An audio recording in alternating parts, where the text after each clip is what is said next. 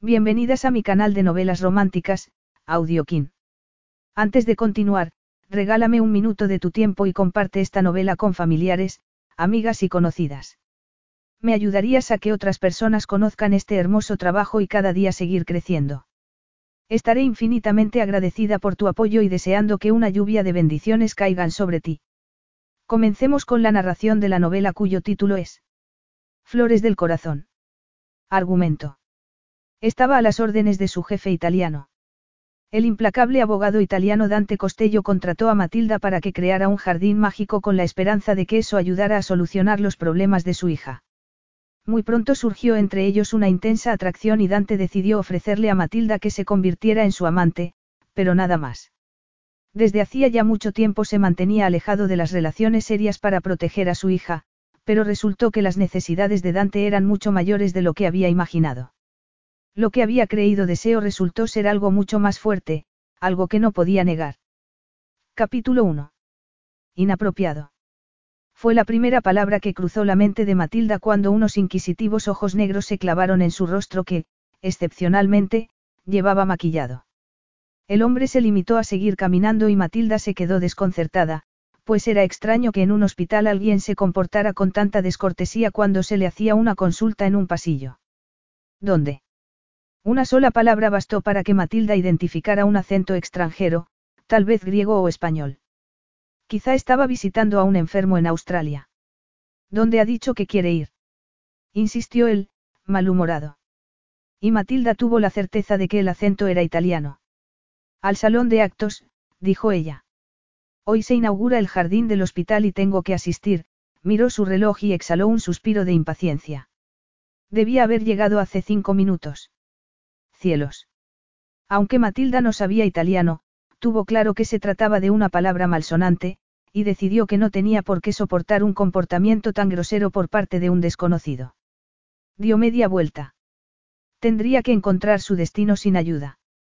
Disculpa, el hombre la alcanzó en un par de zancadas. Siento haberte molestado, dijo ella, mirando al frente con gesto airado. Llegaron a unos ascensores y pulsó un botón sin importarle a dónde la llevara. Estaba irritado conmigo mismo, no contigo, dijo él al tiempo que sonreía tímidamente y se encogía de hombros para dulcificar sus palabras. Matilda no pudo evitar darse cuenta de que el acento dotaba a su forma de hablar de una exquisita sensualidad. Yo también tengo que acudir a la inauguración, y me había olvidado del cambio de hora. Qué lástima. Masculló ella para sí. Y entró en el ascensor.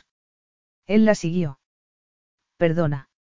Nada, mintió ella, rezando para que el ascensor se pusiera en marcha. La presencia de aquel hombre le resultaba perturbadora. Su mirada, su voz, su estilo eran, inapropiados. La asaltaba de nuevo aquella palabra, pero no ya por el comportamiento maleducado del desconocido, sino por su piel cetrina, el reloj de oro que pudo ver cuando pulsó el botón, el aroma ácido de su loción de afeitado, lo miró abiertamente y, al ver el conjunto que hasta ese momento había atisbado por partes, solo encontró un adjetivo para describirlo, increíblemente guapo. Matilda se sorprendió de tener ese pensamiento dado que, desde la traumática ruptura con Edward, sus hormonas habían entrado en un estado de absoluta indiferencia hacia el género masculino.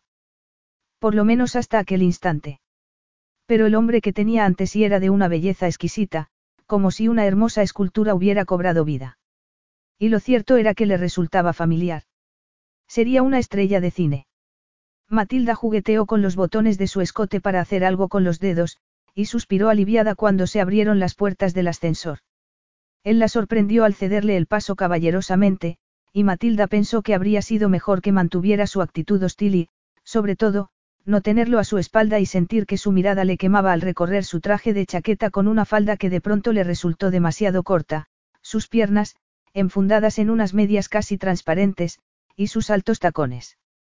Vaya. Se quedó parada ante un cartel con una fecha y un mensaje. Han trasladado la inauguración al jardín de la azotea.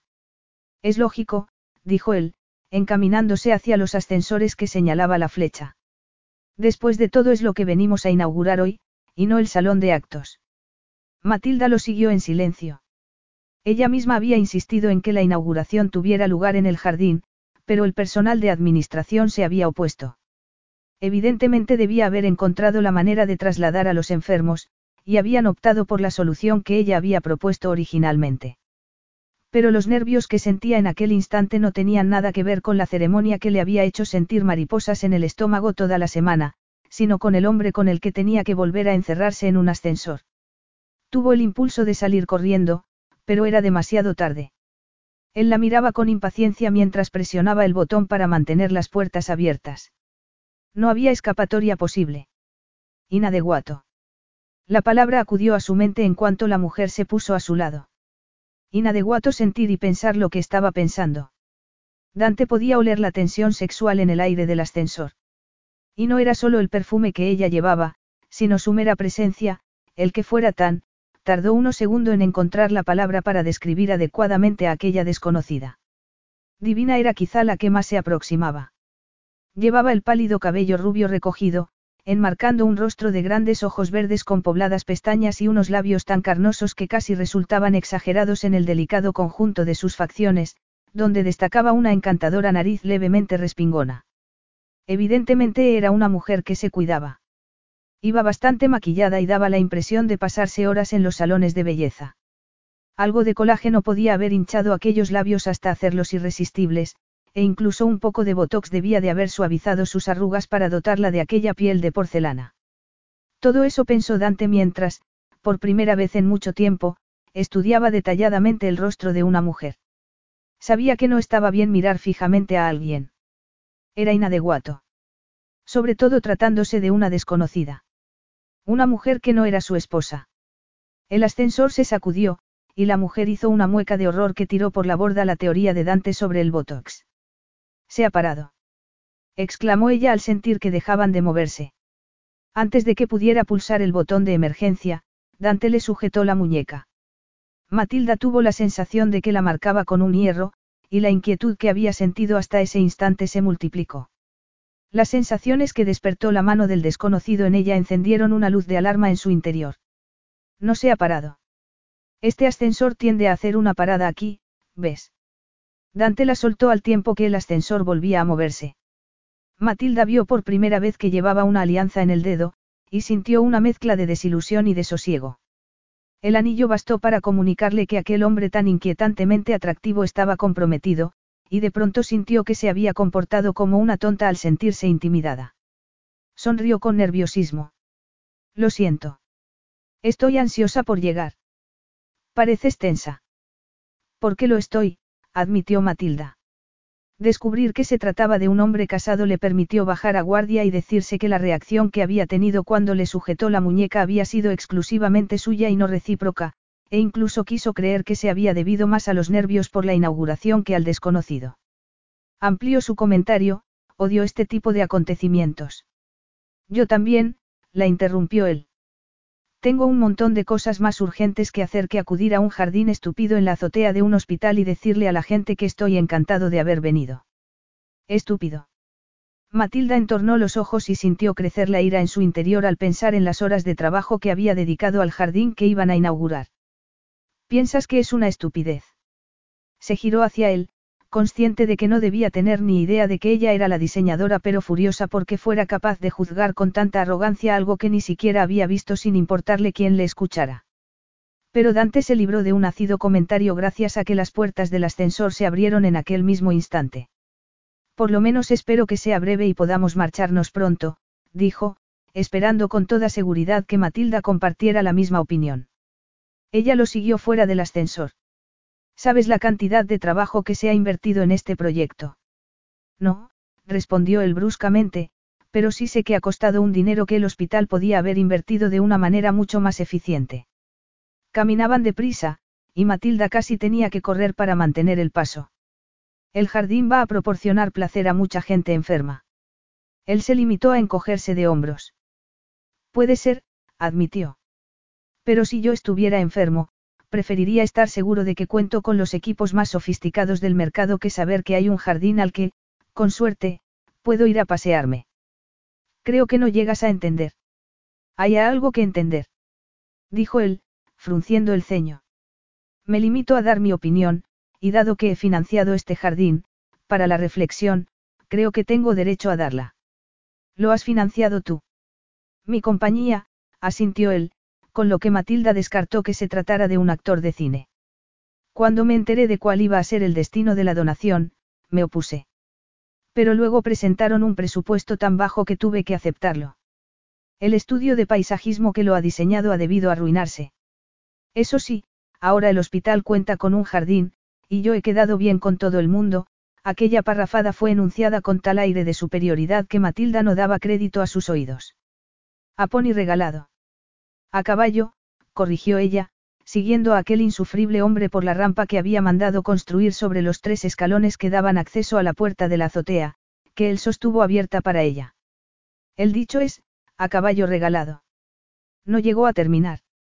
La rabia y la inquietud que había sentido toda la mañana se disiparon en cuanto puso un pie en el exterior. Un exterior que ella, Matilda Hamilton, había creado. La azotea del hospital había quedado libre el año anterior al construirse un edificio de urgencias y trasladar a él el helipuerto. El hospital había publicado un anuncio en el periódico, convocando un concurso para transformarlo en un lugar de descanso para los enfermos y el personal. Matilda se dedicaba al paisajismo y trabajaba para los clientes que le proporcionaba su prometido, Edward, un reputado agente inmobiliario. Sin embargo, desde que la relación empezó a deteriorarse, Matilda quiso establecerse por su cuenta y, a pesar del escepticismo de Edward, fundó una empresa y acudió al hospital para tomar medidas y presentar un proyecto. En cuanto pisó la azotea la invadió una extraña alegría. Fue como si pudiera ver aquel lugar árido y frío transformarse en un maravilloso jardín con rincones protegidos del viento por altos setos, senderos de gravilla en los que los pacientes pudieran pasear y mesas con mosaicos de colores. Y el sonido del agua. Matilda había convertido el agua en la música del jardín. Su suave murmullo amortiguaba el ruido del tráfico y transmitía paz y sosiego. Hookeyer le había oído hacer aquella detallada descripción, y había conseguido imaginar la fuente central de la que le hablaba y los surtidores situados estratégicamente para reflejar la luz y los colores del jardín. Y por fin aquella visión se había convertido en realidad. En unos minutos, cuando Hugh cortara la cinta, los surtidores se pondrían en funcionamiento y el jardín quedaría inaugurado para que todo el mundo pudiera disfrutar de él. Matilda, su nombre le llegó desde diversos rincones, y Matilda se alegró de que aquella súbita popularidad le facilitara alejarse del hombre con el que había llegado, aunque, pensó, él ni siquiera se daría cuenta de su desaparición. En medio de las felicitaciones y enhorabuenas, se enfadó consigo misma por darle tanta importancia a un breve encuentro con un hombre maleducado en lugar de disfrutar de uno de los días más importantes de su vida. Jugla saludó de lejos y se abrió paso hacia ella. El desconocido era arrogante y grosero, se tuvo que recordar Matilda. Insuperablemente sexy, pero grosero, insistió, además de. Hola, Hugh, besó al anciano caballero y se obligó a concentrarse en el presente. Escuchó atentamente mientras Hugh explicaba el orden en el que tendrían lugar los discursos, pero después de que le recordara que debía dar las gracias al alcalde y a los patrocinadores, Matilda miró a su alrededor distraídamente, y su mirada se topó con el mismo perfil que había logrado irritarla y seducirla por igual. El mismo hombre que parecía hablar con sus acompañantes como si estuviera en otro lugar, atento pero distante. Quizás se sintió observado porque de pronto volvió la mirada hacia ella y la sostuvo fijamente, sin pestañear, mientras Matilda sentía que el mundo en torno a ella se paralizaba y las palabras de Hugh se confundían con el murmullo general. Y aunque su parte racional le exigía que rompiera el contacto visual, su cabeza parecía negarse a cumplir la orden. Espero que podamos comentarlo cuando las cosas se tranquilicen, Matilda notó un codazo y, sobresaltándose, tardó unos segundos en darse cuenta de que era Hugh, quien la miraba con cara de consternación. ¿Estás bien? Lo siento, Matilda apartó la mirada del desconocido y la volvió a su interlocutor. No he escuchado lo último que me has dicho. Estoy demasiado nerviosa con que todo salga bien. Y saldrá, Matilda. Es maravilloso, la tranquilizó Hugh. Has hecho un trabajo magnífico. Lo que era una pista de aterrizaje se ha convertido en un oasis. Todo el mundo está entusiasmado. Y yo estoy encantado de que por fin puedan disfrutarlo aquellos para quienes lo hemos hecho, los pacientes y sus familiares. Yo también, sonrió Matilda. ¿Qué era lo que querías comentarme? Se trata de un trabajo, aunque sé que estás muy ocupada. Gracias a ti, admitió Matilda. ¿A qué trabajo te refieres? En ese momento fue Hugh quien se distrajo al ver que se les acercaba el alcalde. Será mejor que hablemos después de los discursos, cuando estemos todos más relajados. Claro, dijo Matilda. De hecho, estaba deseando que pasara el momento de dar su discurso.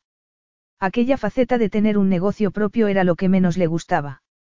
Pero había hecho un esfuerzo por disimularlo, y había ido a un salón de belleza para que la peinaran y la maquillaran en lugar de acudir con la cara lavada, tal y como acostumbraba. Además, había sustituido los pantalones, camiseta y botas camperas que solía vestir, por un elegante traje de chaqueta y unos odiosos zapatos de tacón. Escuchó los discursos con el corazón cada vez más acelerado y una sonrisa congelada en los labios. Cuando llegó su turno, se colocó tras el micrófono y observó a su público. Solo un hombre llamó su atención, y no pudo evitar preguntarse cómo reaccionaría al saber a quién había insultado. Pero él ni la miró porque estaba demasiado ocupado coqueteando con una joven morena. Matilda apartó la mirada y repasó mentalmente los nombres que Hugh le había pedido que citara. Luego respiró hondo, y comenzó. Cuando conocí a Hugh, comprendí que quería que hubiera en el hospital un espacio en el que encontrar la paz, un lugar en el que se pudiera reflexionar o al menos respirar un aire que no oliera a hospital, los cabeceos de asentimiento de parte de su audiencia le indicaron que estaba en el buen camino. Gracias a la ayuda de mucha, mucha gente, lo hemos conseguido. Los hospitales pueden causar mucha angustia, no ya solo a los pacientes y a sus familiares, sino también al personal que trabaja en ellos, y mi objetivo al hacer este proyecto ha sido crear un espacio en el que la gente pudiera olvidar por unos instantes todo lo que estaba sucediendo en las plantas de abajo. Espero haberlo conseguido. Podía haber dicho muchas otras cosas. Seguro que olvidaba nombres de personas a las que debía dar las gracias. Pero al mirar hacia adelante, decidió que había llegado el momento de que hablara la madre naturaleza y dejar que los invitados descubrieran por sí mismos lo que había hecho. Así que decidió concluir con una palabra que le salió del corazón. Disfrutad. Cuando Hugh cortó la cinta y los surtidores se pusieron en marcha, Matilda se sintió colmada de orgullo al oír las exclamaciones de la gente y los grititos de entusiasmo de los niños que hicieron exactamente lo que ella había imaginado, jugar con el agua y mojarse sin dejar de reír. Solo una niñita se quedó apartada, mirando los chorros con expresión perpleja. Matilda la observó, y quiso que se uniera a los demás niños, que jugara y riera con ellos. ¿Te parece bonito? Dijo, poniéndose de cuclillas a su lado y mojando sus dedos con uno de los chorros. Puedes tocarla, y la niña, lentamente, movió su mano hacia la de ella al tiempo que esbozaba una sonrisa. Matilda vio de soslayo a Hugh, aproximándose. Es mi nieta, Alex, dijo él, agachándose a su lado. Pero Alex ni se inmutó. Seguía mirando su mano en el agua. Parece que le gustas. Es adorable, Matilda sonrió mientras observaba que la niña permanecía ausente, sumida en su propio mundo. ¿Cuántos años tiene? Dos, respondió Hugh al tiempo que se incorporaba y se secaba la frente con un pañuelo. ¿Te sientes bien? preguntó Matilda, preocupada porque su rostro adquirió una tonalidad grisácea. Me pondré bien enseguida, replicó él. Y continuó hablando de Alex. Tiene dos años. De hecho, era de ella de quien quería hablarte. Creía que se trataba de un trabajo, dijo Matilda, volviendo la mirada hacia la niña, que en aquel momento sonreía pero seguía inmóvil. Ha pasado una mala temporada, dijo Hugh con la voz teñida de emoción. Sufrió un accidente de tráfico hace un año. Y aunque al principio pareció salir ilesa, ha ido sufriendo una regresión y aislándose más y más. Sufre unas rabietas impresionantes, seguidas de días de mutismo absoluto. Los médicos han dicho que podría tratarse de autismo.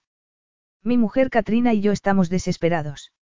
Es lógico, Matilda le sonrió, comprensiva.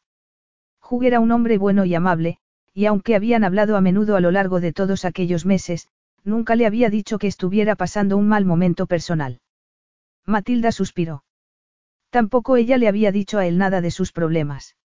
Anoche le dije a mi yerno que mi mujer y yo queremos hacerle un regalo a Alex. Al fondo de su propiedad hay una zona cercada que sería perfecta para crear algo parecido a esto. Claro que no a tan gran escala. Un lugar sin rocas, ni. Un lugar seguro, le ayudó Matilda. Exactamente, Hugh suspiró, aliviado. Un lugar en el que pueda correr y brincar sin peligro de hacerse daño y en el que contemplar cosas hermosas. Sé que estás terriblemente ocupada, pero si tuvieras alguna cancelación, te rogaría que te acordaras de mí. No quiero presionarte, pero ver la cara de alegría de esos niños hoy me ha reafirmado en que podríamos ayudar a Alex, la emoción le impidió continuar, y Matilda supo que era sincero.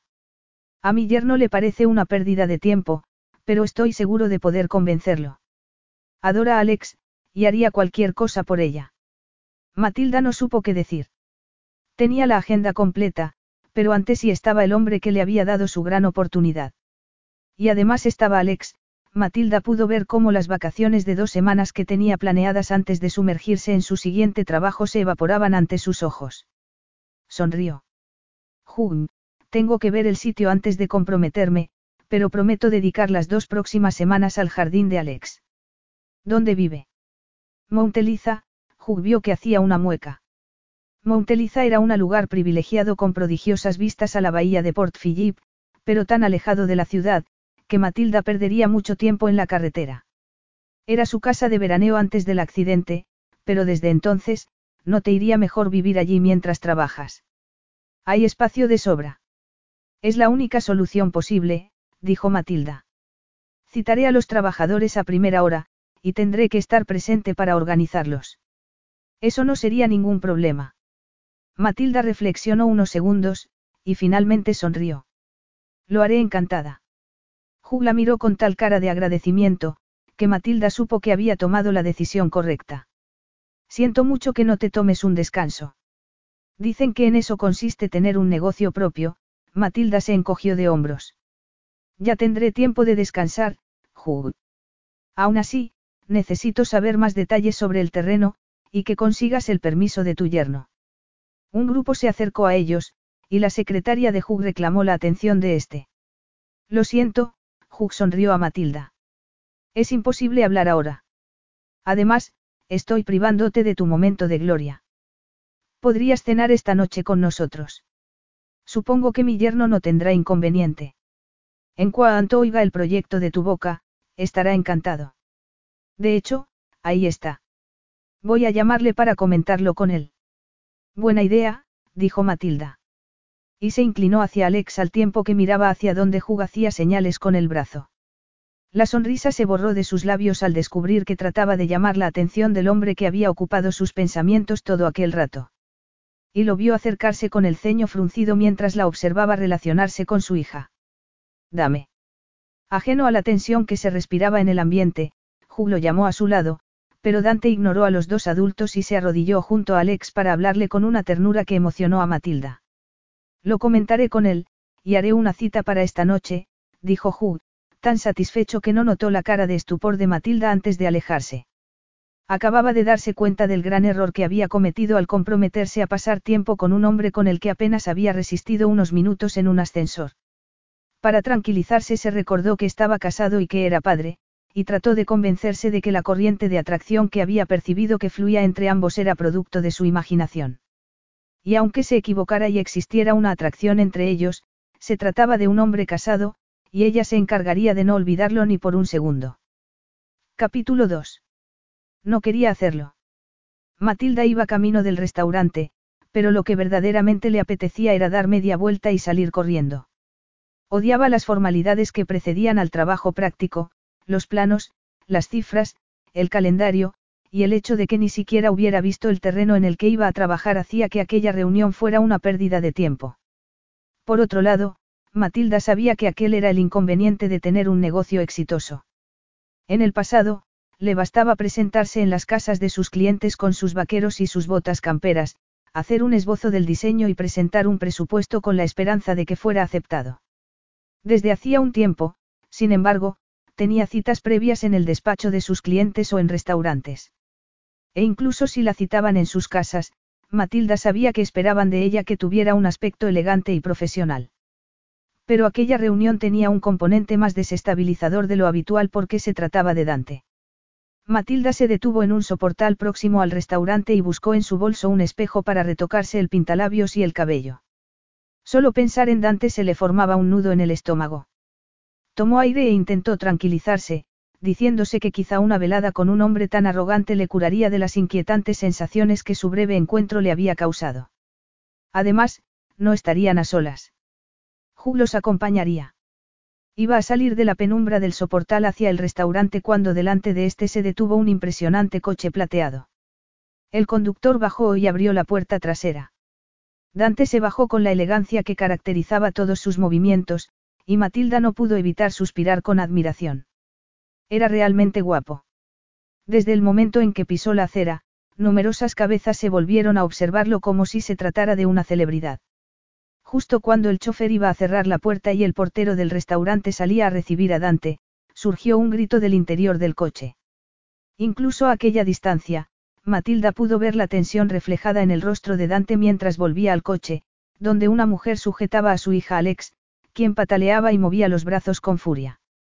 Matilda observó cómo Dante ignoraba a la gente que se agolpaba a su alrededor, tomaba a la niña en brazos y la estrechaba contra sí mientras le sujetaba las manos para que no lo arañara y le susurraba cariñosas palabras al oído. Matilda nunca había visto tanta rabia acumulada, y menos aún en un cuerpo tan pequeño. Oyó a una mujer decir que lo que aquella niña necesitaba era un buen azote, y tuvo que morderse la lengua para no insultarla. Estaba a punto de acercarse a ofrecer su ayuda cuando el ataque acabó, igual de súbitamente que había empezado. El cuerpecito de Alex se quedó inerte, exhausto. A los gritos siguieron unos sollozos ahogados que encogieron el corazón de Matilda. Tras unos segundos, Dante hizo un gesto a la mujer y le devolvió a la niña. Luego, sin dignarse a mirar a los curiosos que lo rodeaban, entró en el restaurante con la cabeza bien alta. Matilda abrió la puerta bajo el impacto de la escena que acababa de presenciar y sin librarse del deseo de salir corriendo. Cuando el encargado la condujo hacia la mesa, descubrió, horrorizada, que estaba lista para dos y que, puesto que Dante estaba allí, Hugh no acudiría. Matilda, Dante se puso en pie al verla llegar, y esperó a que se sentara y pidiera una copa antes de volver a tomar asiento. Matilda se alegró de haber caminado al restaurante para poder beber una copa y confiar en que le devolviera un poco del valor que había perdido. Hugh me ha pedido que lo disculpara, dijo Dante. Matilda frunció el ceño. No era propio de Hugh no acudir a una cita, y menos tratándose de un favor personal. Después de la inauguración, tenía dolor de cabeza, así que lo he acompañado a su oficina. Cuando he visto que no mejoraba, he decidido llevarlo al hospital. Matilda abrió los ojos. ¿Ha pasado algo? No, está bien. Pero lleva varios meses con la tensión muy alta. Parece ser que la última pastilla que le han dado se la ha bajado demasiado. Cuando hemos llegado al hospital, ha sufrido un desfallecimiento. Los médicos han dicho que no era nada. Tú no eres médico. No, ¿qué te hace pensar que lo soy? Me ha parecido que conocías muy bien el hospital. He pasado muchas horas en él, dijo Dante. Puesto que no añadió ninguna otra explicación, Matilda dedujo que debía tratarse de Alex. Dante volvió a hablar de Hugh. Ha ido a casa a descansar. Se sentía fatal por haberte fallado, y más cuando tú le has hecho un gran favor. He intentado llamarte, pero... Tengo el teléfono desconectado, dijo Matilda precipitadamente. No se me ha ocurrido mirarlo. Matilda se enfadó consigo misma. Era evidente que Dante debía haber intentado cancelar la cita pero que, al no poder contactarla, había tenido que acudir a pesar de que no tenía el menor interés en el jardín y hubiera preferido estar en su casa con su hija. Miró la carta para disimular lo embarazosa que encontraba la situación. He accedido a que hagas un jardín, Dante rompió el incómodo silencio. Hugh me ha dicho que debía verte para dar mi consentimiento. ¿Debo firmar algo? Matilda alzó la mirada y, por primera vez desde su llegada, le miró a los ojos. No es necesario. Solo quería estar segura de que no te oponías a que lo hiciera. Pues no me opongo, dijo Dante sin sonar demasiado entusiasmado. Te he traído unos planos en los que he señalado el área del que te habló Hugh, Dante hizo una señal a un camarero que parecía indeciso. ¿Quieren pedir ya, señor? Dante se volvió a Matilda, y ésta sacudió la cabeza. Denos unos minutos, el camarero desapareció, y Dante decidió ayudar a Matilda con la carta. Yo voy a tomar gnocchi, pero me han dicho que el salmón de Tasmania es magnífico y... Estoy segura, le cortó Matilda, pero sé leer la carta yo sola. No creo que sea necesario que hagamos la farsa de cenar juntos. ¿Por qué lo llamas, farsa? Porque los dos sabemos que no quieres que haga el jardín y que solo has accedido por la insistencia de Hugh, Dante fue a interrumpir, pero Matilda no le dejó. Supongo que has querido dar conmigo para cancelar la cita. Siento no haber tenido el teléfono conectado. Así que, ¿por qué no nos ahorramos ambos una velada incómoda? Basta con que me lleve los planos y quedemos para que pueda ir a ver el terreno en persona. Dante la miró en silencio. ¿Quieres decir que preferirías no cenar? Preguntó finalmente. No quiero que pierdas el tiempo, aclaró Matilda. Luego, tragó saliva sin saber si debía o no sacar el tema en el que estaba pensando. Te he visto llegar y, bebió un trago, y esperó a que Dante reaccionara, pero este se mantuvo impasible. Alex parecía muy disgustada, y supongo que prefieres volver a su lado cuanto antes. Alex se disgusta muy a menudo, replicó Dante en un tono neutro que no contribuyó a tranquilizar a Matilda. Y dado que son más de las ocho y que no he parado en todo el día, estoy deseando cenar, chasqueó los dedos y alzó la voz para dirigirse al camarero. Lo de siempre, por favor. Enseguida, señor. ¿Y la señora? Matilda vaciló, indecisa entre marcharse o quedarse, era lo que verdaderamente quería hacer. Señora. La animó Dante. Salmón, por favor, dijo ella al fin. A continuación, recordando que el motivo de aquella cita era un contrato profesional, decidió que debía disculparse. Siento haber sido descortés, dijo cuando se fue el camarero. Hugh me dio a entender que esta cita no te iba bien. Tiene gracia, Dante dio un largo trago a su copa antes de continuar, a mí me ha dado a entender lo mismo respecto a ti. ¿Por qué? Dante sonrió. Quizá porque insistió mucho en que no hiciera nada que pudiera molestarte, su sonrisa contagió a Matilda, que se descubrió sonriendo. Me ha contado que estás muy ocupada y que has accedido a hacer el trabajo durante tus vacaciones. Sí, pero... También me ha dicho que, si has aceptado el proyecto, ha sido como agradecimiento hacia él, que sentías la obligación. No todas las obligaciones son malas, interrumpió Matilda. Es cierto que accedí a hacer el trabajo porque estoy agradecida por la fe que Hugh depositó en mí cuando me dio el proyecto del hospital, pero te aseguro que lo he aceptado encantada. Encantada. Dante la miró, desconcertado. Sí, encantada. Me gusta mucho mi trabajo, Dante.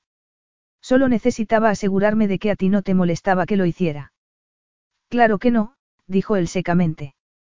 Porque Hugh está enfermo y no quieres contrariarlo. ¿Tiene eso alguna importancia? Matilda reflexionó antes de responder. Para mí sí, dijo finalmente. Puede que sea un caso de neurosis o de un ego desmedido, pero dado que pongo toda mi alma en mi trabajo, me gusta que se valore lo que hago. Si tú y tu mujer habéis aceptado el encargo para acallar a Hugh, os habéis equivocado. Para que las cosas salgan bien, voy a necesitar que me proporcionéis mucha información sobre Alex. El jardín será un reflejo de su personalidad, pero también ha de ser un espacio que toda la familia disfrute. De acuerdo, dijo Dante con un encogimiento de hombros. Tengo que admitir que no confío en que un jardín pueda ayudar a Alex, pero estoy dispuesto a intentarlo. Después de todo, ya no sé qué más hacer. Le he explicado a Hugh que el jardín no puede curar a Alex, pero sí puede convertirse en un lugar en el que la niña encuentre paz y sosiego. Si fuera así, empezó Dante. Y fue la primera vez que su voz se tiñó de dolor, y un escalofrío recorrió la espalda de Matilda, habría valido la pena. Escucha, Matilda se suavizó. ¿Qué te parece si me llevo los planos y los estudio? Así el domingo podría ir a hablar con tu mujer sobre Alex. Mi mujer está muerta. Dante no dijo más, pero la emoción que había dejado atisbar al hablar de su hija desapareció automáticamente, como si hubiera apretado un botón. Que le impidiera sentir y que cubriera su rostro con una máscara impenetrable. Lo siento, balbuceó Matilda. No tenía ni idea. Dante no sacudió la cabeza ni hizo un gesto con la mano, acompañando una frase que le hiciera sentir mejor y le ayudara a salir de su azoramiento. Se limitó a guardar silencio y a comer en cuanto llegaron los platos, hasta que Matilda, sintiéndose incapaz de aguantar la tensión, se disculpó y huyó al cuarto de baño. Mirándose al espejo, se quejó una y otra vez al tiempo que revivía cada palabra descortés que había dirigido a Dente. Al oír la cadena de uno de los retretes, buscó su lápiz de labios y fingió retocarse mientras intentaba que su corazón se desacelerara. Decidió disculparse una vez más. Iría directamente a la mesa y le pediría perdón. ¿O no? Dante tenía una hija y llevaba todavía la alianza de casado. No tenía por qué disculparse por haber asumido que tenía mujer. Pero si era así, porque había sentido la necesidad de huir y le costaba tanto volver. ¿Estás bien? Preguntó Dante cuando se sentó frente a él. Perfectamente, Matilda suspiró, y adoptó una actitud de aparente relajo. La verdad es que este tipo de cosas se me da fatal. ¿Qué cosas? Las cenas de trabajo. Y eso que debería estar acostumbrada. Creía que acababas de montar tu negocio. Y así es. Pero mi exprometido era agente inmobiliario y... Vaya, dijo Dante en un tono de desaprobación que hizo que Matilda sintiera que traicionaba a Edward. Era muy bueno, dijo, a la defensiva. Tenía un ojo increíble para los detalles que revalorizaban las casas. Empecé a trabajar gracias a él. Pensaba que los jardines descuidados transmitían una mala imagen. Así que gracias a ti podía añadir unos cuantos ceros al valor de la casa, dijo Dante con un cinismo que apagó el forzado entusiasmo de Matilda. Puede que tengas razón, admitió. Aunque al principio no fue así. Dante sonrió. Nunca lo es. ¿A qué te dedicas tú? Preguntó Matilda, que, como siempre que comía fuera, envidiaba la elección de su acompañante y comía de su plato con desgana. Soy abogado criminalista. Matilda se quedó mirándolo con el tenedor en el aire. Por eso me sonaba tu nombre, dijo con una sonrisa tensa al tiempo que recordaba haber leído un artículo con las fotografías correspondientes hacía unos meses.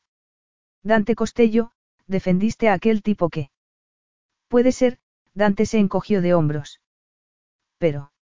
Defiendo lo indefendible, Dante parecía indiferente a su obvia desaprobación.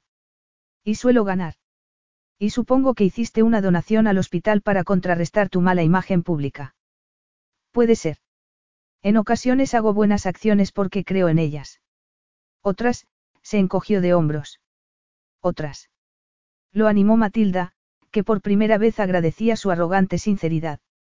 Por lo que has dicho tú, Matilda, para suavizar mi brutal imagen pública, concluyó él, riendo. A ella le agradó cómo sonaba su nombre en sus labios. Hacía que resultara un nombre exótico. Y aún más le impresionó ver la transformación que sufría el rostro de Dante al reír. A partir de ese momento los dos parecieron relajarse, y al cabo de un rato, Matilda decidió volver al tema que los había reunido. Me ayudaría que me hablaras de Alex. Le entusiasma el agua, dijo Dante sin vacilar. También, sacudió la cabeza. No tiene nada que ver con un jardín. ¿El qué? La harina, dijo Dante. Le gusta jugar a hacer masas. Las texturas son tranquilizadoras, dijo Matilda, y vio que Dante pestañeaba, sorprendido. Lo aprendí cuando estaba estudiando para el proyecto del hospital. Muchos niños autistas, Matilda cayó bruscamente. Su insensibilidad era imperdonable. Hugh lo había mencionado como un diagnóstico pojuxible, ni siquiera definitivo. Lo. Por favor, no hace falta que te disculpes. En todo caso debería disculparme yo por haberte incomodado antes al decirte lo de mi esposa. Como has comprobado, se me da mal contarlo. Soy demasiado directo. Matilda lo observó en silencio, preguntándose si le diría algo más. Le vio tragar y fruncir el ceño con la mirada fija en la mesa, y supo que estaba tomando la decisión de si continuar o no. Matilda apretó el cuchillo con fuerza, como si temiera disuadirlo si se movía un milímetro, y lo miró sin pestañear, expectante, hasta que Dante hizo un movimiento imperceptible con la cabeza y continuó. Hace 15 meses mi hija era una niña normal. Estaba a punto de andar, sonreía, mandaba besos, comenzaba a hablar. Y de pronto sufrió un accidente de coche junto con mi esposa. Tardaron horas en sacarlas de entre los hierros, Matilda se estremeció, y comprendió el sufrimiento de aquel hombre y el que se ocultara tras una máscara. Hablaba tal y como debía hacerlo todo, como si estuviera anestesiado, y enumerara un listado de acontecimientos. Jasmine murió al llegar al hospital, Dante bebió, y Matilda pensó en toda la fuerza de voluntad que debía haber puesto en seguir adelante. Al principio Alex no pareció afectada. Permaneció en el hospital un par de días en observación como medida preventiva. Dante frunció el ceño, y su mirada se veló. Miró a Matilda, pero ella supo que no la estaba viendo. Estaba sumido en el recuerdo de su dolor. Matilda esperó a que continuara. Puede que no le prestara suficiente atención, la voz de Dante volvió a adelgazarse, y en aquella ocasión Matilda sí quiso intervenir. Debías estar pasándolo muy mal, dijo con dulzura. Él asintió. A menudo me pregunto si podía haber estado más atento. Estaba tan contento de que Alex estuviera bien, pero dos meses más tarde, el 22 de septiembre, empezó a gritar, al ver que Matilda lo miraba con sorpresa, explicó, recuerdo la fecha porque era el cumpleaños de Jasmine. Aquel día fue especialmente difícil, me estaba preparando para ir al cementerio y fue como si Alex lo adivinara. Cuando se puso a llorar, reconocí enseguida que no se trataba de una pataleta normal, sino de una histeria y una desesperación que no había oído antes. Tardamos horas en consolarla. Llamamos al médico, y dijo que se pasaría, pero yo sabía que no, que algo iba mal. Desgraciadamente, estuve en lo cierto. Los ataques continuaron. Dante asintió. Cada vez más agudos. Pero peor que los estallidos de ira incontrolable son el distanciamiento y el silencio que los siguen. He hablado con numerosos médicos. Hugh está preocupado. Katrina prefiere ignorarlo. Ignorarlo. No quiere admitir que Alex está mal. A veces yo tampoco, Dante bebió antes de continuar, al cabo de unos meses, me la llevé a Italia, pensando que le sentaría bien cambiar de aires, y así fue, tras una breve pausa, añadió, pero para Hugh y Katrina fue espantoso. Acababan de perder a su hija, y les quité a su nieta. Alex pareció mejorar durante un tiempo, pero de pronto las crisis volvieron a empezar. ¿Y por eso has vuelto? Por el momento, sí, Dante se encogió de hombros. Tengo un juicio la semana que viene, pero no he aceptado ningún otro caso. Quiero poder tomar la mejor decisión para Alex. Por eso no estaba seguro de que valiera la pena hacer el jardín. Pero Hugh y Katrina confían en aumentar las probabilidades de que nos quedemos si la situación de la niña mejora. ¿Y hay alguna posibilidad de que os quedéis? Preguntó Matilda, desconcertada por la expectación con la que esperó la respuesta. Tengo dos hermanos y tres hermanas en Italia, explicó Dante. Alex estaría rodeada de tíos, abuelos y primos, y yo no tendría que depender de Hugh y Katrina para todo, pero, Matilda hubiera querido preguntarle qué le hacía seguir en Australia, saber más del hombre que se ocultaba tras aquella barrera protectora, pero él dio la conversación por concluida. Haré lo que sea mejor para Alex. Matilda no pudo resistirse a averiguar más cosas de él. ¿Y tu trabajo? Tengo la suerte de poder desarrollarlo tanto aquí como en Italia. ¿No te molesta defender a los tipos que defiendes? Preguntó Matilda, aun sabiendo que estaba traspasando la línea de la cortesía. Yo creo que todo el mundo es inocente mientras no se demuestre lo contrario. Yo también, dijo Matilda. Y se quedó mirando el rostro inescrutable de Dante mientras se preguntaba qué podría perturbarlo. Nunca había conocido a nadie tan seguro de sí mismo. Pero no puedes decirme que el tipo que mató a... Ese tipo fue declarado inocente en el juicio. Lo sé, Matilda bajó la mirada. No hacía falta estar especialmente bien informado para conocer alguno de los casos de Dante Costello. Y era imposible creer que todos aquellos a los que había defendido fueran inocentes. ¿Alguna vez te has arrepentido de ganar? No, Dante dijo con vehemencia. Nunca. Insistió Matilda. Y vio que Dante apretaba los labios levemente y su rostro se nublaba. Nunca, dijo él. Matilda se estremeció. Podía imaginárselo con la toga y la peluca, imaginar aquel rostro perfectamente impasible, aquella boca sensual adoptando un gesto desdeñoso. Y cualquier otra persona habría dejado el tema. Pero ella clavó sus ojos verdes en los negros azabaches de Dante, y dijo. No te creo. Pues te equivocas. Puede que sí. Pero sigo sin creerte. Una vez más, la conversación debía haber concluido ahí y podían haber charlado de asuntos intrascendentes.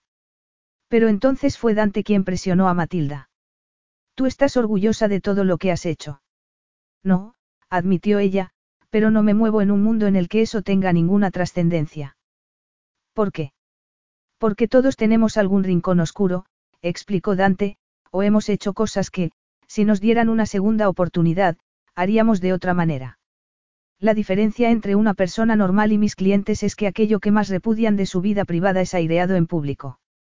Palabras que dijeron en un arrebato de ira son repetidas para que todo el mundo las oiga, un momento de ceguera un par de años atrás es recontado una y otra vez, lo bastante como para poder influir en el jurado más objetivo.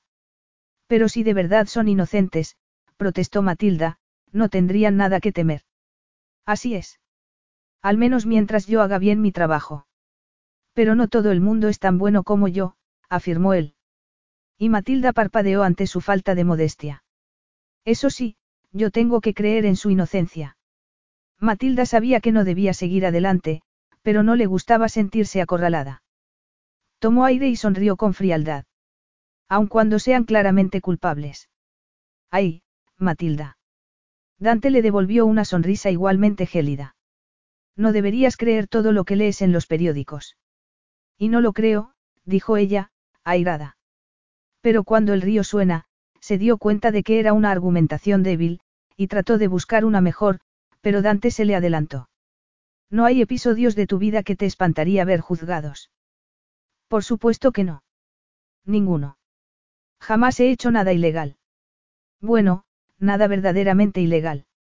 Nada verdaderamente ilegal. Dame arqueó una ceja.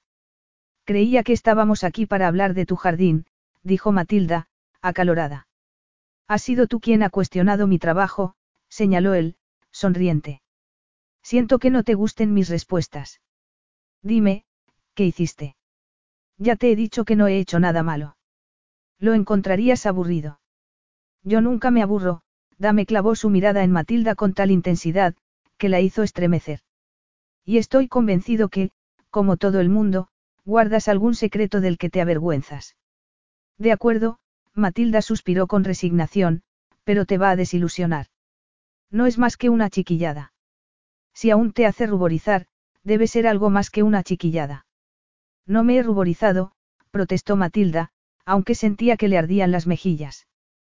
Cuéntamelo, dijo Dante, retador. Robé una chocolatina cuando estaba en un campamento, dijo Matilda. Y añadió precipitadamente, todo el mundo lo hacía. Y tú no querías ser distinta a los demás.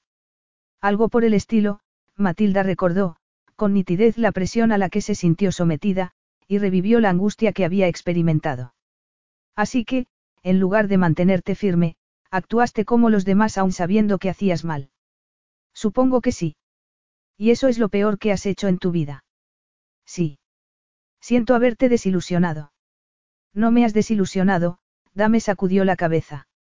Se pueden deducir muchas cosas de los recuerdos de infancia de una persona. Luego no cambiamos tanto. ¡Qué tontería! exclamó Matilda. Solo tenía diez años. Si pasara ahora. Actuarías de la misma manera, interrumpió Dante.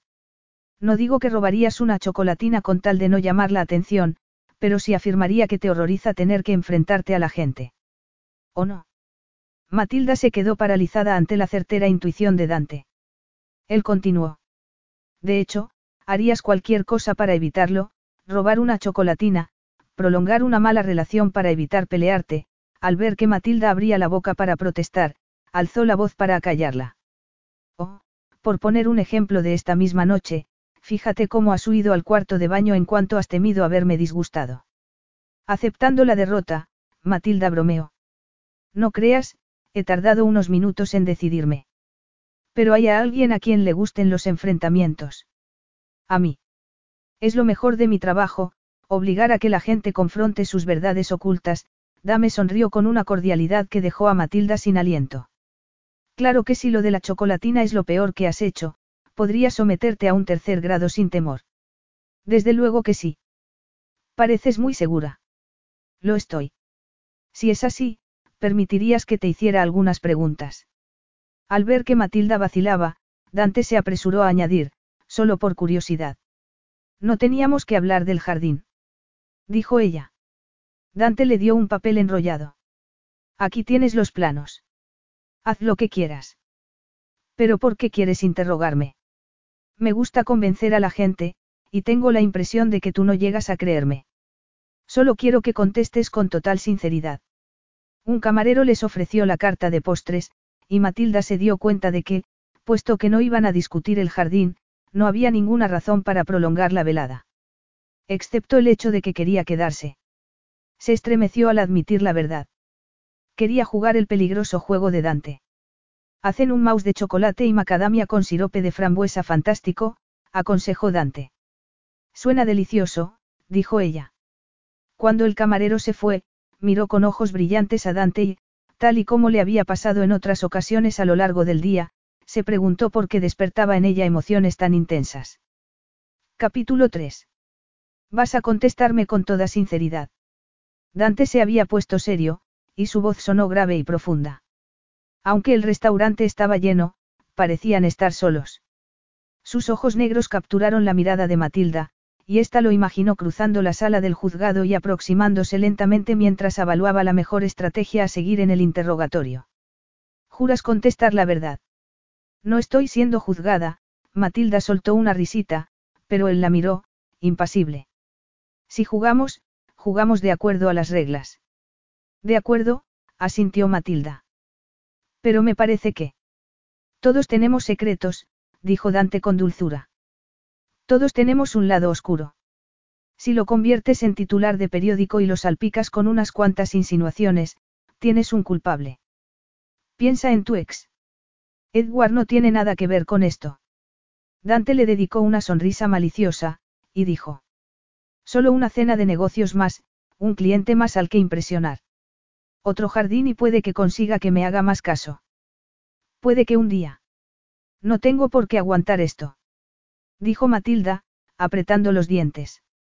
No sé qué quieres insinuar, pero preferiría que no metieras a Edward en la conversación. Todavía no lo has superado. Dante se apoyó en el respaldo sin apartar de ella su cínica mirada. Claro que sí, replicó ella, airada, obligándose a aparentar una calma que estaba lejos de sentir. Rompimos hace unos meses. ¿Quién rompió? Yo, dijo ella con vehemencia. Acababa de refutar la teoría de Dante. Ya no era la jovencita capaz de cualquier cosa con tal de evitar un enfrentamiento. ¿Por qué rompiste? Matilda sacudió la cabeza. No pienso contestar, dijo fríamente.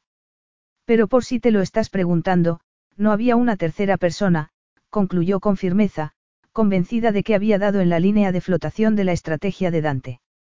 ¿Alguna vez deseaste que se muriera? ¿Cómo? Matilda abrió los ojos desmesuradamente. Por supuesto que no. Puedes afirmar con toda honestidad que nunca dijiste que te gustaría verlo muerto. O estás loco, Matilda dejó escapar una carcajada de incredulidad, o tratas con demasiados locos. Por supuesto que jamás le dije que. Su voz se hizo inaudible a medida que fragmentos de cierta conversación afloraban a la superficie. Y Dante le lanzó un dardo.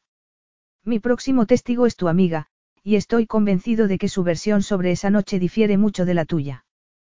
¿Qué noche? preguntó Matilda con sorna. Aquella noche, dijo Dante, con una convicción que hizo que Matilda sintiera una opresión en el pecho. De hecho, tu amiga recuerda que durante la conversación le dijiste que desearías que Edward estuviera muerto. Dante habló con tal contención y aplomo, que por una fracción de segundo Matilda estuvo a punto de creerle y de imaginar que, si volvía la cabeza, vería a Judy a su lado. Tuvo que respirar hondo para recobrar el dominio de sí misma. Se dijo que Dante no sabía nada de ella, que solo era un interrogador astuto, capaz de descubrir el talón de Aquiles de cualquiera. Pero ella no pensaba darle la satisfacción de encontrar el suyo. Sigo sin saber a qué noche te refieres. Deja que te refresque la memoria. Se trata de la noche en que dijiste que desearías que Edward se muriera, Dante hizo aquella afirmación como si hubiera estado con ellos en la habitación, como si hubiera sido testigo de sus lágrimas y hubiera escuchado cada una de sus palabras entre sollozos, como si pudiera leerle el alma. Y lo dijiste, ¿verdad que sí, Matilda? Si lo negaba, estaría mintiendo. De pronto Matilda revivió la escena que había tenido lugar dos meses antes, y pudo escuchar las duras palabras de Edward como si las oyera por primera vez. Quizá, si no fueras tan frígida, no habría tenido que buscar en otras mujeres lo que tú no me has dado. Se burló de ella, la humilló por su tibia sexualidad, la despreció con palabras tan dolorosas que, Para cuando Matilda llegó a casa de su amiga Judy, había llegado a creerlas. Había llegado a creer que la relación había fallado por su culpa, que si hubiera sido más sexy y divertida, más guapa, Edward no habría tenido que coquetear con otras mujeres.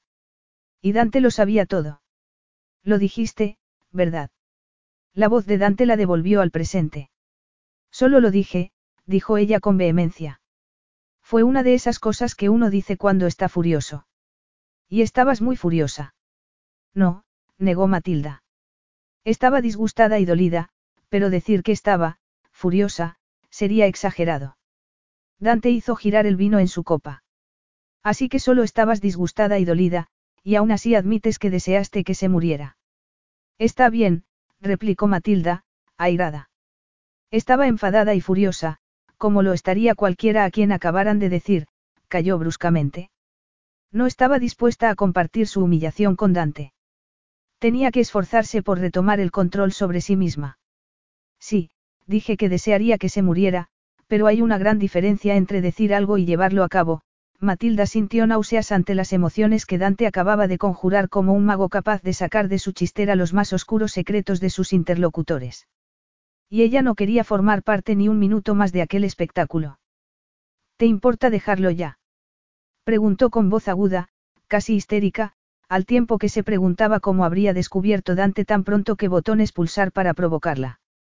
Claro, no es más que un juego, dijo él con una dulzura que no logró calmar a Matilda. El postre estaba maravilloso, pero Matilda estaba demasiado tensa como para disfrutarlo. No está bueno. Delicioso, Matilda, pero la verdad es que estoy llena, dejó la cucharilla en el plato. Será mejor que me vaya. Siento haberte quitado el apetito. No mientas, Dante, Matilda lo miró fijamente. Estoy convencida de que lo has hecho a propósito, tomó los planos y el bolso y se puso en pie. Iré a tu casa el domingo por la mañana. Necesito ver el terreno antes de empezar a diseñar el jardín. Todos lo hemos dicho alguna vez, la sonrisa de Dante rozó el paternalismo. No necesito decir a qué se refería. Los dos lo sabían perfectamente. Pero como tú misma has dicho, hay una gran diferencia entre decirlo y hacerlo. Solo pretendía que llegaras a esa conclusión. Pues lo has conseguido, Matilda le dedicó una sonrisa tensa. Buenas noches, Dante. El camarero tardó lo bastante en llevarle la chaqueta como para que Dante se uniera a ella en el vestíbulo. Matilda lo ignoró mientras tomaba un bombón de menta y chocolate de un cuenco del mostrador de recepción. Empezaba a dudar que Dante fuera humano o, al menos, que tuviera sentimientos. Lo imaginó quitándose las pilas del pecho al llegar la noche y poniéndolas a cargar para poder atacar a su víctima al día siguiente con fuerzas renovadas. Cuando por fin llegaron con su chaqueta, Matilda respiró aliviada. Le daría tiempo a marcharse mientras Dante pagaba la cuenta. Salió y respiró una gran bocanada de aire. ¿A dónde vas? La inconfundible voz de Dante detrás de ella solo confirmó una presencia que ya había intuido. ¿Cómo has podido? En lugar de concluir la pregunta, echó a andar con un suave repiqueteo de sus tacones sobre el pavimento. Almuerzo aquí regularmente. Me mandan una factura mensual, Matilda aceleró el paso, y Dante añadió, ¿quieres que te lleve a casa? Mi apartamento está al otro lado de río, dijo ella, señalando un edificio al final del puente. No tardaré ni cinco minutos. Te acompañaré. No estaría bien que te dejara ir sola de noche. Matilda pensó que prefería correr ese riesgo a ser acompañada por el propio diablo. Yo también tengo un apartamento cerca, dijo él. A Matilda le costó imaginar que uno y otro pudieran compararse. No imaginaba que vivieras en un apartamento, Matilda se sorprendió de que Dante hubiera hecho el esfuerzo de imaginar cómo vivía. Pensaba que tendrías una casa con jardín. A eso aspiro, habló finalmente. Acabo de poner el apartamento en venta. Nunca me ha gustado. ¿Y por qué lo compraste? Fue una gran oportunidad, y está muy bien situado, Matilda exhaló un suspiro de irritación, y al mirar a Dante de soslayo, le sorprendió ver que sonreía. Se nota que he salido con un agente inmobiliario. Al menos no has mencionado las, espectaculares vistas, y la, luz natural. ¿Por qué está en el segundo piso? bromeó Matilda, desconcertada del cambio de humor que se había producido en ella de un minuto al siguiente. Supongo que venir cada día desde Monteliza es agotador. Suelo hacer el viaje en helicóptero. Debía haberlo imaginado. Dijo Matilda con sorna. No es mío, explicó Dante. Funciona como un servicio de taxi. Me permite pasar más tiempo en casa. Originalmente era solo casa de veraneo, pero desde el accidente prefiero mover a Alex lo menos posible, y considero que un lugar amplio cerca del mar es más conveniente para ella que un apartamento de lujo en medio de la ciudad. Matilda se preguntó por qué Dante conseguía hacerle sentir como una niña. Pero uso bastante el apartamento, continuó él. Aunque, si estoy trabajando en un caso difícil, prefiero Monteliza. Imagino que es un lugar muy tranquilo. Así es, admitió Dante. Cuando estoy trabajando, necesito mucha concentración. Pero sobre todo me permite evitar a la prensa y mantenerla alejada de mi familia. En ocasiones pueden ser muy crueles. Llegaron al otro lado del río. Es aquí, dijo Matilda, deteniéndose delante de un alto edificio mientras buscaba la llave en el bolso. No hace falta que subas. Puede que no, pero eres mi invitada, y pienso asegurarme de que llegas sana y salva a tu hogar. Matilda no comprendía por qué Dante actuaba súbitamente con tanta cortesía, pero como estaba demasiado cansada para discutir, se encogió de hombros y, entrando en el vestíbulo, se encaminó hacia las escaleras. Afortunadamente, vivía en un segundo piso y no tendría que volver a encerrarse en un ascensor con Dante. ¿Siempre subes andando? Preguntó él. Sí, mintió ella. Es un buen ejercicio, llegaron delante de la puerta de su apartamento. Gracias por la velada. Ha sido muy, agradable. ¿De verdad? Preguntó Dante con sorna. No sé si creerte. Solo pretendía ser tan amable como lo has sido tú al acompañarme hasta la puerta de casa, se quedó mirándolo sin saber qué hacer, alerta, en tensión. No le cabía en la cabeza que Dante esperara que fuera a invitarlo a entrar. ¿Cómo iba a pasar un par de semanas en su casa si una sola velada la dejaba exhausta? No podía permitir que la turbara de aquella manera. Debía recobrar su aplomo y dejar claro que aquella era una relación puramente profesional. Gracias por traerme los planos, Dante. Estoy deseando ponerme a trabajar, le tendió la mano, convencida de que era un gesto seguro, pero en cuanto él se la tomó, se dio cuenta de que se había equivocado. Solo era la segunda vez que se tocaban, pero la reacción fue tan explosiva como la primera. Podía sentir el calor de la piel de Dante recorrerla por dentro y su pulso acelerarse en la muñeca, donde él le presionó con el pulgar. Pero, al contrario que en la otra ocasión, la alianza de su anular, en lugar de contribuir a tranquilizarla, le hizo pensar en su compleja personalidad y en el profundo dolor que se agazapaba tras aquella mirada impenetrable. Matilda nunca había conocido a alguien tan esquivo, jamás alguien había averiguado tanto de ella en tan poco tiempo sin revelar nada a cambio. Y por eso Dante despertaba en ella tanta curiosidad. Me interesas, Matilda, fue un comentario tan peculiar, tan ambiguo, que lo miró perpleja, y algo de lo que vio en sus ojos le hizo sentir que el aire se llenaba de electricidad. Pensaba que te había aburrido. ¿Por qué? preguntó él con genuina sorpresa. ¿Por qué? Matilda no supo qué decir porque no lo sabía. No tenía claro si su inseguridad se debía a la crisis de autoestima que padecía o al hombre que tenía delante y que la clavaba a la pared con la mirada. Ese hombre te ha hecho mucho daño, ¿no es cierto? Dijo Dante, como si pudiera leer en su interior. Te machacó hasta conseguir que no creyeras en ti misma ni supieras lo que querías. ¿Cómo lo sabía? Sería su dolor tan obvio. Matilda esperó a que continuara su análisis. Intuía que todavía quería levantar más capas de su intimidad y exponer su dolorido corazón. Por eso ella quería que callara, que sus labios se cerraran, que la besase. Y cuando te hizo añicos, te dejó. Matilda sacudió la cabeza con vehemencia. Le dejé yo a él. Dante no se inmutó. Te limitaste a decir lo que era verdad mucho tiempo atrás, que la relación se había terminado. Era verdad. La relación estaba muerta. Matilda recordaba perfectamente las noches de soledad que precedieron a la última. La indiferencia, mucho más dolorosa que las peleas previas. El intenso dolor que le causaron las últimas palabras de Edward. Vivo mejor sin él. Mucho mejor, dijo Dante con dulzura. Y su boca sensual y cruel se acercó a la de ella sin que Matilda pudiera adivinar qué estaba pensando. El nerviosismo que la había dominado toda la velada se cargó de connotaciones sexuales ante la certeza de que estaban a punto de besarse. En ese momento tuvo que admitir que las horas anteriores habían servido de preludio a aquel instante. Dante le dio tiempo de sobra para reaccionar, pero no lo aprovechó.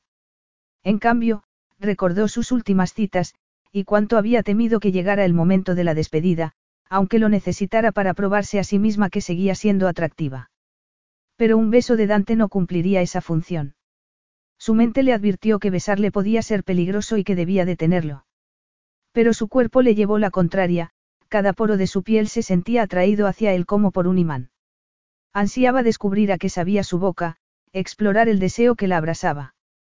Los labios de Dante le rozaron la mejilla hacia el lóbulo de la oreja y luego retrocedieron hacia sus anhelantes labios sin llegar a tocarlos, manteniéndose a la distancia de un suspiro y haciéndola enloquecer de deseo.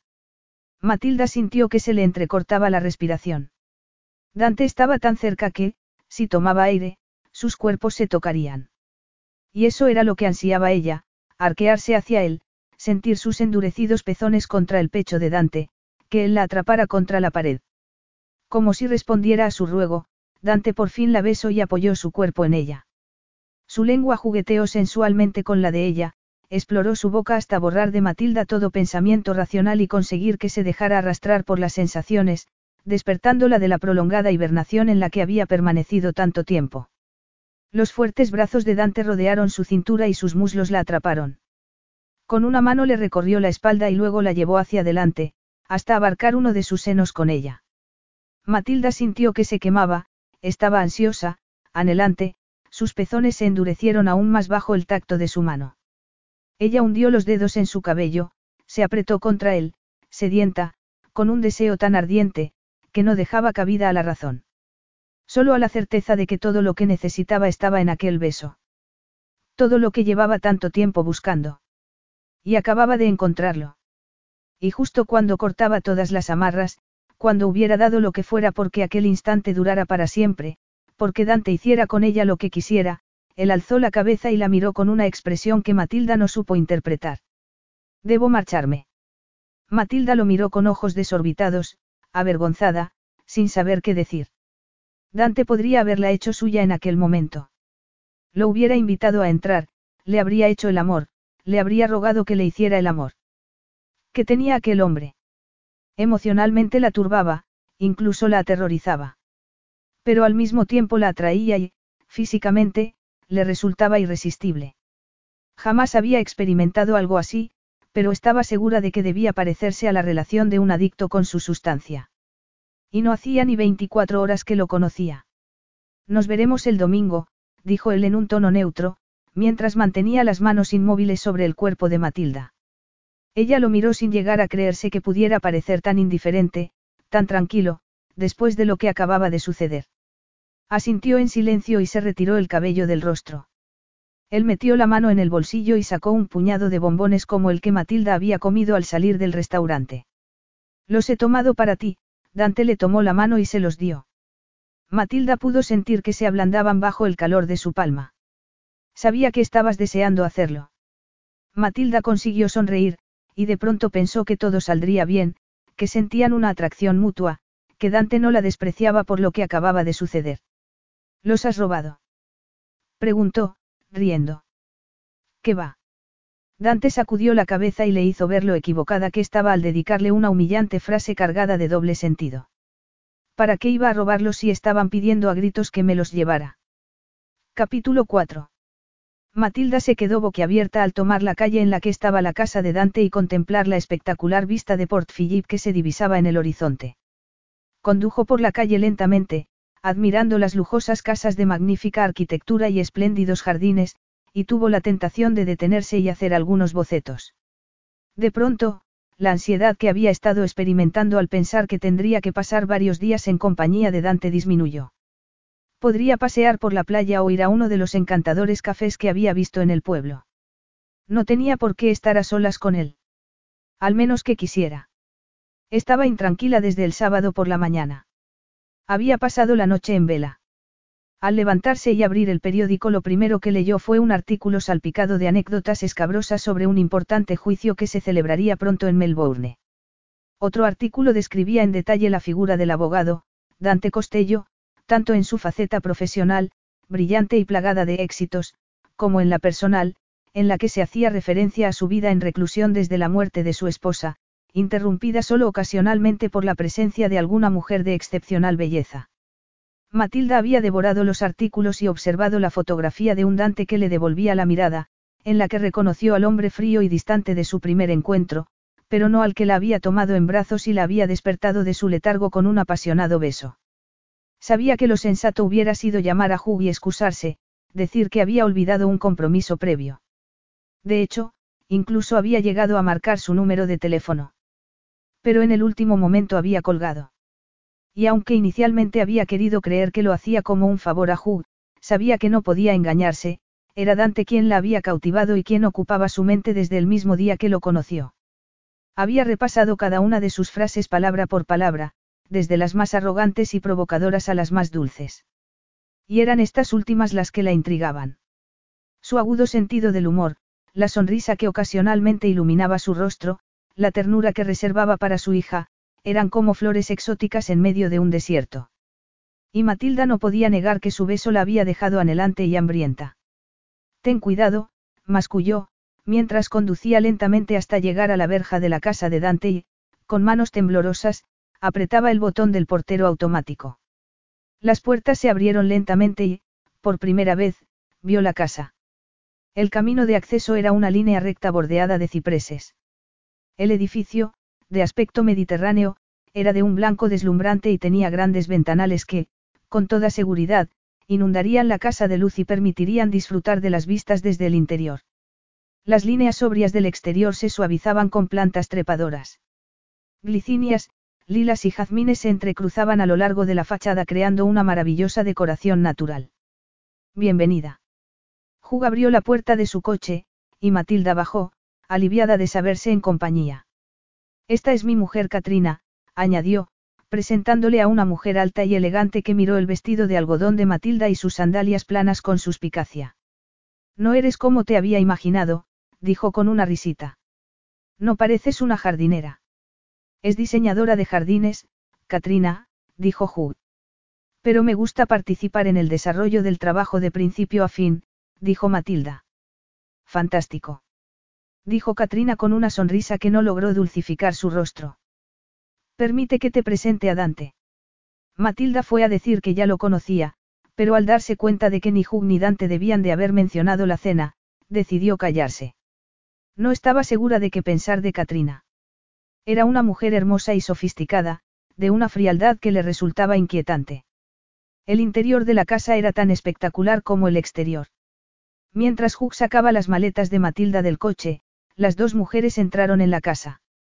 Matilda observó los grandes sofás blancos que contrastaban con los muebles oscuros, y los gigantescos espejos que daban aún mayor amplitud al etéreo espacio interior y reflejaban el océano allá donde se mirara. A no ser que uno se encontrara con algunos de los numerosos retratos de Jasmine, la difunta mujer de Dante, que salpicaban las paredes del salón.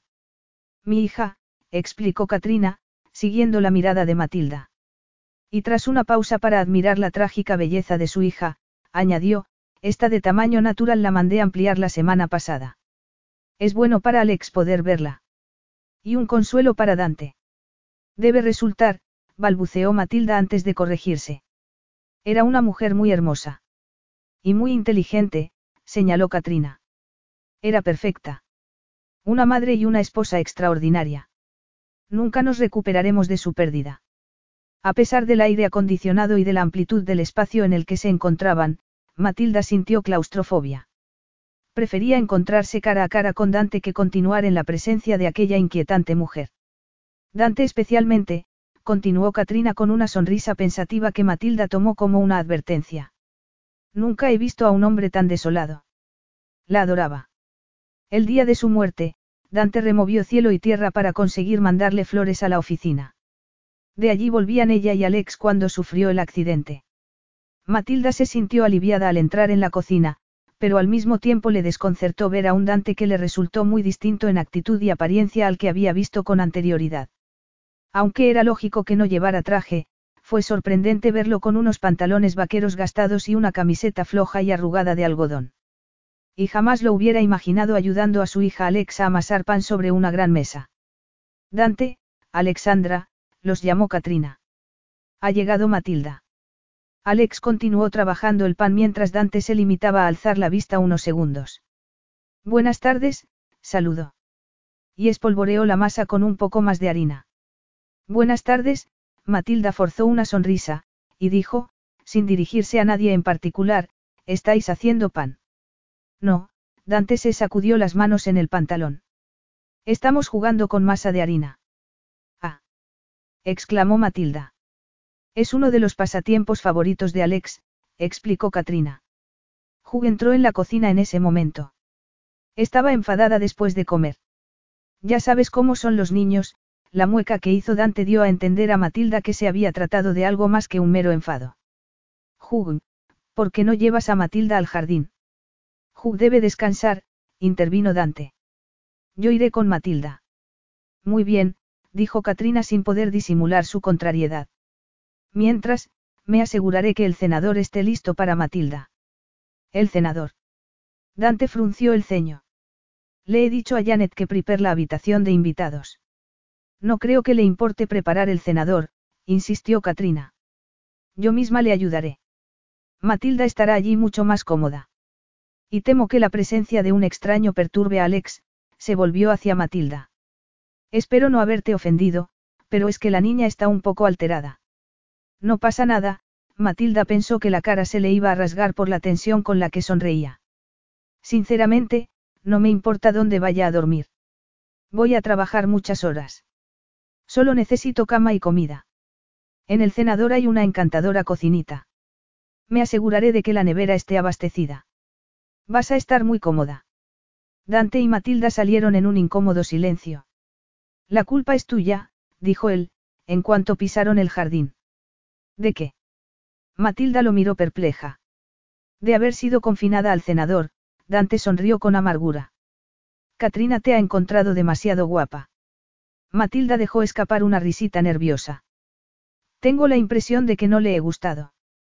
Confiaba en que fueras una jardinera ruda y masculina. Todo mi personal es espantoso gracias a que ella misma lo ha seleccionado. Matilda no pudo evitar reír, y le alegró descubrir que podía relajarse en su presencia. Supongo que el artículo de ayer no le habrá sentado bien, se atrevió a decir en referencia a las mujeres que se mencionaban. A Katrina no le preocupan las flores de un día. La severidad con la que habló hizo que Matilda se parara en seco y asumiera que dulcificaría sus palabras con una sonrisa o algún comentario que las convirtiera en una broma, pero Dante se limitó a seguir caminado, y ella tuvo que acelerar el paso para alcanzarlo. ¿Tus suegros viven aquí? Por Dios, no. Dante se estremeció. Viven a varios kilómetros de aquí. Pero Katrina pasa aquí mucho tiempo últimamente porque estamos entrevistando a posibles niñeras, preferiblemente alguien mayor de 60 años y con una pata de madera, claro. Lo quiera o no, tengo que contar con ella para atender a Alex, pero si decido quedarme en Australia, cayó bruscamente, como si acabara de decidir que ya había dicha demasiado. Caminaron en silencio sobre un césped inmaculado y rodearon una gigantesca piscina que Matilda observó con envidia. Úsala siempre que quieras, le invitó Dante. Gracias, respondió ella, aun sabiendo que no se pondría en bikini delante de él. Este es el jardín, dijo Dante cuando llegaron a una verja. Está muy descuidado. Llevo tiempo queriendo adecentarlo, pero mi jardinero está haciéndose mayor, hizo una pausa con la mano sobre la verja. Por cierto, yo pagaré la factura. Jugues quien me ha contratado, indicó Matilda. Pero soy yo quien va a pagar, Matilda. No quiero que Hug pague mis reformas. Lo cierto era que Matilda no quería que pagara él. Le ponía nerviosa que fuera él quien la contratara, tener que rendirle cuentas. Necesitas un adelanto. Preguntó Dante. No sé a qué acuerdo llegaste con Hugh, pero supongo que tendrás que pagar a los trabajadores y...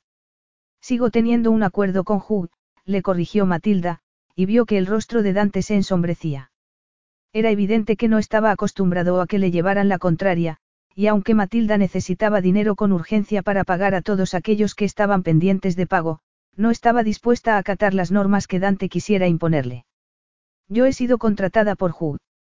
Si quieres cambiar el plan inicial, tendrás que hablar con él.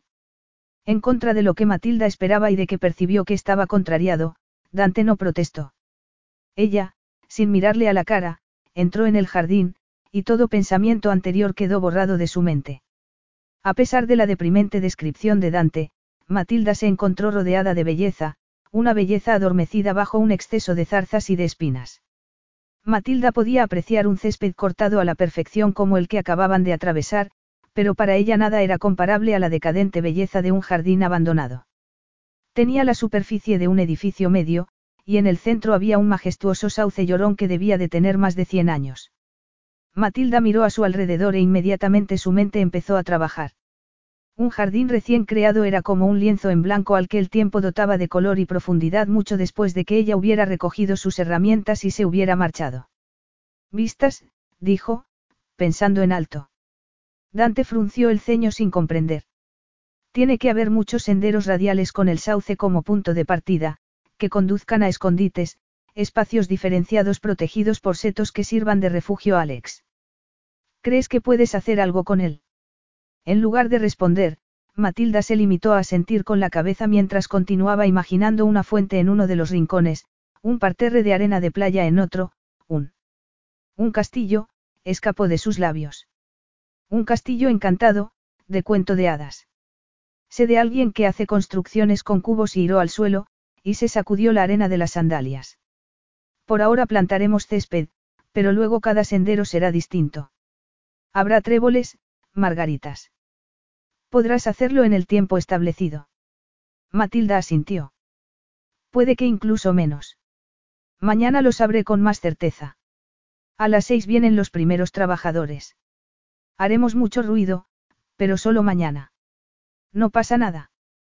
Katrina ha dicho que se ocupará de Alex, hizo una pausa durante la cual Matilda pensó que estaba meditando una vez más en la cuestión del dinero, pero fue otro el tema que sacó, siento que te haya hecho sentir incómoda.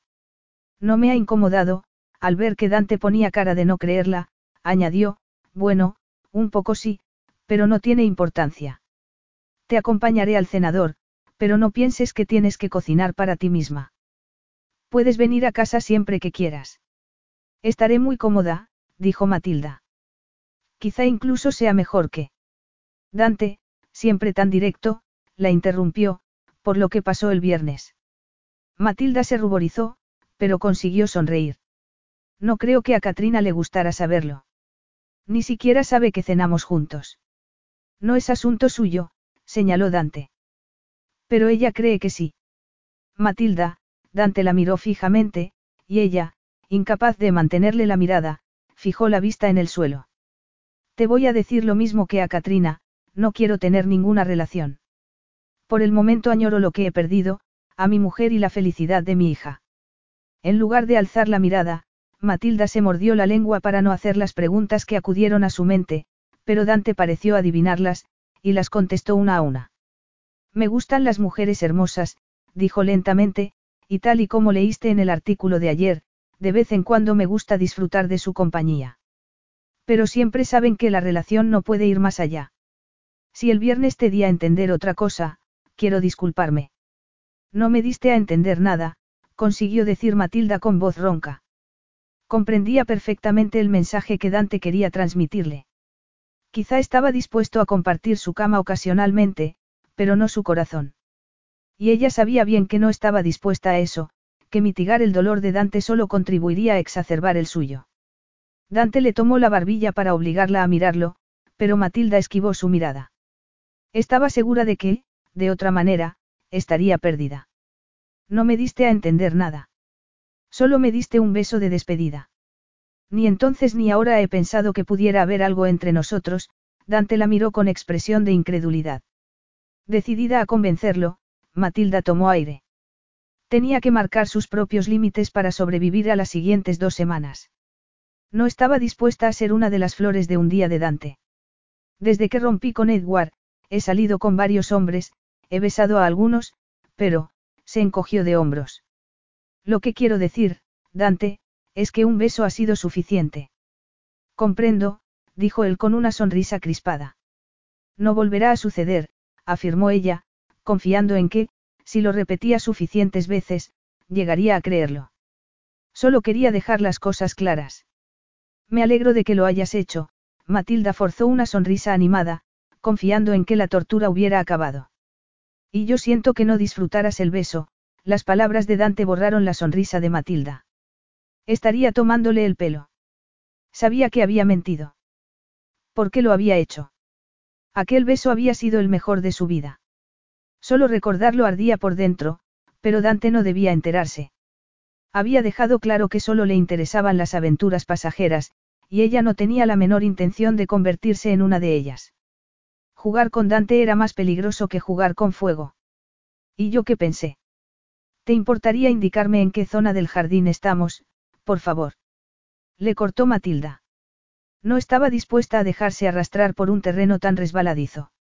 Se giró bruscamente, con tan mala fortuna que se enredó en una zarza y las espinas le arañaron la pierna. Dejó escapar un grito sofocado. Cuidado. Dante reaccionó con la celeridad de un rayo. Sujetó la rama y tomó a Matilda por el codo al tiempo que se agachaba a inspeccionar la herida.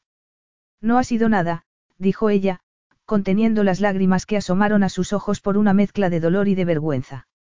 Estás sangrando. Solo es un arañazo. Indícame hacia dónde ir, Matilda prácticamente gritó. Estaba ansiosa por quedarse sola y no sentirse bajo el escrutinio de sus ojos de azabache. Dante, en lugar de responder, se arrodilló y pasó un pañuelo por la herida mientras con la otra mano le sujetaba la pierna. Matilda se mordió el labio con tanta fuerza que temió hacerse sangre, tenía todo el cuerpo en tensión y, al sentir el aliento de Dante sobre su piel, se le formó un nudo en el estómago. En cuanto deje de sangrar, te acompañaré al cenador, la voz de Dante sonó relajada, sus pulsaciones no se habían acelerado. Por contraste, Matilda sentía cada célula de su cuerpo sacudirse como si estuviera en medio de un huracán, y por su mente pasaron imágenes que no se creía capaz de inventar conscientemente. Los dedos de Dante presionaban la herida y su aliento la acariciaba. Matilda anhelaba que sus labios llegaran a tocarla, que ascendieran por su muslo, que alcanzaran su entrepierna, que aliviaran el calor que sentía con su fría mano. Creo que tenemos un botiquín de primeros auxilios. De verdad que no ha sido nada. Ya sé que no ha sido nada, pero, Dante cayó bruscamente al mirar hacia arriba. Matilda le sostuvo la mirada como si fuera un ciervo atrapado por los faros de un coche. Estaba segura de que él había sentido lo que le estaba pasando, que podía incluso sentir su excitación y que, en consecuencia, acababa de descubrir que ella le había mentido al decirle que no lo deseaba. Un tenso silencio se impuso entre ellos mientras se miraban sin parpadear. Durante los siguientes segundos, lo que hiciera Dante podría determinar lo que sucedería a continuación. Matilda había perdido todo control y, si él tiraba de ella, los dos sabían que no opondría resistencia. Matilda, los ojos de Dante le transmitieron deseo y lujuria. Afortunadamente, su voz rompió el embrujo y Matilda recuperó una mínima fracción de sentido común, tiró de la pierna y, con el rostro encendido, avanzó a grandes zancadas hasta la verja, la abrió de par en par y se fue. Necesitaba respirar, alejarse de Dante, reflexionar antes de volver a enfrentarse a él. Estaban pidiendo a gritos que me los llevara. Eran las palabras que Dante le había dirigido el viernes por la noche y que Matilda no podía borrar de su cabeza mientras él le mostraba el cenador. En cuanto se marchó, Matilda se dejó caer sobre la cama y ocultó el rostro entre las manos. No comprendía qué le pasaba. Según Edward ni siquiera le gustaba el sexo, así que no tenía ningún sentido que se comportara como una adolescente dispuesta a tener un romance con un hombre al que solo le interesaba su cuerpo. Y la tentación era difícilmente resistible. Dijera lo que dijera, lo deseaba como no había deseado a ningún otro hombre. Pero al contrario de lo que le sucedía a él, ella quería mucho más que una mera relación física. Por primera vez miró a su alrededor y descubrió que el cenador era encantador. Se trataba de una cabaña en la parte de atrás de la propiedad que había sido decorada con un gusto exquisito. A la derecha de la entrada había una cocina americana y, a la izquierda, un dormitorio con cuarto de baño. Janet llevó sus bolsas y le explicó que solo se utilizaba ocasionalmente. El señor Costello quiere saber si cenará con él, preguntó Janet, después de llenar la nevera con provisiones. Se cena a las siete y media, después de que Alex vaya a la cama, excepto los martes y los jueves que acudo a una clase sobre la Biblia y... No, replicó Matilda. Al darse cuenta de que había hablado con brusquedad, suavizó el tono. Me refiero a cenar con el señor Costello. Por favor, dele las gracias de mi parte. Le traeré algo, ofreció Janet. No hace falta. Tomaré un sándwich o iré a uno de los cafés del pueblo, dijo Matilda. Como desee, Janet se encogió de hombros. Antes de salir, añadió, si necesita algo, llámeme. Cuando se quedó sola, Matilda se puso su ropa de trabajo, unos viejos vaqueros, una camiseta de algodón y unas pesadas botas. A continuación, llamó a Demian para recordarle que llevara la máquina desbrozadora y confirmó el alquiler de contenedores que había realizado por la mañana. Luego, salió al jardín con un cuaderno de notas y una cinta métrica. Como le sucedía siempre que se enfrascaba en su trabajo, las horas pasaron sin que se diera cuenta, y para cuando volvió al cenador, sedienta y exhausta, los últimos rayos del sol habían desaparecido hacía tiempo.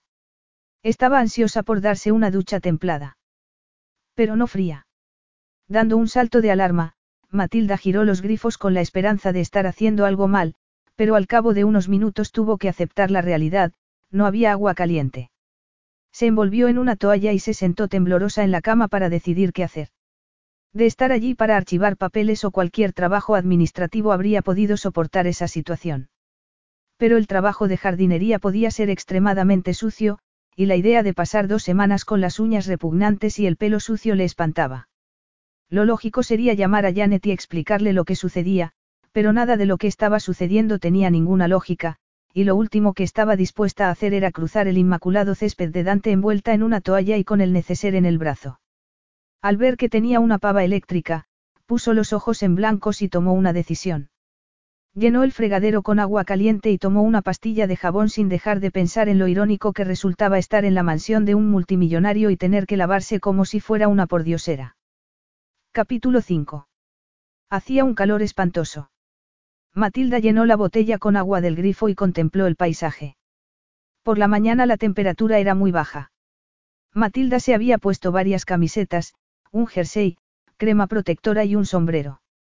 Al alba, llegaron los trabajadores y les dio instrucciones. Puesto que el dinero no era un problema y en cambio tenían poco tiempo, había contratado a una cuadrilla numerosa para limpiar el terreno. Todos trabajaron con intensidad, y los contenedores se llenaron con rapidez. A medida que la temperatura subió, Matilda fue quitándose ropa, y el jardín fue emergiendo de entre las zarzas. Para el final de la tarde, el sol le quemaba en los hombros desnudos mientras contemplaba el resultado de una jornada de intenso trabajo. Los trabajadores se habían marchado con los contenedores, y el terreno había quedado desnudo y embarrado, presidido por el sauce. Matilda ya tenía su lienzo en blanco. Recorrió el terreno mientras bebía agua y revisaba la valla, que parecía estar en buen estado. Solo necesitaría pintura y algún retoque, pero las dos cosas tendrían que esperar al día siguiente. Matilda estaba demasiado cansada como para ponerse manos a la obra. Todavía tenía que recoger las herramientas antes de ir a su hogar temporal. Miró con desánimo la tarea que le esperaba y, llenado el sombrero de agua, se lo puso y cerró los ojos para disfrutar de la improvisada ducha. Matilda, la voz de Dante la sobresaltó. Perdona que te haya asustado. Matilda sacudió la cabeza. No me has asustado. Además, es tu jardín. Estaba a punto de recoger, avergonzada por el aspecto que presentaba, y consciente de que sus pezones se marcaban descaradamente en la camiseta mojada, dio la espalda a Dante y comenzó a recoger. He traído a Alex a ver el jardín, Dante llevaba a la niña en brazos, cruzó el barro y la dejó en la única zona donde había césped, bajo el sauce. Matilda se resignó a tener que hablar con él, dejó las herramientas y se incorporó. Dante llevaba pantalón corto y zapatillas de deportes. Mostraba un cuerpo musculoso y tonificado. Hola, Alex, Matilda sonrió a la niña. Sin preocuparle no obtener respuesta, añadió, ya sé que por ahora solo parece un campo de barro, pero dentro de unos días será una preciosidad. Alex mantenía la vista fija en un punto indeterminado. Tenía el cuerpo en tensión, y no movió ni un músculo mientras Matilda continuó haciendo comentarios, describiendo el castillo encantado, el parterre de arena de playa, las fuentes. Habéis trabajado mucho, comentó Dante. ¿Qué es lo siguiente? La parte más aburrida, explicó Matilda. Mañana vendrán los fontaneros y los electricistas. Luego, los albañiles. Pero una vez hayan acabado, el jardín empezará a adquirir su aspecto final, aunque ansiaba preguntarle a Dante qué tal le había ido a él y prolongar la conversación, guardó silencio. Si Dante quería hablar, tendría que ser él quien hiciera el esfuerzo. Ella ya se había humillado bastante. El silencio se prolongó incómodamente hasta que Dante fue hacia su hija y la tomó en brazos. Es hora de ir a la cama, pequeña, dijo. Y la dulzura con la que habló hizo estremecer a Matilda. Sin embargo, Alex dejó escapar un grito agudo y apretó los puños con fuerza. Matilda la miró con ojos desorbitados. Jamás había visto una transformación tan súbita de la calma a la ira.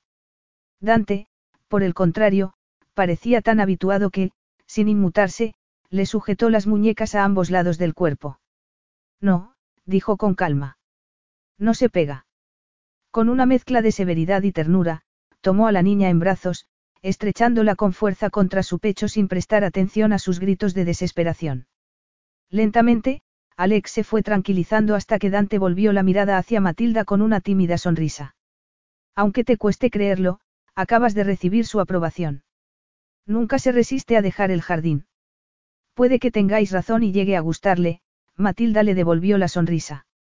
Dante añadió, voy a llevarla dentro, la niña, completamente calmada, descansaba en los brazos de su padre con la mirada perdida como si no hubiera ocurrido nada. ¿Te falta mucho para terminar? No, dijo Matilda. Solo tengo que recoger algunas cosas. Si quieres venir a cenar a casa. No, gracias, dijo ella sin ofrecer ninguna explicación. No es ninguna molestia, insistió Dante, pero Matilda no estaba dispuesta a acercarse a él para que, una vez más, la rechazara o le dedicara palabras hirientes. Solo tengo que calentar la cena. Janet acude los lunes y los jueves a su reunión con alcohólicos anónimos. Pero si ha dicho que, Matilda, furiosa consigo misma por haber reaccionado, se tapó la boca con la mano. Todos tenemos nuestros secretos, ¿recuerdas? Dante se encogió de hombros y luego le dedicó una sonrisa maliciosa. Vamos, ven, la invitó una vez más. No, dijo Matilda con rotundidad. Y sin molestarse con fórmulas de cortesía, dio media vuelta y continuó con su trabajo. Solo cuando oyó la verja cerrarse a su espalda, después de lo que le pareció un siglo, pudo volver a respirar. Alex no solo se parecía a su padre físicamente, reflexionó. Los dos compartían la misma personalidad solitaria y oscura, de una crueldad que afloraba caprichosamente y en el momento más imprevisible, cuando temían que alguien se les acercara demasiado aunque ellos mismos lo hubieran atraído, y siempre conseguían ser perdonados. Matilda intentó convencerse de que una ducha fría le sentaría bien mientras probaba la temperatura del agua con los dedos. Llevaba todo el día acalorada, así que le sentaría bien refrescarse. Lo malo era que, con el tipo de trabajo que hacía, debía darse una ducha prolongada para lavarse el cabello y librarse, de todo resto de polvo y tierra. Apretó los dientes y se metió en la ducha. En cuanto el agua la tocó, dejó escapar un grito y se enjabonó el cabello a toda prisa, confiando en poder aclimatarse a aquella tortura. Pero en lugar de templarse, el agua se fue enfriando cada vez más. Por fin, sin llegar a aclararse bien, cerró el grifo y se envolvió en una toalla. Tenía los ojos enrojecidos por el agua con restos de jabón que le había entrado en los ojos. Temblorosa y sin dejar de vociferar, asió el pomo y, abriendo de par en par, salió con tanta decisión que se dio de bruces contra una muralla humana. ¿Cuándo pensabas decírmelo? Preguntó Dante, airado. Te he oído gritar. Matilda lo miró, perpleja. Has estado espiándome. Se sentía avergonzada y furiosa. Sus ojos enrojecidos se posaron en un balquie, tal que Dante llevaba en la mano. No digas tonterías, es un receptor para controlar bebés, explicó él, y aunque mantenía una expresión seria, Matilda vio que le temblaban las comisuras de los labios porque intentaba no reírse de ella. Janet ha dejado una nota diciéndome lo del agua. Acabo de leerla.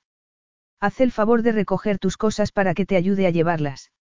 No es necesario, dijo Matilda, que se sentía vulnerable por su desnudez y al mismo tiempo humillada al comprobar que ni siquiera en esas condiciones Dante parecía alterarse. Mañana vendrá un fontanero y... Matilda, Dame suspiró con impaciencia. Mi hija está en casa sola, así que, Por favor dejó la frase en suspenso, y Matilda se dio cuenta de que estaba equivocada, de que a Dante sí le turbaba que estuviera desnuda. Sujetó la toalla con firmeza y bajó la mirada hacia sus pies mojados, que empezaban a dejar un pequeño charco en el suelo. Dante continuó, vístete, Matilda, masculló. Luego vendré a por tus cosas. Y con aquellas palabras indicó que no estaba dispuesto a seguir discutiendo. La decisión estaba tomada. Capítulo 6. Matilda se reunió con Dante, incómoda y todavía avergonzada, en la mesa que constituía el centro de su impresionante cocina. Sobre ella estaba el receptor con una luz parpadeante que Dante llevaba al ir a buscarla, y Matilda se ruborizó aún más al recordar que lo había acusado de espiarla. Se cuadró para enfrentarse a algún comentario ácido de Dante, pero este le sorprendió limitándose a servir una copa de vino y a pasársela a través de la mesa. ¿Te gusta el tinto? Me encanta, mintió Matilda, aunque tras un atentativo sorbo descubrió que aquel tinto no tenía nada que ver con los que había probado con anterioridad y estaba realmente delicioso. Luego lo hizo girar en su copa y lo observó atentamente. Cualquier cosa con tal de no tener que mirar a Dante. Un ruido procedente del receptor la sobresaltó. Es una interferencia, explicó Dante al tiempo que presionaba unos botones. Alguien habrá puesto en marcha un secador o un cortacésped cerca de aquí. Basta con cambiar el canal. No tienes ninguna experiencia con niños, ¿verdad? Ninguna. Bueno, a no ser la de mi amiga Sally. ¿Tiene hijos? No, Matilda sonrió, pero en varias ocasiones ha creído que estaba embarazada. Dante dejó escapar una sonora carcajada que cautivó el corazón de Matilda. Una vez más descubrió que con él era fácil pasar de la máxima tensión a sentirse cómoda y relajada, y también ella rió. Sentía un inmenso placer cuando Dante revelaba algo de sí más allá de la máscara impasible que presentaba al mundo, una faceta nueva dentro de su compleja personalidad. Cuando habló, mantuvo un tono cálido y abierto. Hasta que Alex nació, yo solo había visto recién nacidos en la televisión, Dame frunció el ceño como si pensara en ello por primera vez. No había tenido demasiadas oportunidades. Mi madre es la más pequeña de siete, todos mis primos son mayores que yo, y yo soy el más pequeño de mi familia. Y el más mimado. No me cabe la menor duda, Matilda puso los ojos en blanco sin dejar de sonreír mientras Dante continuaba hablando. Y de pronto, aparece esta pequeña en mi vida y tengo que saber cómo ocuparme de ella, Dame extendió las manos en un gesto de frustración. Yo estaría aterrorizada, admitió Matilda. Inicialmente, yo también, dijo él. Bueno, y ahora también. Matilda lo observó con expresión seria, viéndolo como el padre que tenía sobre sus hombros la responsabilidad de cuidar solo de su hija, en lugar de como el hombre que la perturbaba. Debe de ser muy duro. Lo es, Dante asintió, y no dulcificó sus palabras con las acostumbradas expresiones de satisfacción que solían acompañar a un comentario así, ni sonrió para precipitarse a aclarar que valía la pena o que era lo mejor que le podía pasar. Se limitó a mirar a Matilda en un prolongado silencio hasta que continuó, la semana que viene empiezo un juicio, pero una vez se acabe, tendré que tomar una decisión. Respecto a mudarte a Italia. Así es. Todos los médicos con los que he consultado dicen que Alex necesita rutina y estabilidad, y por el momento no le estoy proporcionando ni una cosa ni otra. Katrina siempre está dispuesta a ayudar, pero, Dante vaciló y bebió vino mientras Matilda contenía el aliento con la esperanza de que continuara hablándole de sus problemas.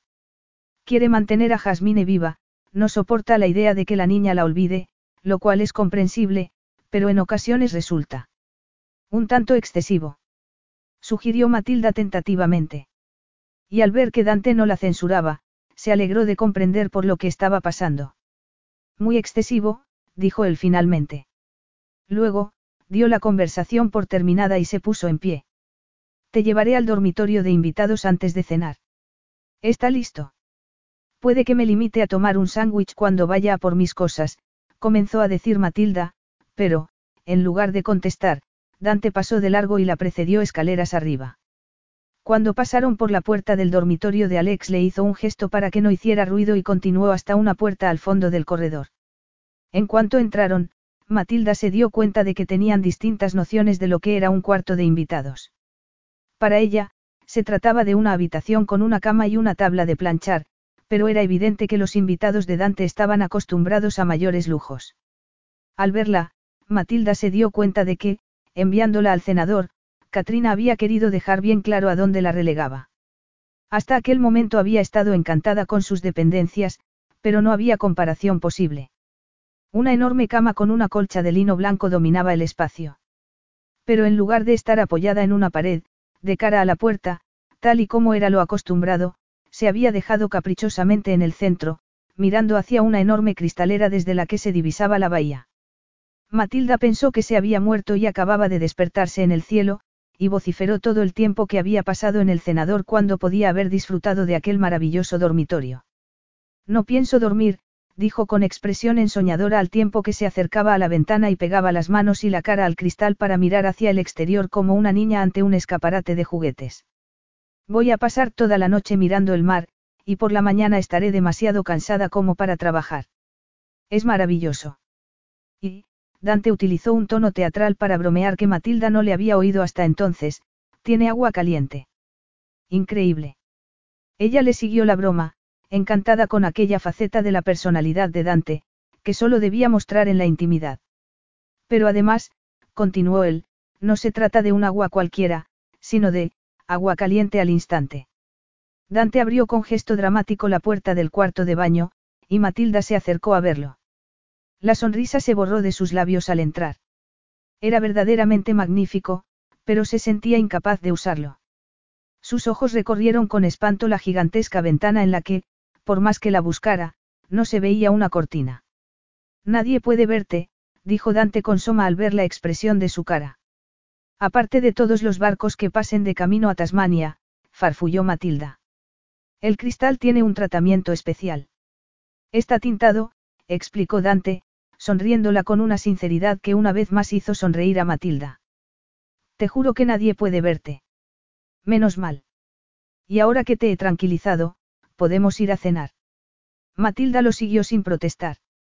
Al pasar junto a la puerta de Alex, Dante se puso un dedo en los labios y la entreabrió para ver a su hija. Matilda lo esperó fuera. La pequeña dormía con una pierna asomando entre los barrotes de la cuna, su rostro tenía una expresión angelical. Matilda sintió que se le encogía el corazón al pensar en cuánto había sufrido para ser tan pequeña, y se le formó un nudo en la garganta al ver la delicadeza con la que Dante le colocaba bien la pierna y la tapaba, acariciándole el cabello con ternura al ver que se movía.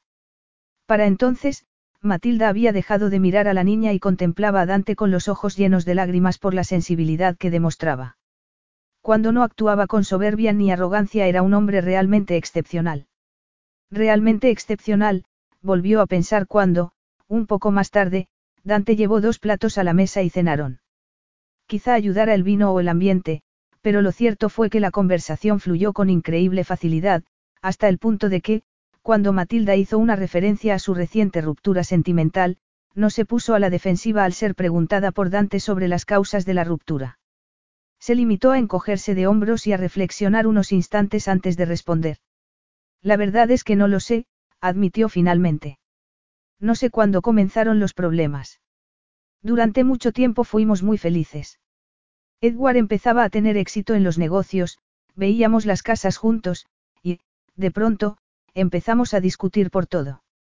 Todo lo que yo hacía le parecía mal, mi ropa, mis amigos. Nada de lo que pudiera hacerle hacía feliz. Todo iba a la perfección, y de pronto empezasteis a discutir. Preguntó Dante con incredulidad. Es imposible, Matilda. La perfección no existe. Tuvo que haber algo, un aviso de que las cosas no iban tan bien como aparentaban. Siempre lo hay. ¿Cómo lo sabes?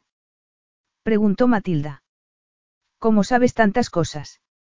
Mi trabajo consiste en saber cómo funciona la mente de las personas, respondió Dante.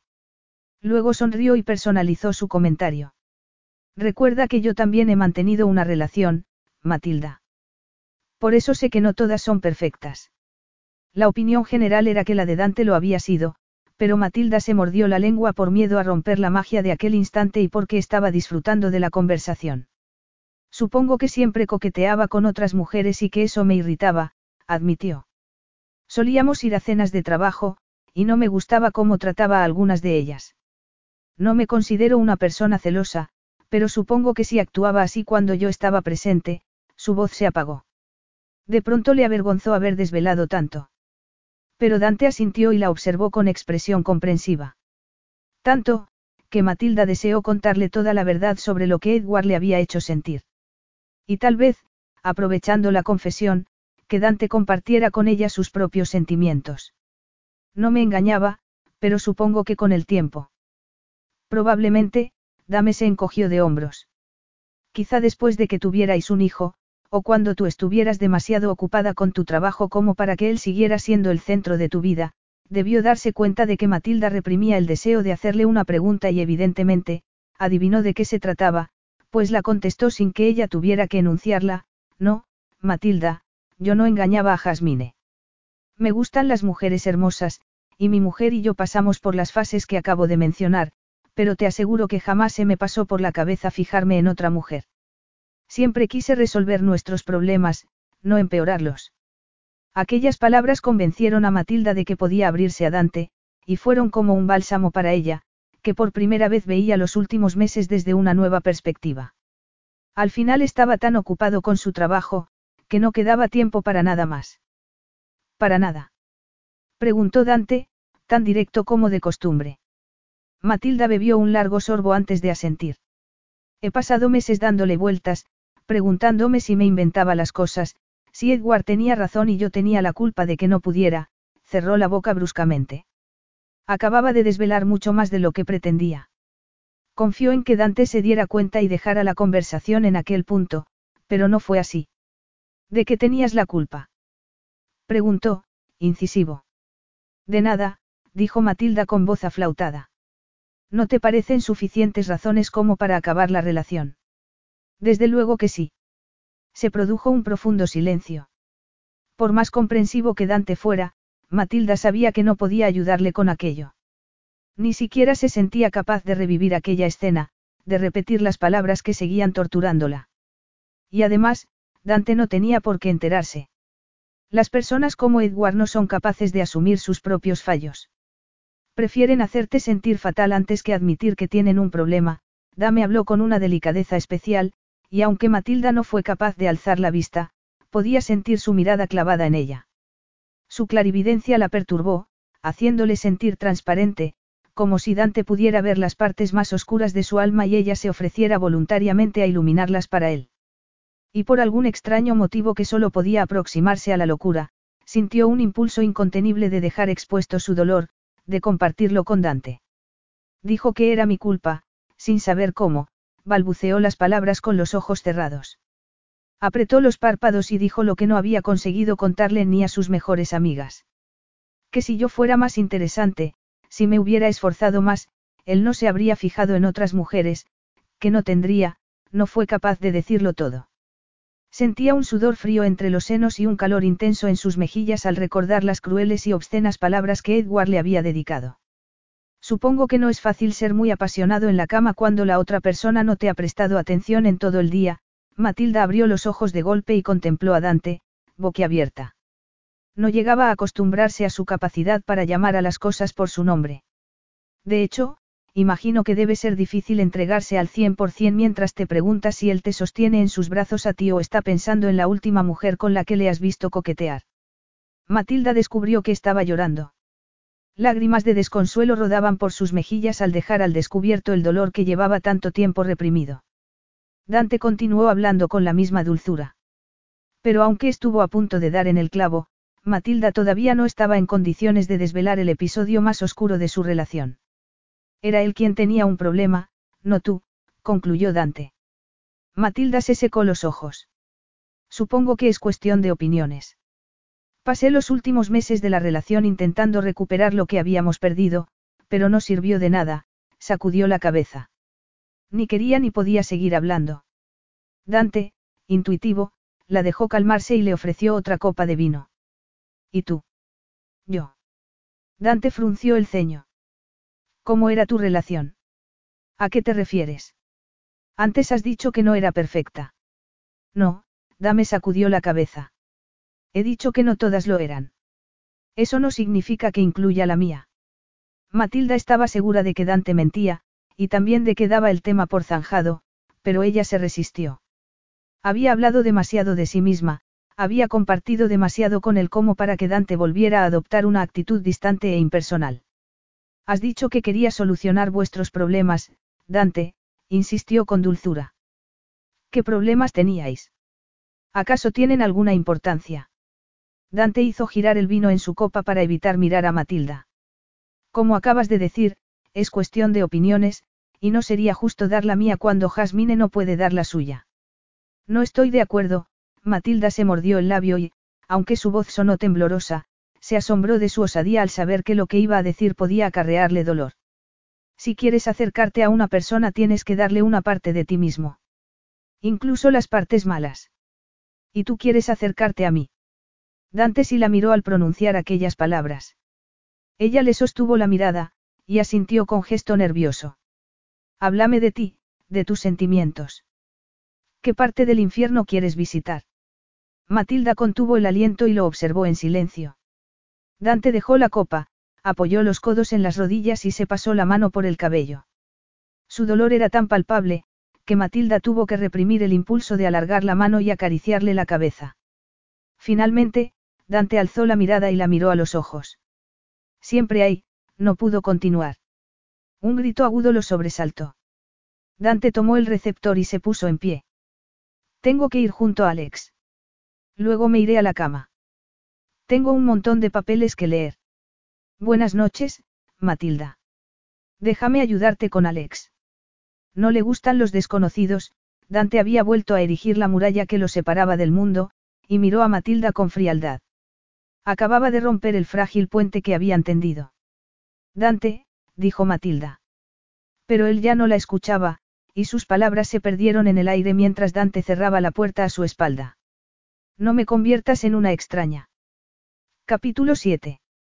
Como era de esperar, Katrina hizo llamar a un fontanero para que resolviera el problema del agua con toda celeridad, y Matilda asumió, desilusionada, que a no ser que se produjera un milagro pronto volvería a mudarse al cenador. Y la razón de querer quedarse en la casa no era exclusivamente Dante, sino el haber despertado sobre una gloriosa cama, en una habitación de cuento de hadas inundada de un sol radiante y con unas vistas espectaculares. Hormigas blancas. Katrina estuvo a punto de atragantarse con el té al recibir la noticia del fontanero. Matilda tuvo que contener la risa mientras colocaba unas tazas de café en una bandeja para llevársela a los trabajadores. Bueno, supongo que puede arreglar el agua en primer lugar. Ya aplicaremos un tratamiento contra las hormigas cuando, dejó la frase inconclusa, pero las palabras quedaron suspendidas en el aire, y Matilda rellenó un azucarero con gran cuidado para ver cómo continuaba. Resuelva el problema del agua. No es necesario que haga todo hoy mismo. Me temo que es imposible, dijo el hombre animadamente. Las paredes no son los bastante estables como para poder cambiar las tuberías. Hay que aplicar el tratamiento y reponer algunas de las paredes antes de continuar. Va a ser un trabajo bastante complejo. Y no fue el único que se presentó en los siguientes días. Katrina prácticamente se mudó a casa de Dante. Llegaba antes de que él se fuera a trabajar y se marchaba solo cuando volvía, casi siempre bastante tarde. Matilda ni siquiera lo veía. Estaba demasiado ocupada resolviendo sus propios problemas con el jardín. El maravilloso sauce alargaba sus raíces por todo el terreno, obligándole a modificar sus planes continuamente. Junto con el electricista y el fontanero, tuvo que dedicar todo un día y parte de su noche a localizar los lugares más apropiados para colocar las tuberías que suministrarían el agua a las fuentes. Y cuando ese problema quedó solventado, Matilda se despertó con la noticia de que, a pesar de la minuciosa inspección que habían realizado, las hormigas se habían mudado desde el cenador a la parte trasera del vallado, que tendría que ser sustituido y reparado. Más contenedores tuvieron que ser contratados, otros problemas menores tuvieron que ser resueltos, y para cuando Matilda volvía a casa, solo tenía fuerzas para calentarse algo de cenar y meterse en la cama, completamente exhausta. A pesar de todo, y según se aproximaba el final de la primera semana, aunque no se pudiera hablar de orden en el jardín, sí empezaba a aparecer un caos controlado. Y por fin, una vez se instalaron las tuberías y el sistema eléctrico, algo parecido al jardín que Matilda tenía en mente empezó a emerger de lo que hasta entonces solo había sido una masa informe. Debe de haber un topo que consume esteroides, bromeó Dante al ver los montículos de arena que se apilaban por toda la zona. Y Matilda sonrió por primera vez en varios días al verlo entrar con Alex en brazos una de aquellas tardes. He oído que las cosas no han ido tal y como habías planeado. Al contrario, respondió Matilda. Dentro de los planes siempre cabe algún desastre. Pero creo que ya lo hemos superado. Cenarás con nosotros. Con nosotros. A Matilda le extrañó el plural, dado que Alex ya llevaba puesto el pijama y se iría pronto a la cama. Vienen Hugh y Katrina. Janet espera que le diga cuántos seremos. No, gracias, Matilda sacudió la cabeza, pero no dio ninguna excusa. Siento haber estado ausente, dame se cambió a Alex de cadera. La preparación del juicio me está llevando mucho tiempo, las cosas se han complicado.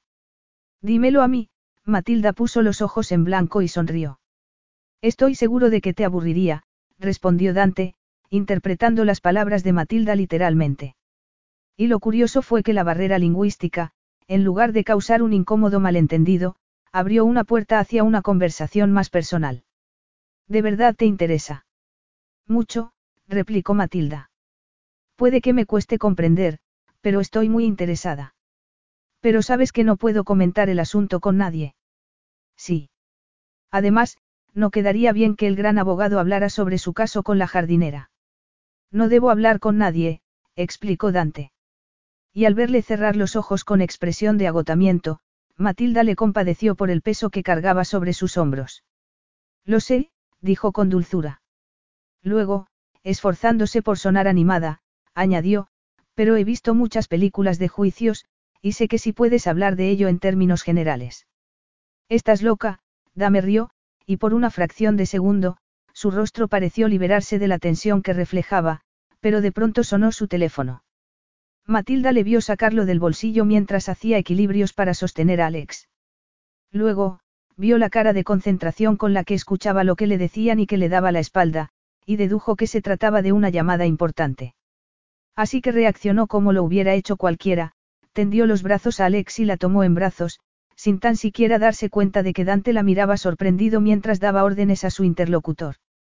Se ha ido contigo. Había pasado un cuarto de hora largo. Quince minutos durante los cuales Dante habló por teléfono, y Matilda, tras dejar a Alex en el suelo, recogió unas margaritas y se puso a hacer una cadeneta mientras hablaba con ella aún sabiendo que no obtendría respuesta. Sin embargo, la niña parecía interesada y miraba fijamente las manos de Matilda, y no prestó atención a su padre cuando se arrodilló a su lado para contemplar, boquiabierto, una escena que, de haberse tratado de otra niña, habría sido de lo más normal. Disculpa. Preguntó Matilda, que estaba concentrada haciendo la cadeneta. Que Alex se ha ido contigo, dijo Dante con tono de incredulidad mientras observaba, perplejo, como Alex tomaba la cadeneta de manos de Matilda. Es que no doy tanto miedo como tú crees, Dante, sonrió ella. No lo comprendes.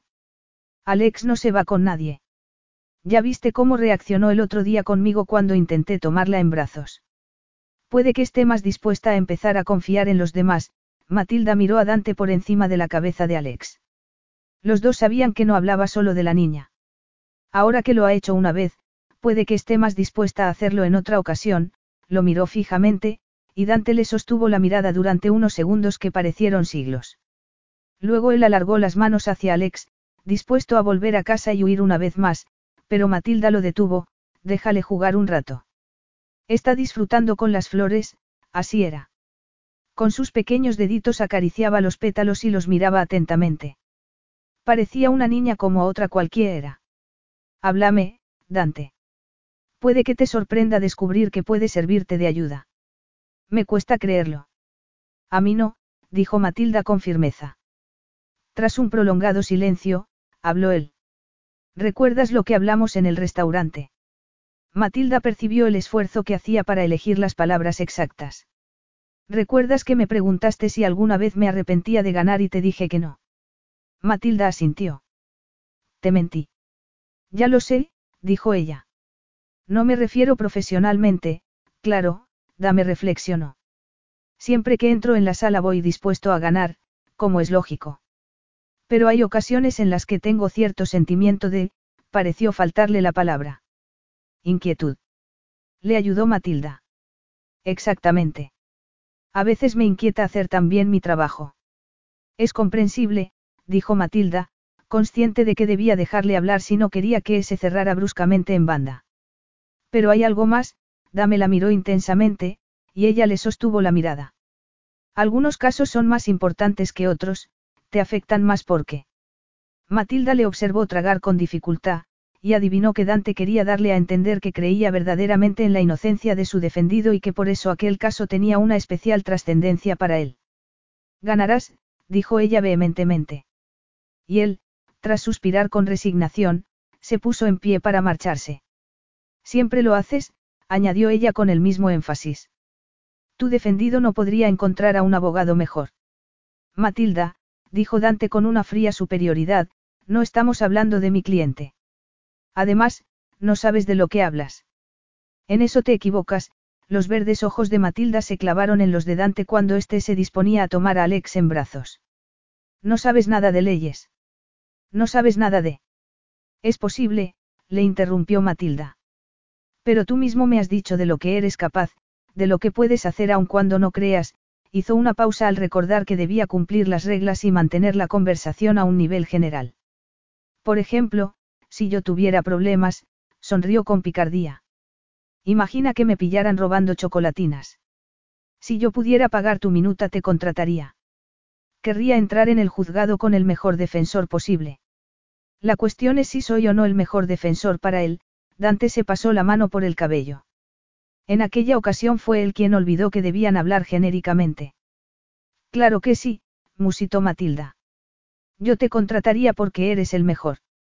Pero si además supiera que tú confiabas en mi inocencia, me sentiría cien veces mejor, Dante frunció el ceño mientras reflexionaba, y Matilda suspiró, aliviada al ver que había comprendido lo que quería decirle. Todo va a salir bien, añadió. Y Dante, en lugar de lanzarle uno de sus sarcásticos o arrogantes comentarios, le dedicó una mirada de agradecimiento. Es hora de ir a la cama, Alex, dijo Matilda al tiempo que alargaba los brazos hacia ella. Y aunque la niña no imitó su gesto, no ofreció resistencia cuando la tomó en brazos y acompañó a Dante hasta la verja. ¿Le gustas? dijo él cuando tomó a la niña para marcharse. Es fácil encariñarse conmigo, bromeó Matilda. Muy fácil, dijo él. Y en aquella ocasión Matilda tuvo claro que no pretendía ser sarcástico ni hablaba con dobles sentidos. Mientras se alejaba, el eco de las palabras de Dante fue como una caricia para su agotado cuerpo. Sin ninguna duda, era lo más bonito que le había dicho desde que se conocían. Capítulo 8. Perdona que te haya molestado. No pasa nada, Matilda se incorporó torpemente, un poco desorientada y terriblemente avergonzada de que Dante la encontrara acalorada y sucia, con unos pantalones cortos y una mínima camiseta, y echada sobre una manta con los ojos cerrados en mitad del día. Era la última persona a la que esperaba ver. Llevaba un traje elegante, pero tenía el primer botón de la camisa desabrochado y el nudo de la corbata aflojado, lo que le daba un aspecto más relajado e informal de lo habitual. En la mano sostenía una bolsa de papel. Unas gafas de sol contribuían a que su expresión resultara tan inescrutable como de costumbre. ¿Has trabajado mucho? Así es, asintió Matilda. Si sigo a este ritmo, acabaré a tiempo, al ver que Dante arqueaba una ceja con escepticismo, Matilda añadió, tengo derecho a tomarme un descanso de vez en cuando. Yo no he dicho nada. Puede que no, pero lo has pensado. Para tu información, has de saber que llevo aquí desde el amanecer y que solo he parado para tomar un café a las 10 de la mañana. No tienes que darme explicaciones. Ya lo sé. Tú decides cómo organizarte. Lo que pasa, Dante dejó la frase inconclusa, y a sus labios se afloró una sonrisa que Matilda no había visto antes. Creo que me he equivocado de trabajo. Para mí, trabajar significa tener reuniones interminables, constantes llamadas de teléfono y cosas así, mientras que las dos veces que he venido a verte te he encontrado o dándote una ducha improvisada o descansando, al ver que Matilda iba a protestar, añadió, no te estoy criticando. Basta mirar para ver todo lo que has trabajado. Y por una vez no pretendía ser sarcástico. Honestamente, al verte echada he pensado que había elegido el trabajo equivocado. Y tienes razón, dijo Matilda, sorprendida de su amabilidad. Pero debes saber que no estaba durmiendo. No intentes engañarme. Ni siquiera me has oído acercarme. Estaba meditando, al ver la cara de incredulidad de Dante, Matilda añadió, claro que te he oído, pero, titubeó porque no estaba segura de cómo explicar a Dante lo que sucedía en los estados de profunda relajación mental. Pero. Pero no he prestado atención a ese pensamiento. Lo he dejado pasar. No comprendo. ¿De verdad quieres que crea que no dormías? Así es. Cuando trabajo suelo meditar. A menudo es el momento en el que tengo las mejores ideas. Deberías intentarlo. Bastante me cuesta dormirme a la una de la madrugada como para intentarlo durante el día. Esa es la cuestión, dijo Matilda en tono triunfal. A veces, la mejor forma de encontrar una solución es dejar de buscarla. Es posible, Dante se encogió de hombros. Pero por ahora voy a seguir con los métodos tradicionales. Venía a ver si querías comer algo, antes de que Matilda buscara una excusa para evitar decirle que no quería coincidir con Katrina, Dante alzó la bolsa de papel. He traído hojaldres y sándwiches. De verdad. ¿Por qué te sorprende tanto? No sé, Matilda empezaba a tener dolor de cuello de mirar hacia arriba. Se echó a un lado y dio una palmadita a la manta, a su lado, para que Dante se sentara. ¿Cómo es que estás en casa a esta hora? Dante se sentó, sacó un sándwich y se lo dio a Matilda. Llevo toda la mañana intentando leer un documento fundamental para el caso, sin éxito. Mi nueva secretaria todavía no ha aprendido que todo el mundo dice que tiene que hablar conmigo urgentemente, así que me pasa todas las llamadas en lugar de filtrarlas. Así que he decidido imitar tu método. ¿Qué método? Matilda lo miró, sorprendida. Apagar el teléfono y desaparecer. Katrina se ha llevado a Alex, así que he venido a trabajar a casa. Pero antes tenía que comer algo. No he oído el helicóptero. He venido en coche. Ha sido muy agradable, dijo Dante. Y comieron en un amigable silencio hasta que Matilda estuvo a punto de atragantarse cuando él comentó, he estado pensando en ti. En mí. Y en cuanto me gusta charlar contigo, Dante se quitó las gafas. Parecía tan cómodo como siempre. Nada que ver con los nervios que Matilda sentía y que le hicieron enterrar los dedos de los pies entre el musgo. Y tienes razón, hay que saber encontrar un momento para relajarse. Relajada no era precisamente como Matilda no se sentía en aquel instante. Dante estaba tan cerca que le habría bastado inclinarse levemente para besarla. El deseo estalló en su interior, y miró hacia otro lado bruscamente para evitar que Dante lo atisbara en sus ojos. Bebió agua y se sopló el flequillo mientras se decía que no podía volver a humillarse ni a malinterpretar las señales que él le daba. Deberías probar a meditar para relajarte, dijo, controlando que su voz sonara lo más natural posible. No me serviría de nada. Si eso es lo que piensas, tienes razón, Matilda podía sentir el aire lleno de electricidad, y por un instante tuvo la tentación de decir lo que pensaba, pero sabía que, de hacerlo, estaría jugando con fuego. Inténtalo, se obligó a mirarlo a los ojos. ¿Por qué no te echas y lo intentas ahora mismo? Ahora. Dante la miró con una picardía que Matilda tuvo que pasar por alto para seguir aparentando una calma que estaba lejos de sentir. Ahora, dijo con firmeza. Échate. Dante se tumbó con el cuerpo completamente rígido. Ahora, ¿qué? preguntó, impaciente. Cierra los ojos y respira, ordenó Matilda mientras observaba su perfil y confirmaba una vez más que tenía las facciones de una escultura clásica, arco ciliar marcado, nariz aguileña, mandíbula fuerte. Solo los labios carnosos suavizaban su rostro. Tienes que relajarte, insistió Matilda al ver que los tenía apretados. Además, su voz sonaba tensa y algo ronca. También ella tenía que conseguir relajarse. Utiliza los músculos del estómago. Toma aire por la nariz y expúlsalo por la boca. ¿Qué? Dante abrió un ojo. Respiración abdominal, explicó ella. Pero al ver que Dante fruncía el ceño con escepticismo, supo que estaba ante un incrédulo. No tienes que mover el pecho. ¿Recuerdas cuando Alex era un bebé y la observabas dormir? Dante esbozó una sonrisa y relajó el ceño. Pues esa es la idea. Los bebés saben relajarse instintivamente. ¿Así? Preguntó Dante al tiempo que tomaba aire. Y Matilda observó que se le hinchaba el estómago, pero también el pecho. Casi. Voy a ayudarte. Empuja mi mano, se arrodilló al lado de Dante. Había enseñado a hacerlo a muchas de sus amistades, pero sus movimientos eran torpes y titubeantes porque sabía que en el caso de Dante, podían convertirse en una puerta abierta hacia un lugar al que era demasiado peligroso asomarse.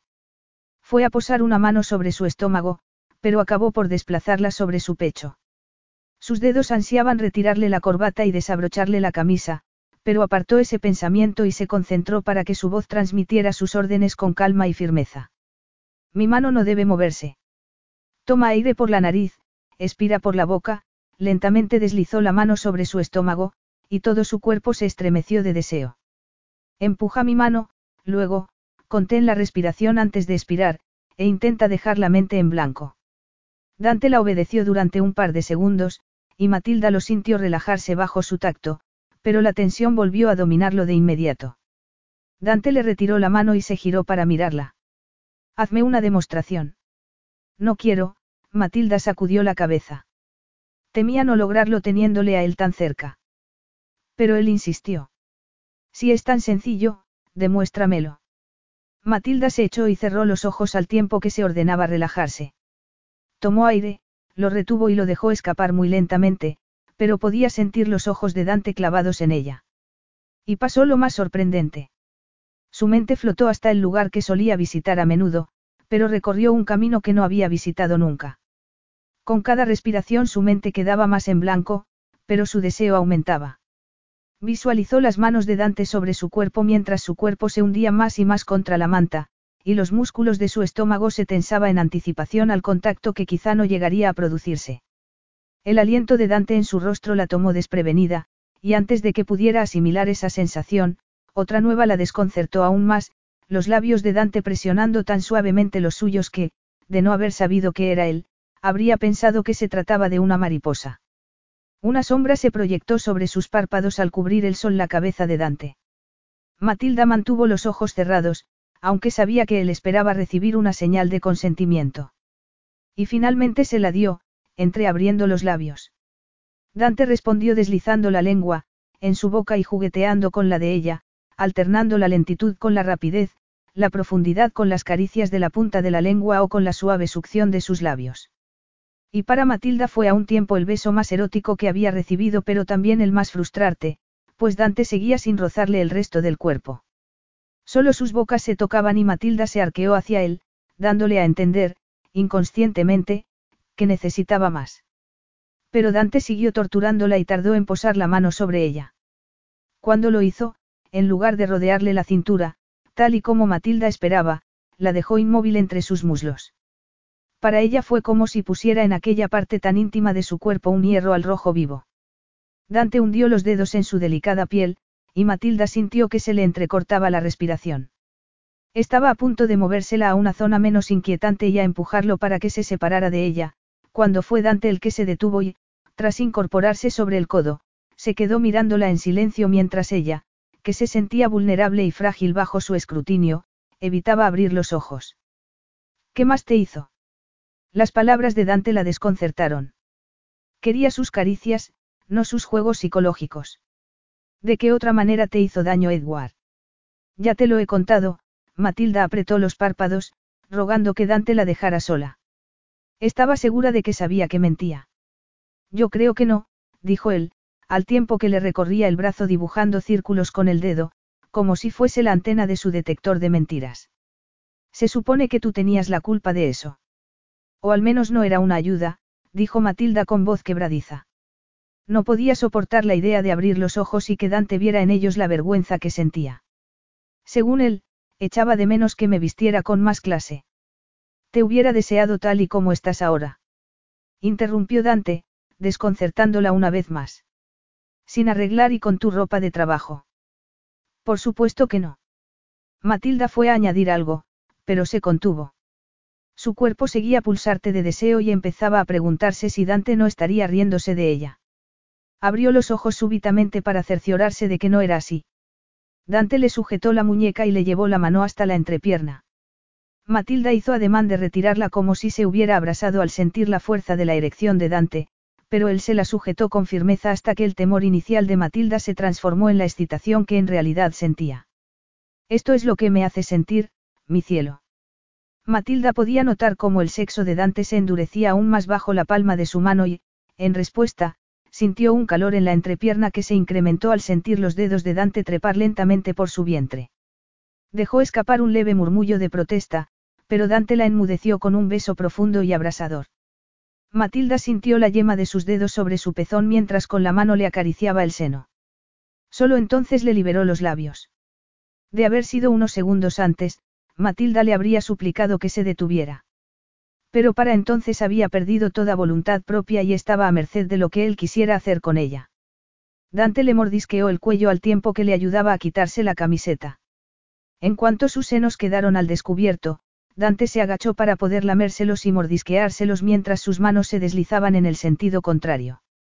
Matilda sintió contraerse los músculos de su vientre cuando Dante le bajó la cremallera de los pantalones y, por primera vez desde que empezaron las caricias, Dante habló, y lo hizo con una voz tan profunda y ronca que, en lugar de romper el hechizo, lo intensificó. No te aferres a esos pensamientos, Bella, deja que pasen, susurró, repitiendo las palabras que ella le había dedicado unos minutos antes, pero con un significado completamente distintos. Y Matilda lo intentó con todas sus fuerzas al tiempo que alzaba las caderas para que Dante pudiera quitarle los pantalones y las bragas. Pero, al quedarse desnuda, la invadió un sentimiento de vergüenza y, en un acto reflejó, recogió las rodillas e hizo ademán de taparse con la mano para ocultar su cuerpo de la mirada de Dante. Por un momento creyó que él actuaría como Edward y le retiraría la mano para volver a ponerla donde acababa de estar. No luches contra ti misma, fue lo que dijo Dante, intentando tranquilizarla con palabras en lugar de forzarla. No pienses en el pasado, sino en esto. Con una mano le acarició suavemente el estómago mientras con la otra le secaba las lágrimas que habían rodado por sus mejillas hacia su cuello. Besó y secó los surcos alados mientras presionaba su sexo endurecido contra su entrepierna como prueba de cuánto la deseaba. Poco a poco los sentimientos que habían angustiado a Matilda se fueron disipando, hasta que se entregó de nuevo plenamente a Dante y lo que estuviera dispuesto a darle o pedirle. Ahora voy a tocarte. Ya la estaba tocando. Todo su cuerpo estaba en contacto con el de ella, y su aliento le acariciaba las mejillas, pero comprendió lo que Dante quería decir y le agradeció que la avisara. Cuando sus dedos alcanzaron su vello rizado y descendieron hacia su interior, Matilda se estremeció. Con delicadeza, él le mordisqueó el cuello al tiempo que, con una exquisita delicadeza, exploraba su interior con sus dedos haciendo pequeños círculos y presionando con suavidad. Matilda se sintió súbitamente asaltada por la duda y se tensó. ¿Y si no podía? ¿Y si le desilusionaba? Dante consiguió relajarla a base de caricias, ejerciendo algo más de fuerza y sustituyendo sus miedos por deseo mientras masajeaba con sus dedos y con la palma de su mano la cueva de su feminidad. Matilda abrió los ojos en una ocasión, ebria de lascivia, y dejó escapar un gemido con el que su cuerpo expresaba el fuego en el que ardía. Su mirada se encontró con el sonriente rostro de Dante, en el que no descubrió la menor traza de suficiencia, sino puro y simple deseo. Matilda, susurró él con voz jadeante. Y ella se dio cuenta de que se había entregado a sus caricias sin molestarse en devolverlas y que él seguía igual de excitado con solo tocarla. Con una osadía de la que no se hubiera creído capaz, forcejeó con el cinturón de sus pantalones para bajárselos junto con los calzoncillos de seda y contempló con lujuria su sexo firme y tenso, a punto de explotar.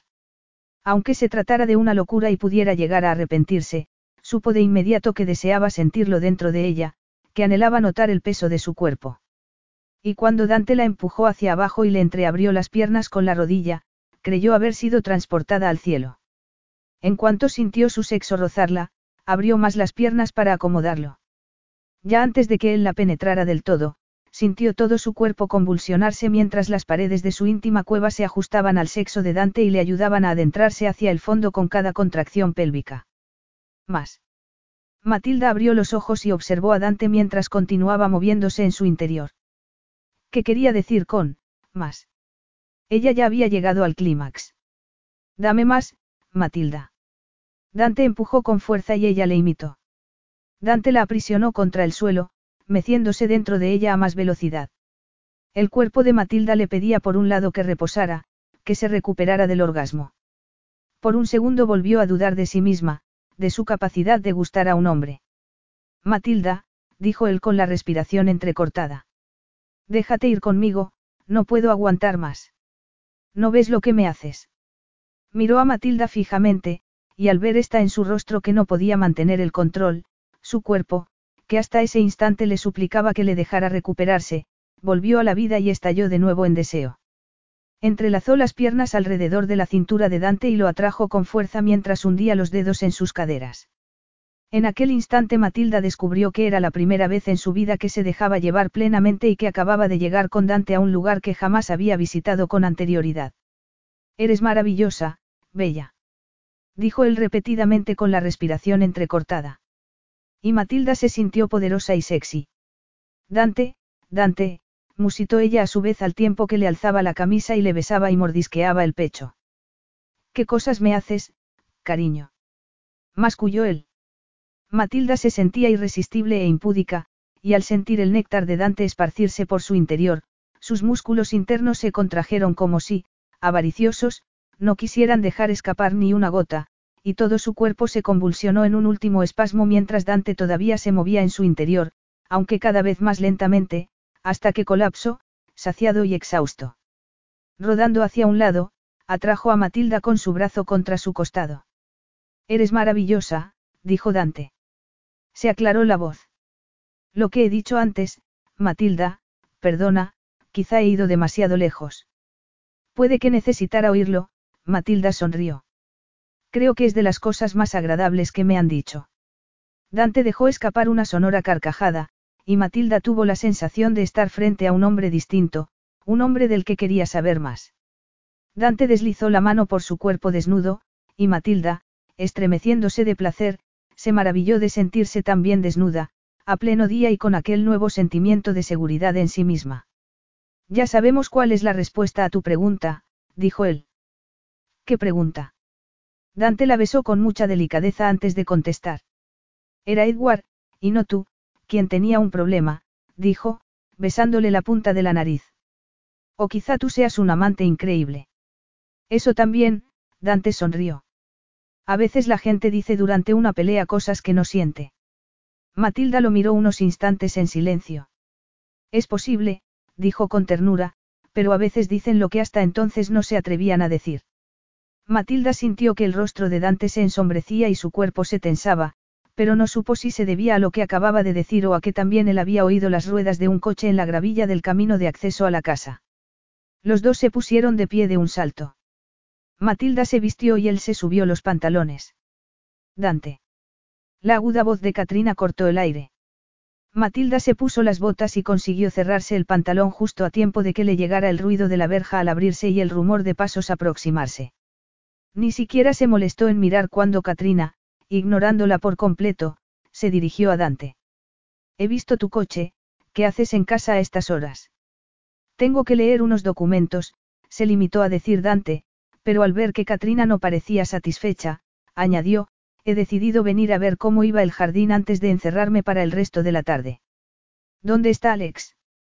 Katrina miró alternativamente a Dante y a Matilda con suspicacia. Dormida en el coche, dijo finalmente. Iba a llevarla a la cama. Te ayudaré, se ofreció Dante. Pero Katrina ya se había marchado sin volver la mirada. Matilda se quedó mirándole la espalda con las mejillas encendidas. Luego, se volvió a Dante. ¿Crees, que lo ha adivinado? Claro que no, Dante sacudió la cabeza, pero no parecía tan seguro como pretendía, y Matilda tuvo la impresión de que la intromisión de Katrina no solo había interrumpido su momento de intimidad, sino que lo había borrado por completo. ¿Por qué iba a pensar que había algo entre nosotros? Matilda no supo decidir si trataba de tranquilizarla o si la trataba despectivamente, pero le costó reconocer en él al hombre con el que acababa de estar. Toda dulzura y complicidad había desaparecido para ser reemplazada por la fría distancia con la que solía relacionarse con el mundo exterior. Quizá haya adivinado que acabamos de hacer el amor, los ojos de Matilda se llenaron de lágrimas. Quería que Dante se retractara, que se diera cuenta de la brutalidad con la que acababa de hablarle y se disculpara. Pero Dante la miró fijamente en silencio, como si se resistiese a devolver dignidad a sus humillantes palabras. Puede que haya notado que estos últimos días hemos intimado. No, el monosílabo fue más doloroso que una explicación. La negación la rebajaba aún más de lo que Matilda creía posible. ¿Y qué es lo que acaba de suceder? Matilda señaló con el brazo el lugar en el que habían yacido, donde Dante le había hecho el amor. Se preparó para oír la confirmación de sus peores sospechas. ¿Qué acaba de suceder, Dante? Sexo, Dante la miró con severidad, retándola a contradecirlo. Sus labios se apretaron en una fina línea al ver que Matilda sacudía la cabeza y se negaba a aceptar su versión de los hechos. Ha sido algo más, y tú lo sabes, dijo Matilda con voz ronca. Ella había visto otra faceta de Dante apenas hacía unos segundos, y no estaba dispuesta a olvidarla. Dante, por favor, no me hagas esto, Matilda alargó la mano hacia él, pero Dante retiró el brazo como si fuera contagiosa o como si le diera asco. Está bien, buen sexo, fue todo lo que Dante estuvo dispuesto a ceder. Y Matilda tuvo que tragar la bilis que le produjeron aquellas palabras envenenadas. Fue ella quien en aquel instante erigió una mura. Ya a su alrededor para impedir que aquel hombre pudiera aproximársele. No, Dante, no ha sido solo eso, no estaba dispuesta a mentir ni a negar lo que sentía. Lo miró fijamente a los ojos, y dijo toda la verdad, el buen sexo no es solo lo que pasa en el instante, Dante, sino cómo te sientes después. Y en este momento me siento peor que nunca, Matilda tuvo la certeza de que si no decía todo lo que pensaba, lo cobijaría y crecería en su interior hasta enfermarla, así que continuó sin tan siquiera importarle si él le prestaba atención o no, no sé cuál es tu problema, no sé qué te lleva a cerrarte a algo que podía haber sido maravilloso. Puede que te guste justificarlo diciendo que no soy lo bastante sofisticada para jugar de acuerdo a tus reglas, o que no le llego a tu mujer a la suela de los zapatos, pero tendrás que resolverlo tú solo. Para serte sincera, a mí me da lo mismo. Dante se limitó a pestañear, pero Matilda supo que lo había desconcertado, que aunque estuviera encerrado en sí mismo, parte de lo que acababa de decir había hecho mella en él. Por eso se sintió capaz de seguir adelante. No tienes ni idea de cuánto me arrepiento de haber tenido sexo contigo, Dante, pero quiero aclararte una cosa, puede que yo haya perdido parte de mi orgullo, pero tú has perdido infinitamente más, comenzó a caminar hacia la casa. No estaba dispuesta a llorar, así que concluyó gritándole por encima del hombro, me has perdido a mí. Capítulo 9. La cruel frialdad de Dante facilitó a Matilda una decisión que de otra manera se le hubiera hecho insoportable, tenía que alejarse de él. No podía seguir compartiendo su casa y parte de su vida y ser excluida de ella cada vez que Dante temía haber bajado la guardia y mostrarse vulnerable. Era una tortura que Matilda no estaba dispuesta a soportar, y la ira del momento le dio fuerza para llamar a todos sus amigos y colegas y pedirles que le ayudaran a concluir el trabajo al que se había comprometido antes de marcharse de allí para siempre. Fueron los días más agotadores de su vida. Sin preocuparse por el coste, que pensaba pasar a la factura que pagaría Dante, alquiló grandes focos para poder trabajar hasta bien entrada la noche. Y cuando llegaba a la cama, estaba tan agotada que ni siquiera tenía tiempo de pensar. Solo podía caer en un sueño profundo con el que recuperar la suficiente energía como para empezar de nuevo al día siguiente. Has conseguido lo imposible, dijo Hugh la tarde del sábado, cálida y bochornosa, mientras le servía una copa de champán que había llevado con él desde el porche, donde la familia había disfrutado de una placentera comida. Contemplaba el jardín con admiración. Estaba prácticamente terminado, la bella durmiente había emergido de entre las zarzas, convirtiéndose en el paraíso de cualquier niño. Un laberinto de arbustos con diferentes salidas rodeaban al sauce, del que pendían miles de lucecitas. Parecía una estampa de cuento. ¿Qué te parece, Katrina. Muy bonito, respondió la aludida, con una indiferencia que ya no ofendía a Matilda. Lo único que le importaba a aquellas alturas era saber que en menos de doce horas estaría fuera de aquella casa. Pero lo que cuenta es la opinión de Alex. En aquel preciso momento, se abrió la verja y apareció Dante, al que Matilda no se había molestado en dirigir ni la mirada en las pocas ocasiones en que habían coincidido. En cambio, sí prestó atención a Alex, que caminaba torpemente de la mano de su padre. Estaba adorable con un pijama de algodón y unas zapatillas que imitaban gatitos. Y a pesar de lo exhausta que Matilda se sentía, la reacción de la niña le hizo olvidarlo todo. Su mirada, siempre ausente, cobró, vida. Alex pestañeó y miró a su alrededor, maravillada, y una sonrisa iluminó su rostro cuando Matilda dio a un botón y las fuentes se pusieron en marcha. La tímida exclamación de sorpresa de la niña, caldeó el corazón de Matilda como si el sol acabara de asomarse tras una tormenta. La niña se quedó parada unos instantes antes de echar a correr, algo que en cualquier otro niño hubiera sido normal, pero que, en su caso, representaba todo un acontecimiento. Creo que le gusta, Matilda perdonó el inexpresivo comentario de Hugh al ver que sus mejillas estaban humedecidas por lágrimas de emoción. Por su parte, Matilda sintió que todos los sufrimientos de los días precedentes habían valido la pena si con ello había contribuido a que aquella niña, distante y encerrada en sí misma, emergiera de su caparazón aunque solo fuera temporalmente. Que el diseño que había visualizado fuera del gusto de aquella niña atormentada y perdida le produjo un profundo sentimiento de bienestar. Y al ver el jardín a través de los ojos de la niña, recuperó de golpe la alegría que había perdido durante los últimos días. Mira dijo Alex en un susurro lleno de entusiasmo, al tiempo que se agachaba para ponerse a su altura y le tomaba la mano para servirle de guía, mientras Katrina y Hugh hacían su propia inspección. Mira lo que hay aquí.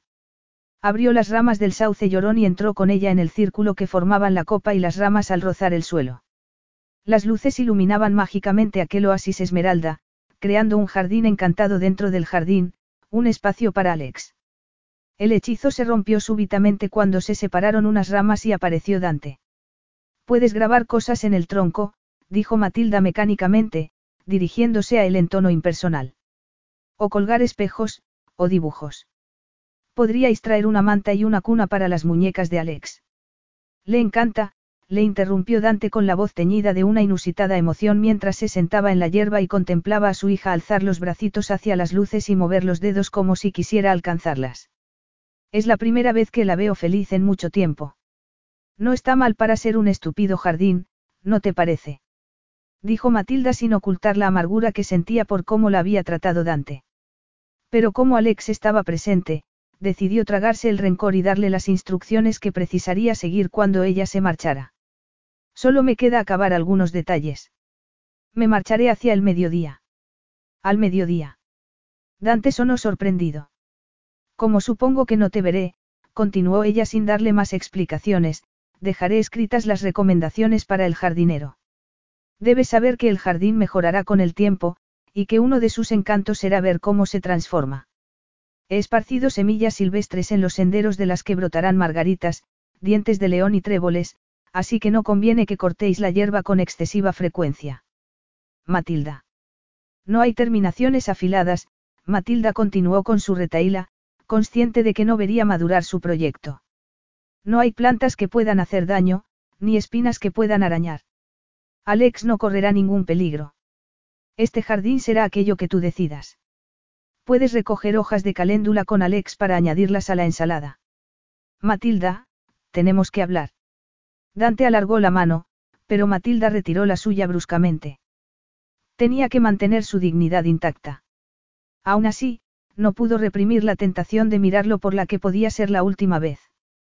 Sus últimas instrucciones estuvieron cargadas de dobles sentidos, y por la expresión del rostro de Dante al oírlas, supo que entendía todas y cada una de ellas. No, Dante, tú tienes que escuchar. Puede que este jardín te parezca precioso ahora, pero mañana, cuando haya recogido y me haya marchado, volverás a verlo y verás los primeros fallos. Mañana, a la cruda luz del día, te preguntarás por qué habrás pagado tanto dinero por él, por qué no habrá luces, y los arbustos te parecerán más pequeños, y verás los palos que sujetan a las plantas.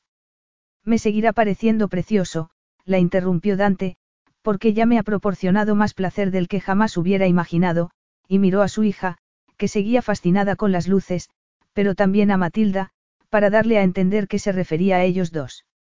De acuerdo, puede que lleve un poco de tiempo acostumbrarse a él, pero ahora comprendo que, a la larga, vale la pena, Matilda lo miró firmante y tragó saliva.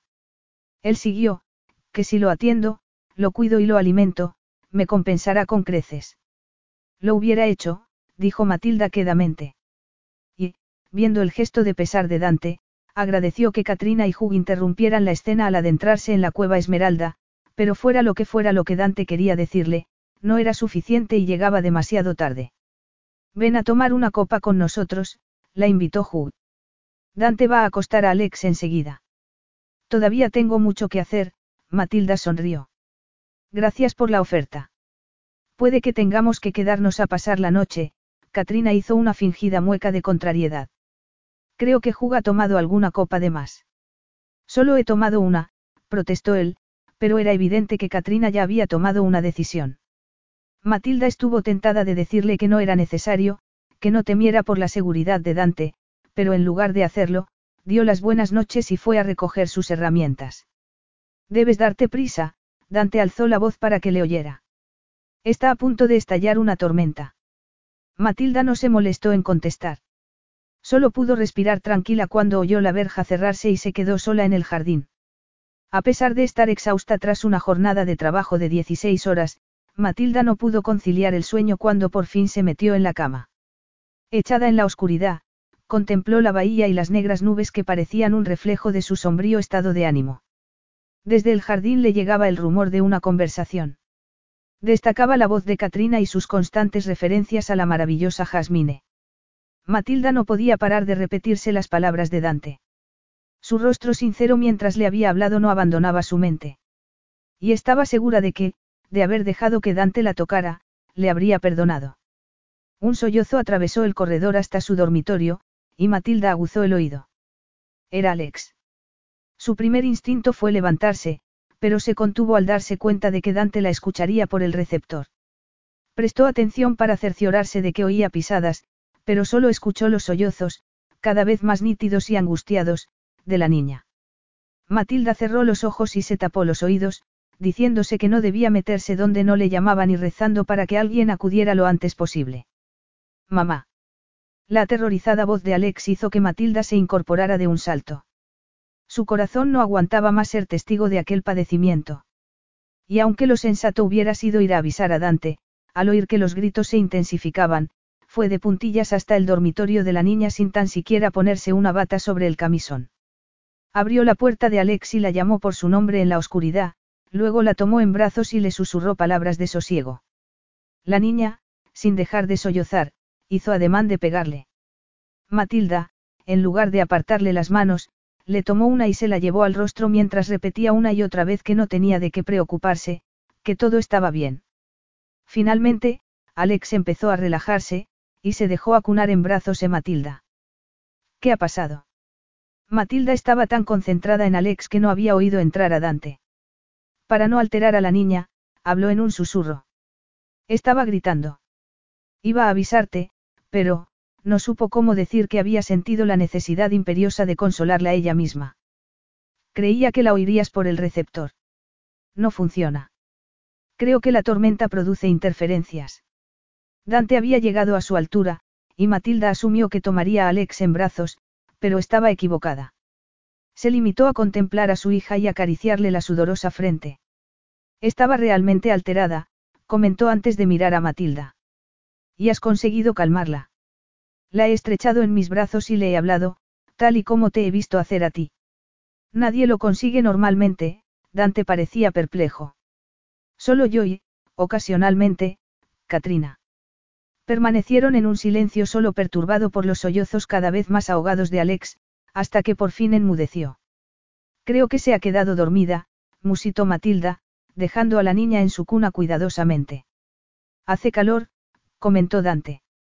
Entornó la ventana, y el perfume de jazmín inundó la habitación.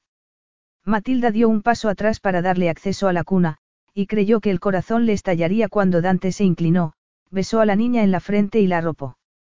Incapaz de soportar aquella escena ni un minuto más, fue hacia la puerta con los ojos llenos de lágrimas. Matilda, Dante la detuvo, poniéndole las manos sobre los hombros. Suéltame, le rogó Matilda. Sabía que iba a disculparse una vez más, y le aterrorizaba no ser capaz de resistirse. Déjame en paz, Dante. No puedo. Matilda se sacudió sus manos de encima y se volvió hacia él con la mirada encendida de rabia. Por respeto a Alex, controló el volumen de su voz. ¿Por qué yo? Las lágrimas rodaron por sus mejillas. ¿Por qué me has elegido a mí cuando podías haber tenido cualquier otra mujer?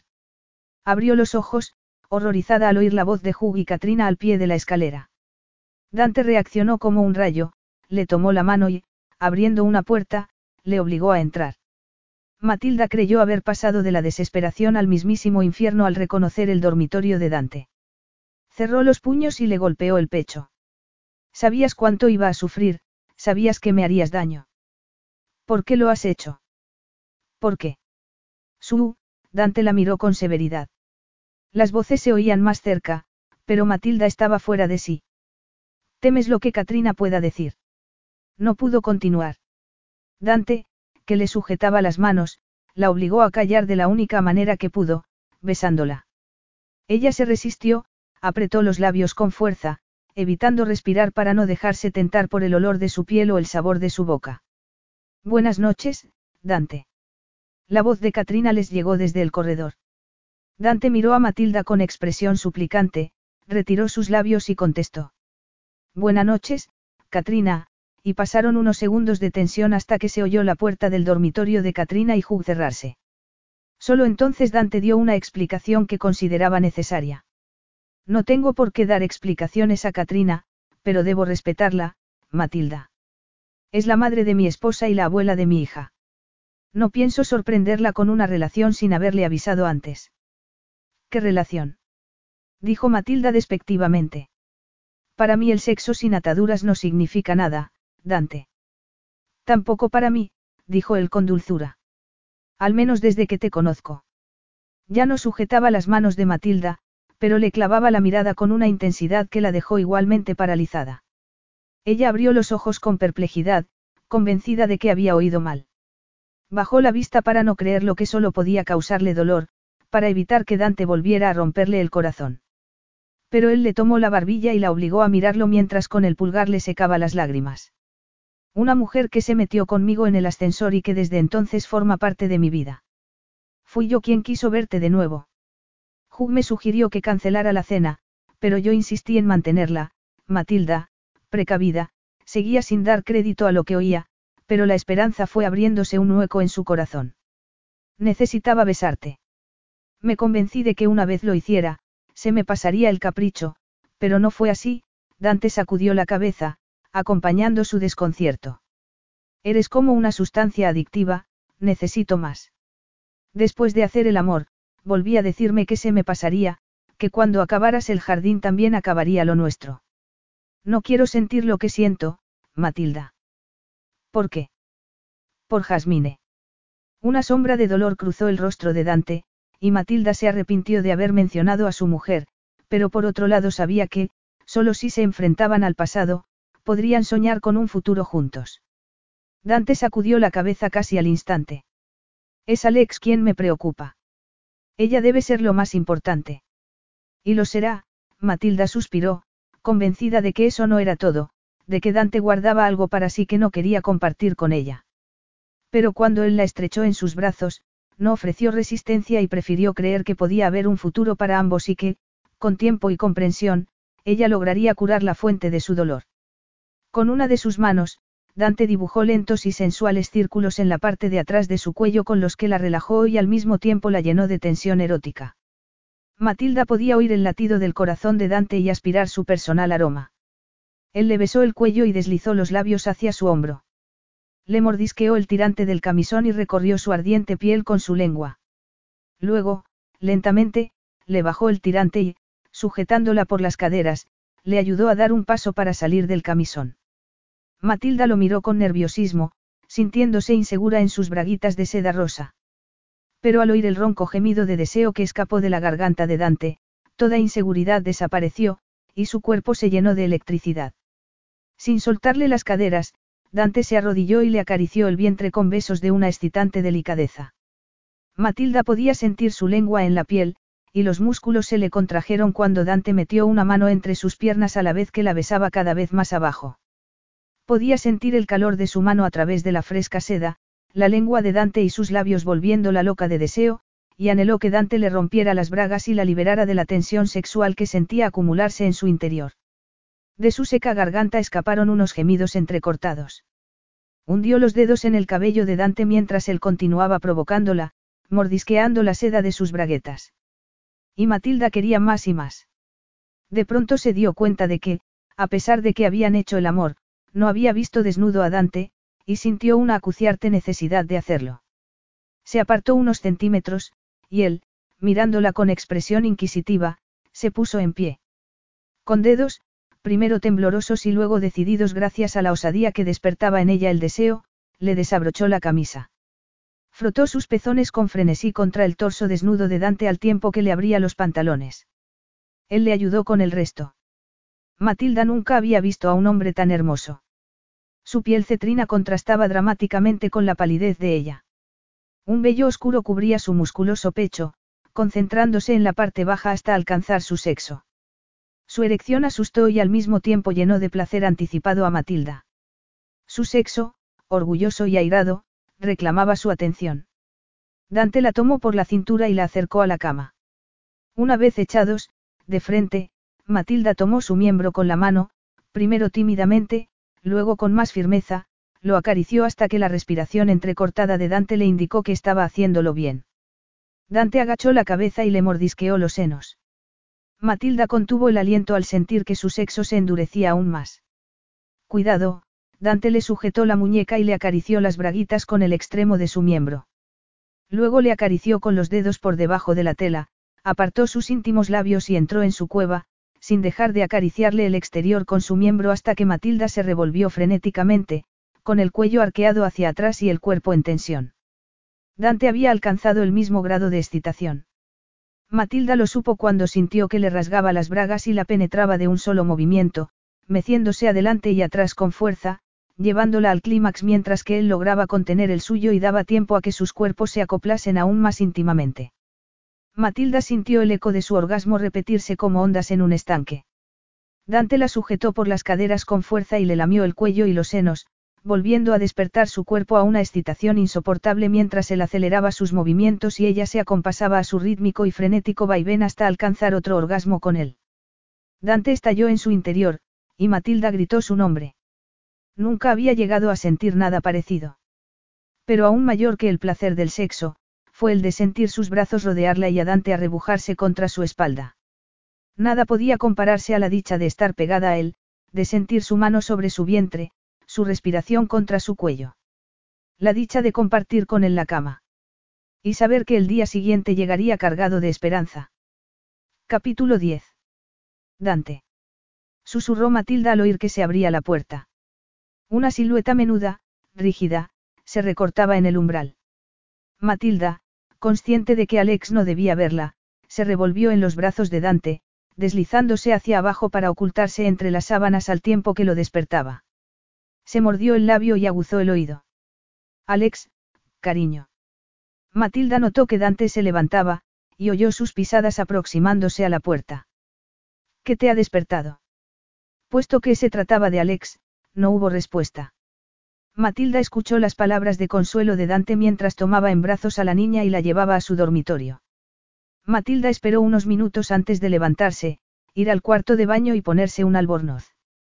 Luego, volvió al dormitorio y se sentó a esperar a Dante. A pesar de que hacía una noche muy calurosa, no dejaba de temblar. ¿Está bien? Preguntó con los ojos muy abiertos cuando entró Dante. No creo que me haya visto. Está demasiado oscuro. En cuanto he oído abrirse la puerta. Está muy bien, la tranquilizó Dante. Le he dado un poco de agua y se ha quedado dormida. No sé qué le pasa, se sentó al lado de Matilda y le pasó el brazo por los hombros, pero ella supo que estaba ausente, que le preocupaba que Alex los hubiera visto juntos. No creo que me haya visto. He podido darme cuenta de que era ella porque la luz del pasillo está encendida. En cuanto he oído algo, me he escondido bajo las sábanas. No parecía intranquila, comentó Dante, pasándose la mano por el pelo con cara de preocupación. Debía de tener sed. En ese momento, Matilda lo vio como el padre que era y que siempre sería, y no como su amante. Será mejor que vuelva a mi dormitorio, musito. No, Dame sacudió la cabeza al tiempo que alargaba la mano para sujetarla. Pero Matilda se la tomó entre las suyas. Por más que deseara quedarse y que fuera evidente que Dante no quería que se marchara, tenía la certeza que era lo que debía hacer. Dante, no pasa nada. Nos va a resultar imposible por temor a que Alex vuelva. Es mejor que vaya a mi dormitorio. ¿Estás segura de que no te importa? Claro que no, dijo Matilda con dulzura al tiempo que le acariciaba la mejilla. Aunque ansiaba dormir con Dante y despertar a su lado, también sabía que algunas cosas tenían prioridad, que no podía ser egoísta. Tienes que estar pendiente de Alex, besó a Dante, y cuando él la abrazó, percibió la tensión que lo dominaba. También él se debatía entre el deber y el deseo.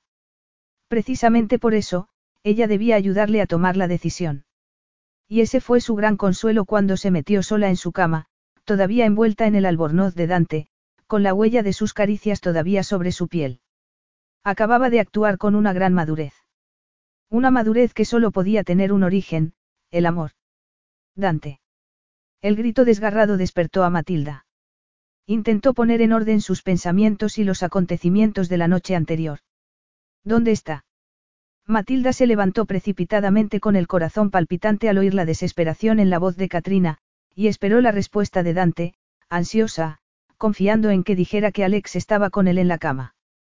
Pero al abrir la puerta del dormitorio y ver la cara pálida y angustiada de Dante mientras recorría el corredor, llamando a su hija con el terror reflejado en los ojos, se le formó un nudo en el estómago. No podemos encontrar a Alex. Explicó a Matilda al verla asomarse. Se miraron unos segundos en silencio. De pronto, los dos gritaron al unísono. La piscina. Bajaron las escaleras de dos en dos, de tres en tres. Matilda intentaba tranquilizarse, se decía que la piscina estaba vallada, que Dante siempre tomaba la precaución de cerrar la cancela. Dante le tomó ventaja. Cuando llegó junto a él, suspiró aliviada, pero por poco tiempo. La bahía lanzaba destellos, ante sus ojos se abría un inmenso mar a apenas unos metros de distancia. Y había una niña que no aparecía por ningún sitio. Llama a la policía, dijo Dante con una calma que contradecía el rictus de sus labios. Diles que avisen a los guardacostas. Anoche estaba perfectamente. La aguda voz de Katrina atravesó los oídos de Matilda. La policía había llegado hacía rato, se oía de fondo el ruido distorsionado de sus radios y los oficiales entrevistaban a todos los ocupantes de la casa e inspeccionaban el jardín. Se trataba de una frenética carrera contra el tiempo. Matilda miró a Dante, que acababa de volver de la playa por requerimiento de la policía, y al ver su rostro desencajado tuvo el impulso de acudir a él y consolarlo, pero se reprimió. Me asomé a ver cómo estaba antes de ir a la cama, decía en aquel momento Katrina. ¿A qué hora? Un oficial extremadamente joven conducía los interrogatorios mientras otro tomaba notas. Serían las once, o tal vez las doce, respondió. Katrina. Dante ya se había acostado. ¿Fue usted la última persona que la vio? No, intervino Dante. Fui yo, Matilda contuvo la respiración preguntándose si contaría todos los detalles. Cuando subí estaba inquieta, pero acabó por dormirse. Katrina debió de verla hacia esa hora. Sin embargo, un par de horas más tarde vino a mi dormitorio. Se bajó de la cuna sola. Últimamente suele hacerlo, dijo Dante, pasándose los dedos por el cabello. Matilda ansió poder acariciarlo, pero permaneció sentada, inmóvil. Parecía tener sed, así que le di agua y la acuné un rato. Estaba disgustada. No, Dante sacudió la cabeza. Su rostro se contrajo en una mueca de concentración mientras intentaba recordar cada detalle de la noche anterior. Al menos no lo creo. No lo cree. Le presionó el policía. Y Matilda hubiera deseado abofetearlo pero su insensibilidad. Por contraste, Dante respondió con calma. Mi hija tiene problemas de comportamiento, Katrina fue a intervenir, pero él le dirigió una mirada severa para indicarle que no era el momento de discutir. No reacciona con normalidad. Por favor, explique a sus colegas que pueden estar a unos metros de ella y llamarla por su nombre, pero que ella no responderá, se le quebró la voz, y Matilda le vio cerrar los ojos para recuperar el dominio de sí mismo. Por favor, dígaselo. El oficial hizo una señal a un compañero, que salió para transmitir la orden. Luego, continuó haciendo preguntas. Le dio algo de beber, ¿qué pasó después?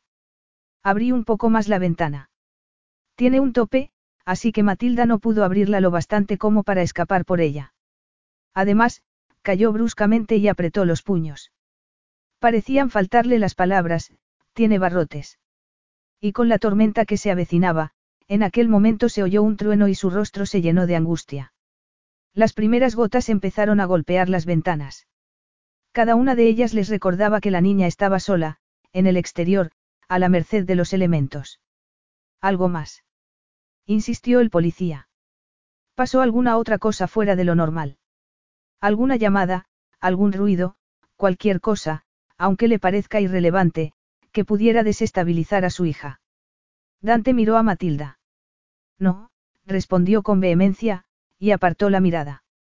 El sentimiento de culpa que ella vio reflejado en sus ojos le indicó que la única persona a la que Dante pretendía proteger, y con toda la razón, era a su hija. Oficial, ¿puedo hablar con usted en privado? ¿De qué? preguntó Katrina al verlo salir. ¿Qué nos ocultas, Dante? ¿Qué sucedió anoche que yo no pueda saber? Matilda la observó paralizada. Katrina se respondió a sí misma. Cortesana exclamó con desdén. Y Matilda se estremeció. Llevas el albornoz de Dante, Katrina la miró con odio. Sus labios estaban pálidos y rígidos. Estabas en la cama con él, no es cierto. Por eso la pobre niña ha huido. Te juro que no pudo verme, dijo Matilda. Dante y yo estábamos dormidos cuando se abrió la puerta. Y la niña vio a una mujer que no era su madre en la cama de su padre. ¿Te das cuenta de lo que has hecho? Katrina, déjalo, dijo Dante al entrar en la sala con un tono amenazador que no surtió efecto en Katrina. No pienso dejarlo, lanzó una mirada furibunda a ambos. Su rostro se retorcía en una mueca de asco. Os vio Alex. Los ojos se le salían de las órbitas. La pobre niña entró en el dormitorio y os encontró. No fue así, dijo Matilda. Cállate. Gritó. Calla la boca ahora mismo. Tú no eres nadie. Nadie. Katrina. Dante cruzó la habitación hacia ella. Comportándote así no eres de ninguna ayuda. Desde luego que no. ¿Cómo has podido pensar, Dante, que acostándote con esa ayudarías a tu hija? ¿Acaso pensabas que pisotear el recuerdo de mi hija iba a ayudarla? Supongo que ni te molestaste en pensarlo.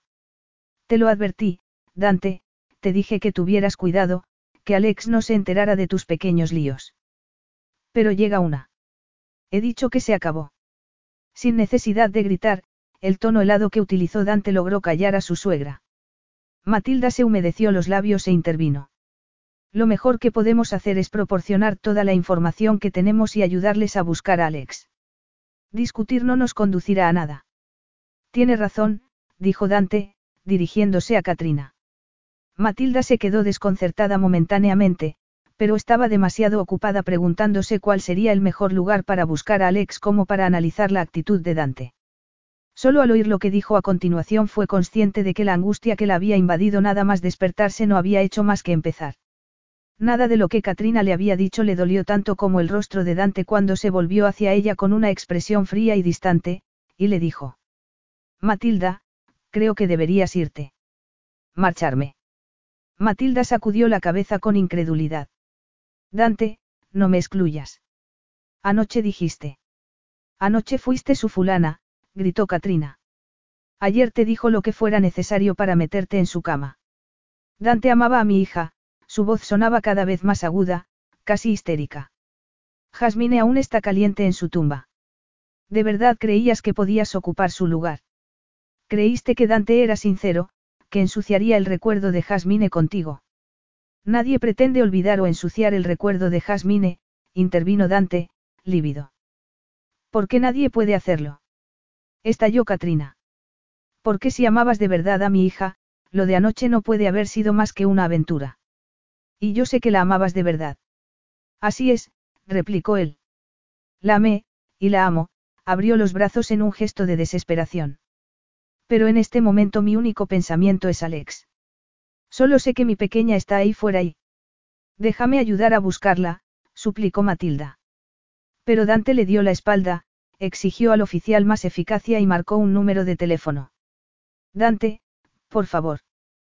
¿Quieres ayudar? Cuando él por fin se volvió a mirarla, su rostro le resultó irreconocible. Si de verdad quieres ayudar, Matilda, harás lo que te pido y te irás a tu casa. Será lo mejor. ¿Para quién? Susurró ella, castañeteando los dientes. Antes de oírla adivinó la respuesta. Para todos. Le llevó diez minutos hacer la maleta, llevarla al coche y desaparecer de la vida de Dante. De su boca pugnaba por escapar un grito que sus dientes frenaban. Deseaba insultar a Dante, abofetearlo, enfrentarse a él. No comprendía cómo podía haber cometido el mismo error una vez más, cómo había sido tan estúpida como para dejar que la engañara de nuevo. Pero por encima de cualquier otro sentimiento estaba el horror de saber que una niña estaba perdida. Eso era peor que cualquier humillación o dolor que ella pudiera sufrir. La lluvia le mojó el brazo al tirar la maleta en el maletero, y se estremeció al pensar en el efecto que tendría en la pequeña, que solo llevaba puesto el pijama. Señorita, necesitamos su número de teléfono, el joven oficial le llamó a la ventanilla cuando estaba a punto de poner el coche en marcha. Apuntó el número en un trozo de papel y se lo dio. ¿Puedo ayudar de alguna manera en la búsqueda? Un momento, por favor, el policía conectó la radio al ver que recibía un aviso. Matilda esperó con el corazón en un puño al darse cuenta por el tono de voz del oficial y por los retazos de conversación que oía que había pasado algo importante. ¿La han encontrado? Preguntó, esperanzada. Primero tengo que comunicárselo a su padre, respondió él, alejándose hacia la casa. Matilda bajó del coche y corrió para darle alcance. Está bien. No estoy seguro, replicó él a regañadientes. La han encontrado deambulando por unas dunas. Parece estar bien, pero no habla. La van a llevar al hospital. En ella es normal no hablar, Matilda sintió una burbujeante alegría en el pecho. Tengo que ir a decírselo a Dante. Señorita, en mi opinión, la forma en la que el oficial se dirigió a ella hizo detenerse a Matilda. Con cara de saber lo que decía, y mirándola fijamente a los ojos, él añadió, tengo la impresión de que, al menos por el momento, es mejor que deje a esta familia. Los nervios están a flor de piel. En un par de días o tres las aguas habrán vuelto a su cauce, pero ahora mismo, creo que lo mejor es que siga el consejo del señor Costello y se vaya a su casa. Capítulo 11. Hacer cualquier cosa, incluso ordenar su pequeño apartamento, le costaba un esfuerzo sobrehumano, pero Matilda sabía que debía mantenerse activa y poner orden en su mente antes de enfrentarse a la que iba a ser la tarea más difícil de su vida, aceptar que Dante no formaría parte de ella. Pasaba el aspirador mientras intentaba que el ruido de la máquina ahogara sus pensamientos o al menos los aletargara. Necesitaba encontrar algo de paz, unos minutos de respiro. Dos semanas antes ni siquiera conocía a Dante, y de pronto, había pasado a ser el centro de su existencia, a ocupar su mente y su espíritu. Cada respiración, cada poro de su cuerpo lo reclamaba, quería estar junto a él. Pero al mismo tiempo Matilda estaba furiosa. Un río ardiente de rabia la recorría cada vez que pensaba que Dante ni siquiera se había molestado en dejarle saber si su hija estaba viva o muerta. Era evidente que creía que, como él, el resto del mundo era capaz de aparcar sus sentimientos y aislarse de las emociones para vivir en un lugar en el que la luz podía apagarse de manera que la verdad quedara oculta por la penumbra. Matilda llevaba en casa cuatro días, y Dante no había sido capaz de levantar el auricular y decirle cómo se encontraba Alex. No era ni siquiera merecedora de ese detalle. Las primeras dos noches, Matilda lo había visto en las noticias de televisión, saliendo del juzgado precipitadamente, negándose a responder las preguntas de la prensa. Había leído los periódicos tratando de adivinar algún mensaje codificado en las breves declaraciones que se citaban. Pero verlo y leer sobre él sabiendo que nunca sería suyo se había convertido en una tortura, así que había decidido entretenerse con cualquier cosa, ocuparse tanto que su mente se adormeciera. Aún así, sabía que era inútil, que aunque trabajara hasta desmayarse o llenara su agenda de compromisos, aunque saliera cada noche con amigos, nunca escaparía del todo, que lo más a lo que podía aspirar era a que la agonía se mitigara lo bastante como para poder respirar con algo más de facilidad. Apagó el aspirador bruscamente y, tal y como había hecho en los últimos días, fue hacia su ropero y sacó el albornoz de Dante que había metido sin darse cuenta en su maleta al salir precipitadamente de su casa. Lo acarició entre sus dedos al tiempo que se decía que lo sensato sería lavarlo, hacer un paquete y mandárselo por correo. Pero era la única tarea que seguía retrasando, patéticamente consciente de que, aparte de sus nostálgicos recuerdos, era lo único que le quedaba de Dante. Se sentó en el borde de la cama y hundió la cara en la tela, aspirando con fuerza su aroma. Con cada respiración lo sentía más cerca y aumentaba la agonía que le causaban su ausencia y su desdén. Un olor que había sido maravilloso se había teñido de dolor. Casi le hacía sentir náuseas la intensidad con la que evocaba su dolor, el suplicio de Alex. Por primera vez en días, Dante dejó su mente, y de los labios de Matilda escapó el nombre de su hija. Pero también por primera vez, la idea que acababa de tener y a la que quería aferrarse, despertó su esperanza y le quitó las ganas de llorar. Sacudió la cabeza para ahuyentar su confusión. No era posible. Seguro que en cuanto la analizara en mayor profundidad descubriría que era errónea, que los problemas de Alex no podían tener un origen tan simple. Pero en lugar de ver el fallo en su razonamiento, cuanto más lo pensaba, más ganas tenía de compartirlo. Jun, le temblaban tanto las manos tras varios intentos de localizar a Dante, que había tenido que marcar el número de Hugh varias veces para acertar. Necesito hablar con Dante. Su teléfono está desconectado. ¿Hay alguna manera de dar con él durante un receso del juicio? No está aquí, Hugh habló en un tono tan bajo y abatido que Matilda tuvo que esforzarse para oírlo. ¿Puedes darme el teléfono de su secretaria? Preguntó, olvidando todo sentimiento de vergüenza. En aquel momento le daba lo mismo cómo reaccionar a Dante. Lo que iba a decirle tenía demasiada importancia como para tener en cuenta cualquier otra consideración. Matilda, ¿no has leído los periódicos ni visto la televisión? Preguntó Hugh. El fiscal ha retirado todos los cargos. El juicio acabó hace dos días y... Hace dos días. Matilda intentó apartar la desilusión que la invadió al darse cuenta de que la excusa de Dante para no llamarla no podía ser que estuviera demasiado ocupado con el juicio. Se obligó a concentrarse en el presente y en la razón por la que tenía tanta necesidad de hablar con él. Jun, tengo que hablar con él urgentemente, dijo con vehemencia. Por favor, ¿cómo puedo dar con él? Está en Italia. Matilda quiso creer que había oído mal, se aferró a la posibilidad de que hubiera algún error, pero el tono de abatimiento de Hugh no dejaba lugar a dudas.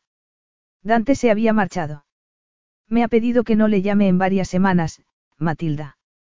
Necesita un tiempo para aclararse, y yo he respetado sus deseos. De todas formas, su ama de llaves le filtra todas las llamadas. No me dejaría hablar con él, y dudo que. No llegó a decirlo, pero las palabras que cayó llenaron el silencio que se hizo en la línea. Si Dante no estaba dispuesto a hablar con Hugh, ¿Cómo iba a querer hablar con ella? Hugh, la mente de Matilda trabajaba a toda velocidad. No quería contarle a Hugh lo que creía saber. No podía hacer crecer en él una esperanza que podía ser infundada. Tenía que actuar con cautela. ¿Podrías darme su dirección? No sé, dijo él, titubeante.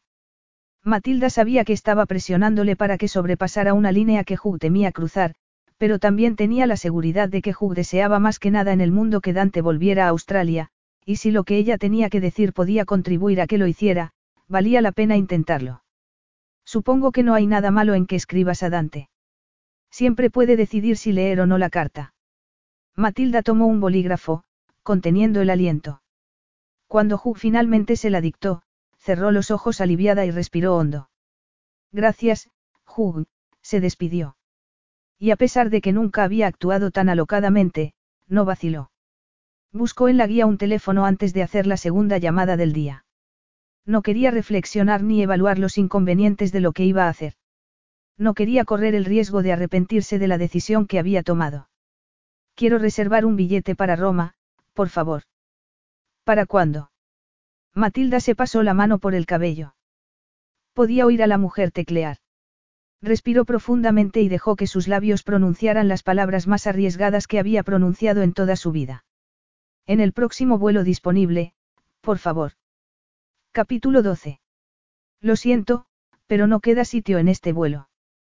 Matilda miró incrédula a mujer de uñas perfectas que tecleaba en el ordenador. No daba crédito a lo que acababa de oír, no podía creer que hubiera reservado y pagado un asiento que ya estaba asignado a otra persona, que fuera algo habitual que se produjera overbooking y que ni siquiera tuviera derecho a reclamar porque, si leía la letra pequeña del billete, comprobaría que no tenía nada que hacer. Como mucho, esperar al siguiente vuelo. ¿Cuándo sale el próximo vuelo? Preguntó con voz temblorosa. Hay sitio en uno, mañana a las once. Para Matilda fue como si le hubiera dicho que no podría partir hasta el año siguiente porque, en cuanto lo oyó, perdió parte de su convicción, la abandonó el ímpetu que le había llevado a tomar el teléfono y reservar el vuelo, a hacer la maleta en un tiempo récord, a cancelar trabajos y convencer a su familia de que hacía lo correcto. De pronto se sentía como un globo desinflado. Y para recuperar el impulso que la había guiado hasta entonces, rezó para recibir una señal. Pero la que recibió fue negativa, las señales de neón sobre la cabeza de la azafata de tierra indicaban que el vuelo estaba lleno. Había sido una ingenua al creer que lo conseguiría, que convencería a Dante de que la intuición que albergaba en su corazón sobre el problema de Alex era cierta. Tanto su familia como sus amigos habían reaccionado con incredulidad cuando no con sorna. Pero ella estaba convencida de estar en lo cierto. Por eso tenía que ver a Dante cara a cara. No podía ni escribirle ni esperar al día siguiente, porque no estaba segura de cuánto le duraría aquella convicción o cuándo la razón conseguiría desmontar el argumento en el que, al menos en aquel momento, creía a ciegas.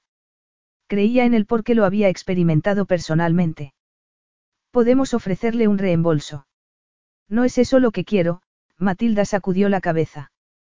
Tengo que tomar este vuelo, se oyó hablar, reconoció su propia voz, pero no se identificó con la firmeza y vehemencia con que las pronunció. Tengo que subir en ese avión porque si no, sé que nunca voy a.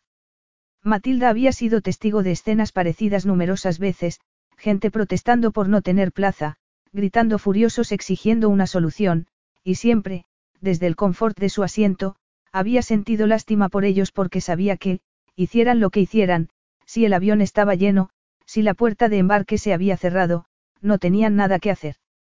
Puerta número 10. Perdón. Matilda se sobresaltó, y vio que la mujer ponía una etiqueta a su maleta y hacía correr la cinta. Luego tomó la tarjeta de embarque de la impresora y se la entregó. Puerta número 10, dijo en tono impersonal. Están embarcando primera y clase business. Será mejor que se dé prisa. Matilda viajaba poco, pero no era una novata, así que mientras atravesaba el control de pasaportes precipitadamente y corría por el pasillo enmoquetado del aeropuerto, sabía que sus próximas 24 horas dependían de un sencillo gesto. A la derecha, clase económica. A la izquierda, primera. Buenas tardes, señorita Hamilton, el asistente de vuelo, rubio y encantadoramente gay, le dio la bienvenida. Matilda contuvo la respiración y le dio el billete. Él lo miró y le señaló su asiento. Vaya a la izquierda. Está en la primera fila después de las cortinas. Y Matilda tomó la decisión final. Se sentó en su cómodo asiento y aceptó la copa de champán que le ofreció una azafata. No tenía importancia saber que no podía permitirse pagar un billete como aquel, ni que estuviera cometiendo una locura al ir al otro extremo del mundo por una mera intuición. Había pedido una señal y la había recibido. Estaba haciendo lo correcto, no para sí misma, tampoco para Dante, sino para Alex. A pesar del cansancio, de que eran las seis de la mañana de un día frío y gris y de que paseaba un corazón destrozado, Matilda decidió que Roma tenía que ser la ciudad más hermosa del mundo. Le resultó tan maravillosa que, cuando la recepcionista del hotel le anunció que su habitación tardaría en estar lista un par de horas, se alegró de poder seguir paseando. Fascinada, fue testigo del despertar de la ciudad, los coches y las motocicletas fueron llenándola de ruido, gente elegante y guapa salía de sus casas charlando animadamente. Caminaban deprisa o se paraban a tomar un café increíblemente fuerte. Todo el mundo menos ella parecía tener un destino. Ella, por contraste, paseó por calles adoquinadas en las que se daba una combinación perfecta de riqueza histórica y modernidad, como los numerosos edificios antiguos que albergaban en su interior exquisitas tiendas de moda. Era el mundo de Dante, y él estaba cerca. ¿Cómo iba a ponerse en contacto con él? ¿Cómo hacerle saber que estaba allí? Mensaje enviado. Matilda se quedó mirando la pantalla del teléfono que tanto odiaba y al que por primera vez en su vida se sentía agradecida por haberle proporcionado la posibilidad de ponerse en contacto con rapidez y sin necesidad de hablar. O quizá no tan rápidamente. Matilda pidió otro café mientras observaba con admiración a una Sofía Loren contemporánea beber, fumar, leer y mandar un mensaje de texto al mismo tiempo. Ella había tenido que hacer varios intentos fallidos antes de lograr escribir el suyo a Dante. Le había dicho dónde se encontraba y que necesitaba hablar con él. Un mensaje breve, directo e impersonal. Todo lo que ella no había logrado ser.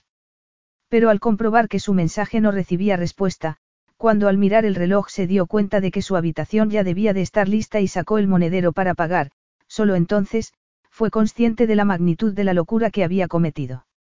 Súbitamente se dio cuenta de que incluso cabía la posibilidad de que Dante ni siquiera estuviera en Roma. Podía haber hecho escala en Singapur o en Bangkok. Había estado tan ansiosa por hablar con él que no se había planteado la posibilidad de que él se negara a escucharla. Quizá había cometido un error no mencionando a Alex como el motivo de la conversación que quería tener con él. Quizá si le enviaba otro mensaje. Matilda. Matilda se alegró de no haber tomado el teléfono, y retrasó lo más posible el momento de alzar la mirada hacia el rostro cuya pérdida le había roto el corazón. Cuando finalmente se atrevió, descubrió que Dante parecía haber envejecido. Tenía ojeras y estaba sin afeitar, no tenía nada que ver con el abogado que había salido del juzgado de Melbourne unos días antes. Pero su nuevo aspecto, en lugar de quitarle atractivo, le daba un fascinante aire romántico de artista torturado. Dante se sentó a su lado y se produjo un silencio que, a pesar de las extrañas circunstancias, no se hizo especialmente incómodo. Matilda intentó fijar en su mente cada detalle para poder revivirlo cuando se quedara sola. Dante pidió un café. Cuando el camarero se lo llevó, acompañado de unas pastas, empujó el plato hacia ella. No, gracias, Matilda sacudió la cabeza, y Dante tampoco las tocó. Está claro que te juzgué mal, dijo él finalmente. No temes los enfrentamientos. Te equivocas, acertaste, Matilda esbozó una sonrisa. No estoy aquí para enfrentarme a ti, Dante, vio que él la observaba con suspicacia. Tienes que saber que tengo mucha mejor opinión de mí misma. Que la que tienes tú, y te aseguro que ir detrás de un hombre que claramente no me desea, no es mi estilo. Vio cómo se tensaba el rostro de Dante. Luego habló en tono de superioridad, como si creyera más en su criterio que en el de ella. Entonces, ¿por qué has venido, Matilda? Si no vienes por nosotros, ¿qué te ha traído a Roma? Alex, por la mirada de confusión que le dirigió Dante y su ceño fruncido, era obvio que aquella era la última respuesta que esperaba. Matilda continuó, creo que sé lo que le pasa. Pienso que he averiguado qué es lo que la altera, porque continúa. Matilda, Dame hizo un gesto muy latino con las manos, como si ahuyentara las palabras que acababa de oír, he consultado con los mejores especialistas, han examinado a mi hija de pies a cabeza. ¿Y tú, que apenas la has visto media docena de veces? Es culpa del jazmín, Dame cayó bruscamente al oír lo que acababa de decir Matilda. Luego hizo ademán de continuar, pero Matilda se adelantó a él. Lo miró con expresión ansiosa. Sabía que Dante solo la escucharía un minuto y que debía aprovecharlo al máximo, que aunque no la creyera en el momento, tal vez lo hiciera a la semana siguiente, o al mes siguiente, cuando ella hubiera desaparecido completamente de su vida, cuando hubiera superado su dolor, quizá entonces Dante recordaría y daría credibilidad a sus palabras. El aroma a jazmín, específico. Dante sacudió la cabeza. El primer día que tuvo un ataque y que llamaste al médico, me dijiste que os dirigíais al cementerio. ¿Y? ¿Llevaste flores? Al no obtener respuesta de Dante, Matilda siguió adelante con el corazón palpitante. Aquella información era fundamental, porque si se equivocaba, su teoría se tambalearía. Habías cortado jazmín en el jardín. Por supuesto, pero... Dante, el día de la muerte de Jasmine, le mandaste flores, continuó Matilda con dulzura. Y Katrina me contó que llamaste a todas las floristerías de Melbourne pidiéndoles jazmín. Alex estuvo atrapada con su madre en un coche durante dos horas, desesperada, llamándola, rodeada de ese perfume. Pero un olor no puede desencadenar esa reacción, dijo Dante, sacudiendo la cabeza enérgicamente, como si se negara a aceptar la posibilidad. Matilda se consoló pensando que al menos la estaba escuchando. Y a medida que hablaba, más convencida estaba de tener razón, de que la intuición que la había arrastrado hasta Roma era acertada. Los problemas de Alex comenzaron en primavera, Dante, cuando el jazmín empieza a florecer. Y cuando se puso tan mal que no pudiste soportarlo, la trajiste a Italia. Mejoró durante un tiempo, dijo Dante. Y no pasó nada hasta que llevó la mano a la boca y abrió los ojos cuando Matilda concluyó por él. Hasta que volvió la primavera. Dante, no huyó porque nos viera en la cama juntos, sino porque abriste la ventana.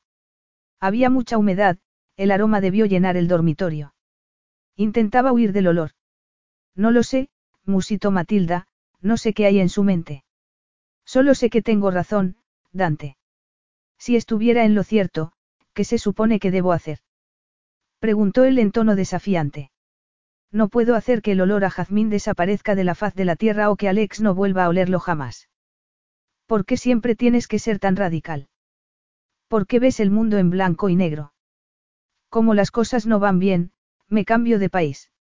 Oh, es una mujer agradable, será mejor que la trate mal. A Alex le sienta mal el jazmín, así que tengo que lograr exterminarlo. No, Dante. Basta con que, una vez descubierto el problema, pienses cómo afrontarlo. Tendrás que hablar con los expertos, con los médicos, Matilda se encogió de hombros y tomó su bolso con decisión. ¿Te vas?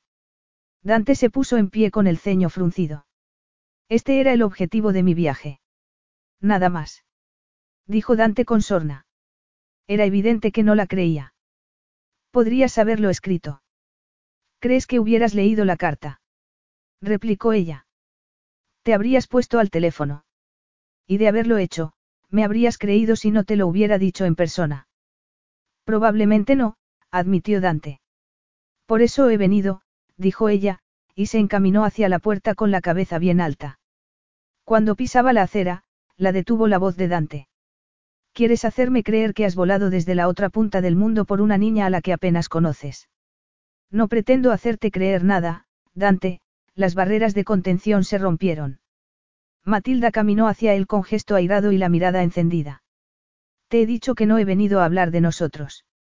A ver si consigues entender que no necesito que me dediques un discurso concluyente, no hay un jurado ante el que puedas lucirte. Te marchaste sin tan siquiera despedirte, lo cual ya representa un mensaje en sí mismo. Te aseguro que no pienso permanecer como un satélite de tus emociones, esperando a que me des permiso a entrar para luego volver a echarme.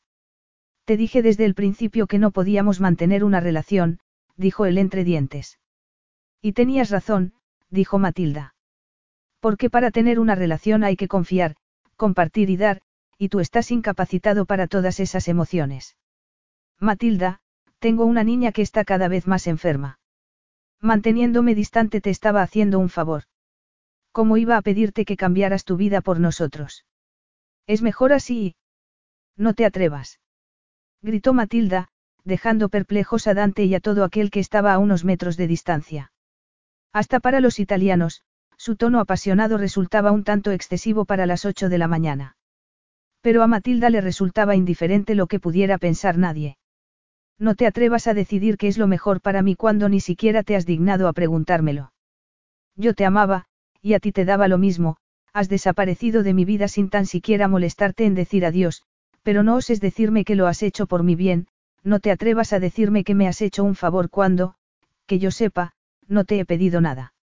He volado desde el otro extremo del mundo porque me importa Alex y sé que, con el tiempo, habría llegado a quererla. La habría amado porque forma parte de ti. Y lo sabes perfectamente, Dante, lo sabes, Matilda le clavó el dedo en el pecho. No has querido que te amara, eso es todo. Todo lo demás son excusas. Amas a Jasmine y siempre la amarás. Amaba a Jasmine, empezó Dante. Pero Matilda dio media vuelta y se marchó porque no podía soportar seguir viéndolo. Se abrió paso entre la gente que los rodeaba y echó a correr porque sabía que estaba a punto de perder los papeles. Estar junto a él sabiendo que nunca sería suyo era más de lo que su corazón podía aguantar. Le había dicho todo lo que se había propuesto decirle y mucho más. No tenía nada más que darle, nada más que recibir. No necesitaba las migajas de consuelo que Dante quería ofrecerle, no quería oír que, en otra ocasión, en otro lugar, tal vez hubieran podido darse una oportunidad. Matilda, Dante le sujetó la muñeca. Matilda la sacudió para liberarse, pero él la obligó a girarse y mirarlo. Escúchame. No tenemos nada más que decirnos. Por favor. Aquellas palabras hicieron el milagro. Matilda jamás se las había oído pronunciar. Por favor, repitió él. Y Matilda movió la cabeza levemente a modo de asentimiento. Dante le tomó la mano y la condujo en silencio hasta un banco próximo. Matilda lloraba por la intensidad de las emociones que acababa de destapar. Se abrazó a sí misma al tiempo que se mordisqueaba el labio. Estaba segura de que Dante quería volver a decirle que lo suyo era imposible, que jamás funcionaría. Amaba a Jasmine, empezó él lentamente. Matilda bajó la mirada hacia sus dedos entrelazados. Con los ojos llenos de lágrimas descubrió, desconcertada, que por primera vez Dante no llevaba su alianza de boda. Pero aún más le desconcertaron las palabras que añadió Dante, pero nunca de esta manera. ¿De qué manera? preguntó ella con voz quebradiza. De esta, Dante apenas susurró, pero Matilda percibió una pasión en su tono que le obligó a mirarlo a los ojos, y allí encontró la respuesta. ¿Cómo este amor? Dante no necesitó explicarse más porque Matilda sabía perfectamente a qué se refería, a un amor abrasador, tan devastador que solo podía experimentarse una vez en la vida. Y fue entonces cuando, por primera vez, intuyó el espantoso sentimiento de culpa que Dante debía de haber sentido. Él la estrechó contra sí como si necesitara sentirla cerca para continuar. El día que Jasmine murió, habíamos discutido. Discutíamos todo el tiempo, hizo una pausa, y Matilda lo miró expectante. Sabía que debía contar aquello a su ritmo. Cuando conocí a Jasmine tenía una carrera profesional prometedora y no tenía la menor intención de asentarse o tener una familia, y yo pensaba lo mismo. Nos llevábamos bien. Ninguno de los dos tenía que dar explicaciones sobre la cantidad de horas que dedicábamos al trabajo. Nuestra relación funcionaba bien, Matilda, muy bien, hasta que, Matilda le sintió tensarse y lo abrazó con fuerza. Jasmine se enteró de que estaba embarazada. A los dos nos tomó por sorpresa. No lo habíamos planeado, ninguno de los dos lo quería. Sin embargo, Dante tomó la barbilla de Matilda y le hizo mirarlo, yo fui entusiasmándome. Amaba a Jasmine y ella iba a tener mi hijo, ¿qué más podía querer? Y no fue suficiente. Dijo Matilda. Y su voz sonó distorsionada porque su boca estaba pegada al pecho de Dante. No, o al menos no lo fue para Jasmine. Nos casamos enseguida y compramos la casa que conoces. Durante meses las cosas fueron bien, pero a medida que pasaron los meses y Jasmine fue engordando, también fue irritándole el efecto que su embarazo podía tener en su carrera. Estaba decidida a volver a trabajar en cuanto naciera el bebé, a continuar con su vida como si no hubiera pasado nada. Y fue entonces cuando comenzamos a peleamos porque iba a nacer nuestro hijo y las circunstancias, por más que ella pretendiera lo contrario, iban a cambiar. Yo intenté tranquilizarme y confiar en que Jasmine vería las cosas de otra manera cuando diera a luz. Pero no fue así. Contrató a una excelente niñera y volvió a trabajar a las seis semanas. Apenas veía a Alex. Yo comprendo que las mujeres trabajen, pero me cuesta aceptar que descuiden a sus hijos, y menos si no necesitan dinero. A partir de ese momento las discusiones fueron cada vez más frecuentes y muy acaloradas.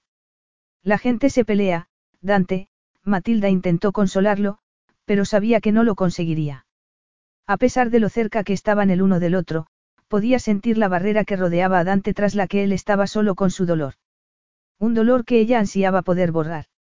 Sé que se sentía atrapada, continuó Dante con amargura. Lo sé porque yo me sentía igual. Pero ninguno de los dos tuvo el valor de admitirlo. La mañana del accidente, Jasmine iba, una vez más, a trabajar.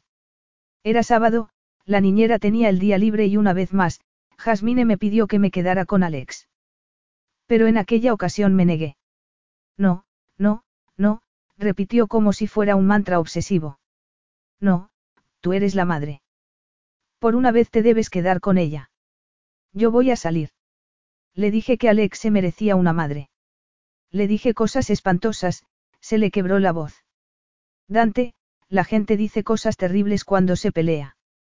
Lo malo es que no tuviste la oportunidad de retirarlas. Lo intenté. Incluso mientras discutíamos quería parar, disculparme por lo que estaba diciendo. No quería que nos separáramos. No quería que Alex creciera en un hogar roto. Llamé, y el ama de llaves me dijo que Jasmine se había llevado a Alex a la oficina. No contestó cuando llamé, y encargué a una floristería para que le mandara flores. Pedí que en la tarjeta escribieran que lo único que quería era que volviera a casa, pero nunca volvió. Dios mío, Dante. Matilda quería ser fuerte y decir las palabras precisas para animarlo, pero solo pudo llorar por él, por Jasmine y por aquel estúpido error del que no eran culpables ninguno de los dos. Jasmine estaba volviendo a casa, dijo finalmente, presionando su mejilla contra la de él para transmitirle calor. Recibió tus flores, y supo que estabas arrepentido. Pero no lo bastante arrepentido, Dante cerró los ojos con amargura. Su rostro se contrajo en una mueca de dolor. No lo bastante porque seguía enfadado. Seguíamos teniendo problemas, y aunque no hubiera muerto, sé que antes o después, nuestro matrimonio habría fracasado.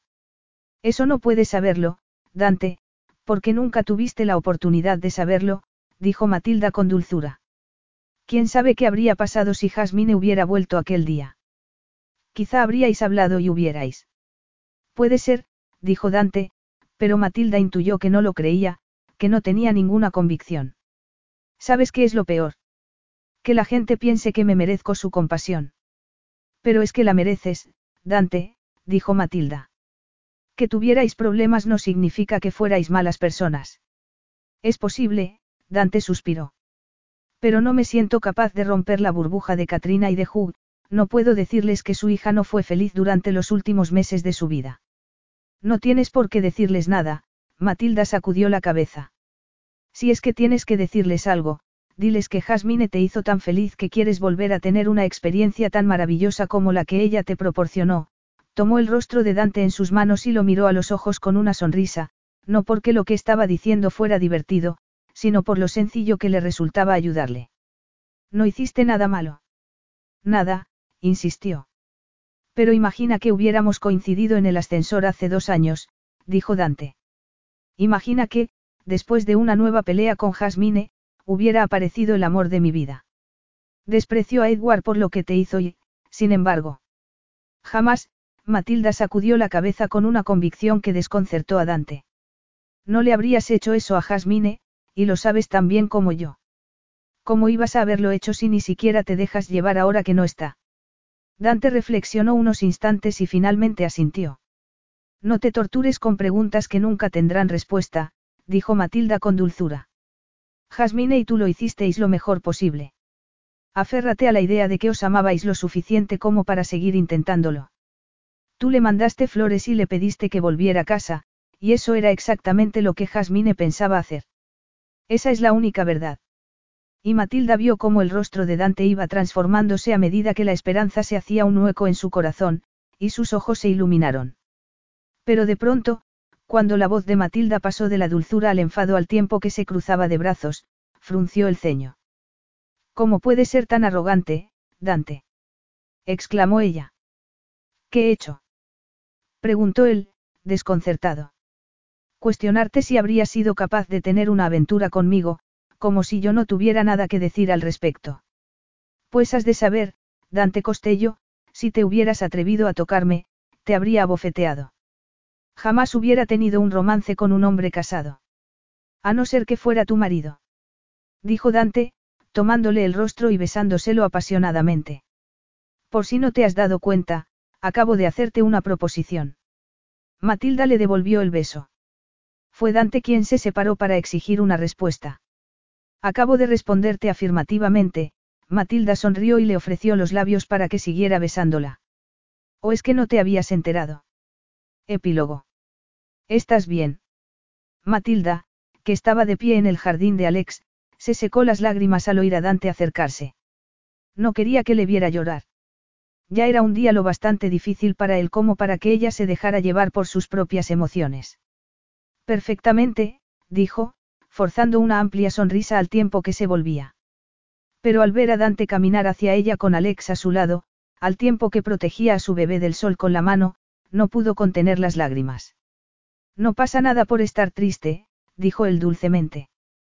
Tú misma me lo dijiste. Es cierto, Matilda tragó saliva. Y al oír aproximarse el camión de la mudanza, la casa, se apoyó en Dante y sollozó. Lo siento. En lugar de dejarme llevar por la tristeza debería ser fuerte y ayudarte a superar tu pena. Después de todo, esta es tu casa y... Nuestra casa, le corrigió Dante, pero Matilda sacudió la cabeza. En ella vivisteis Jasmine y tú, así que no intentes decirme que te da lo mismo.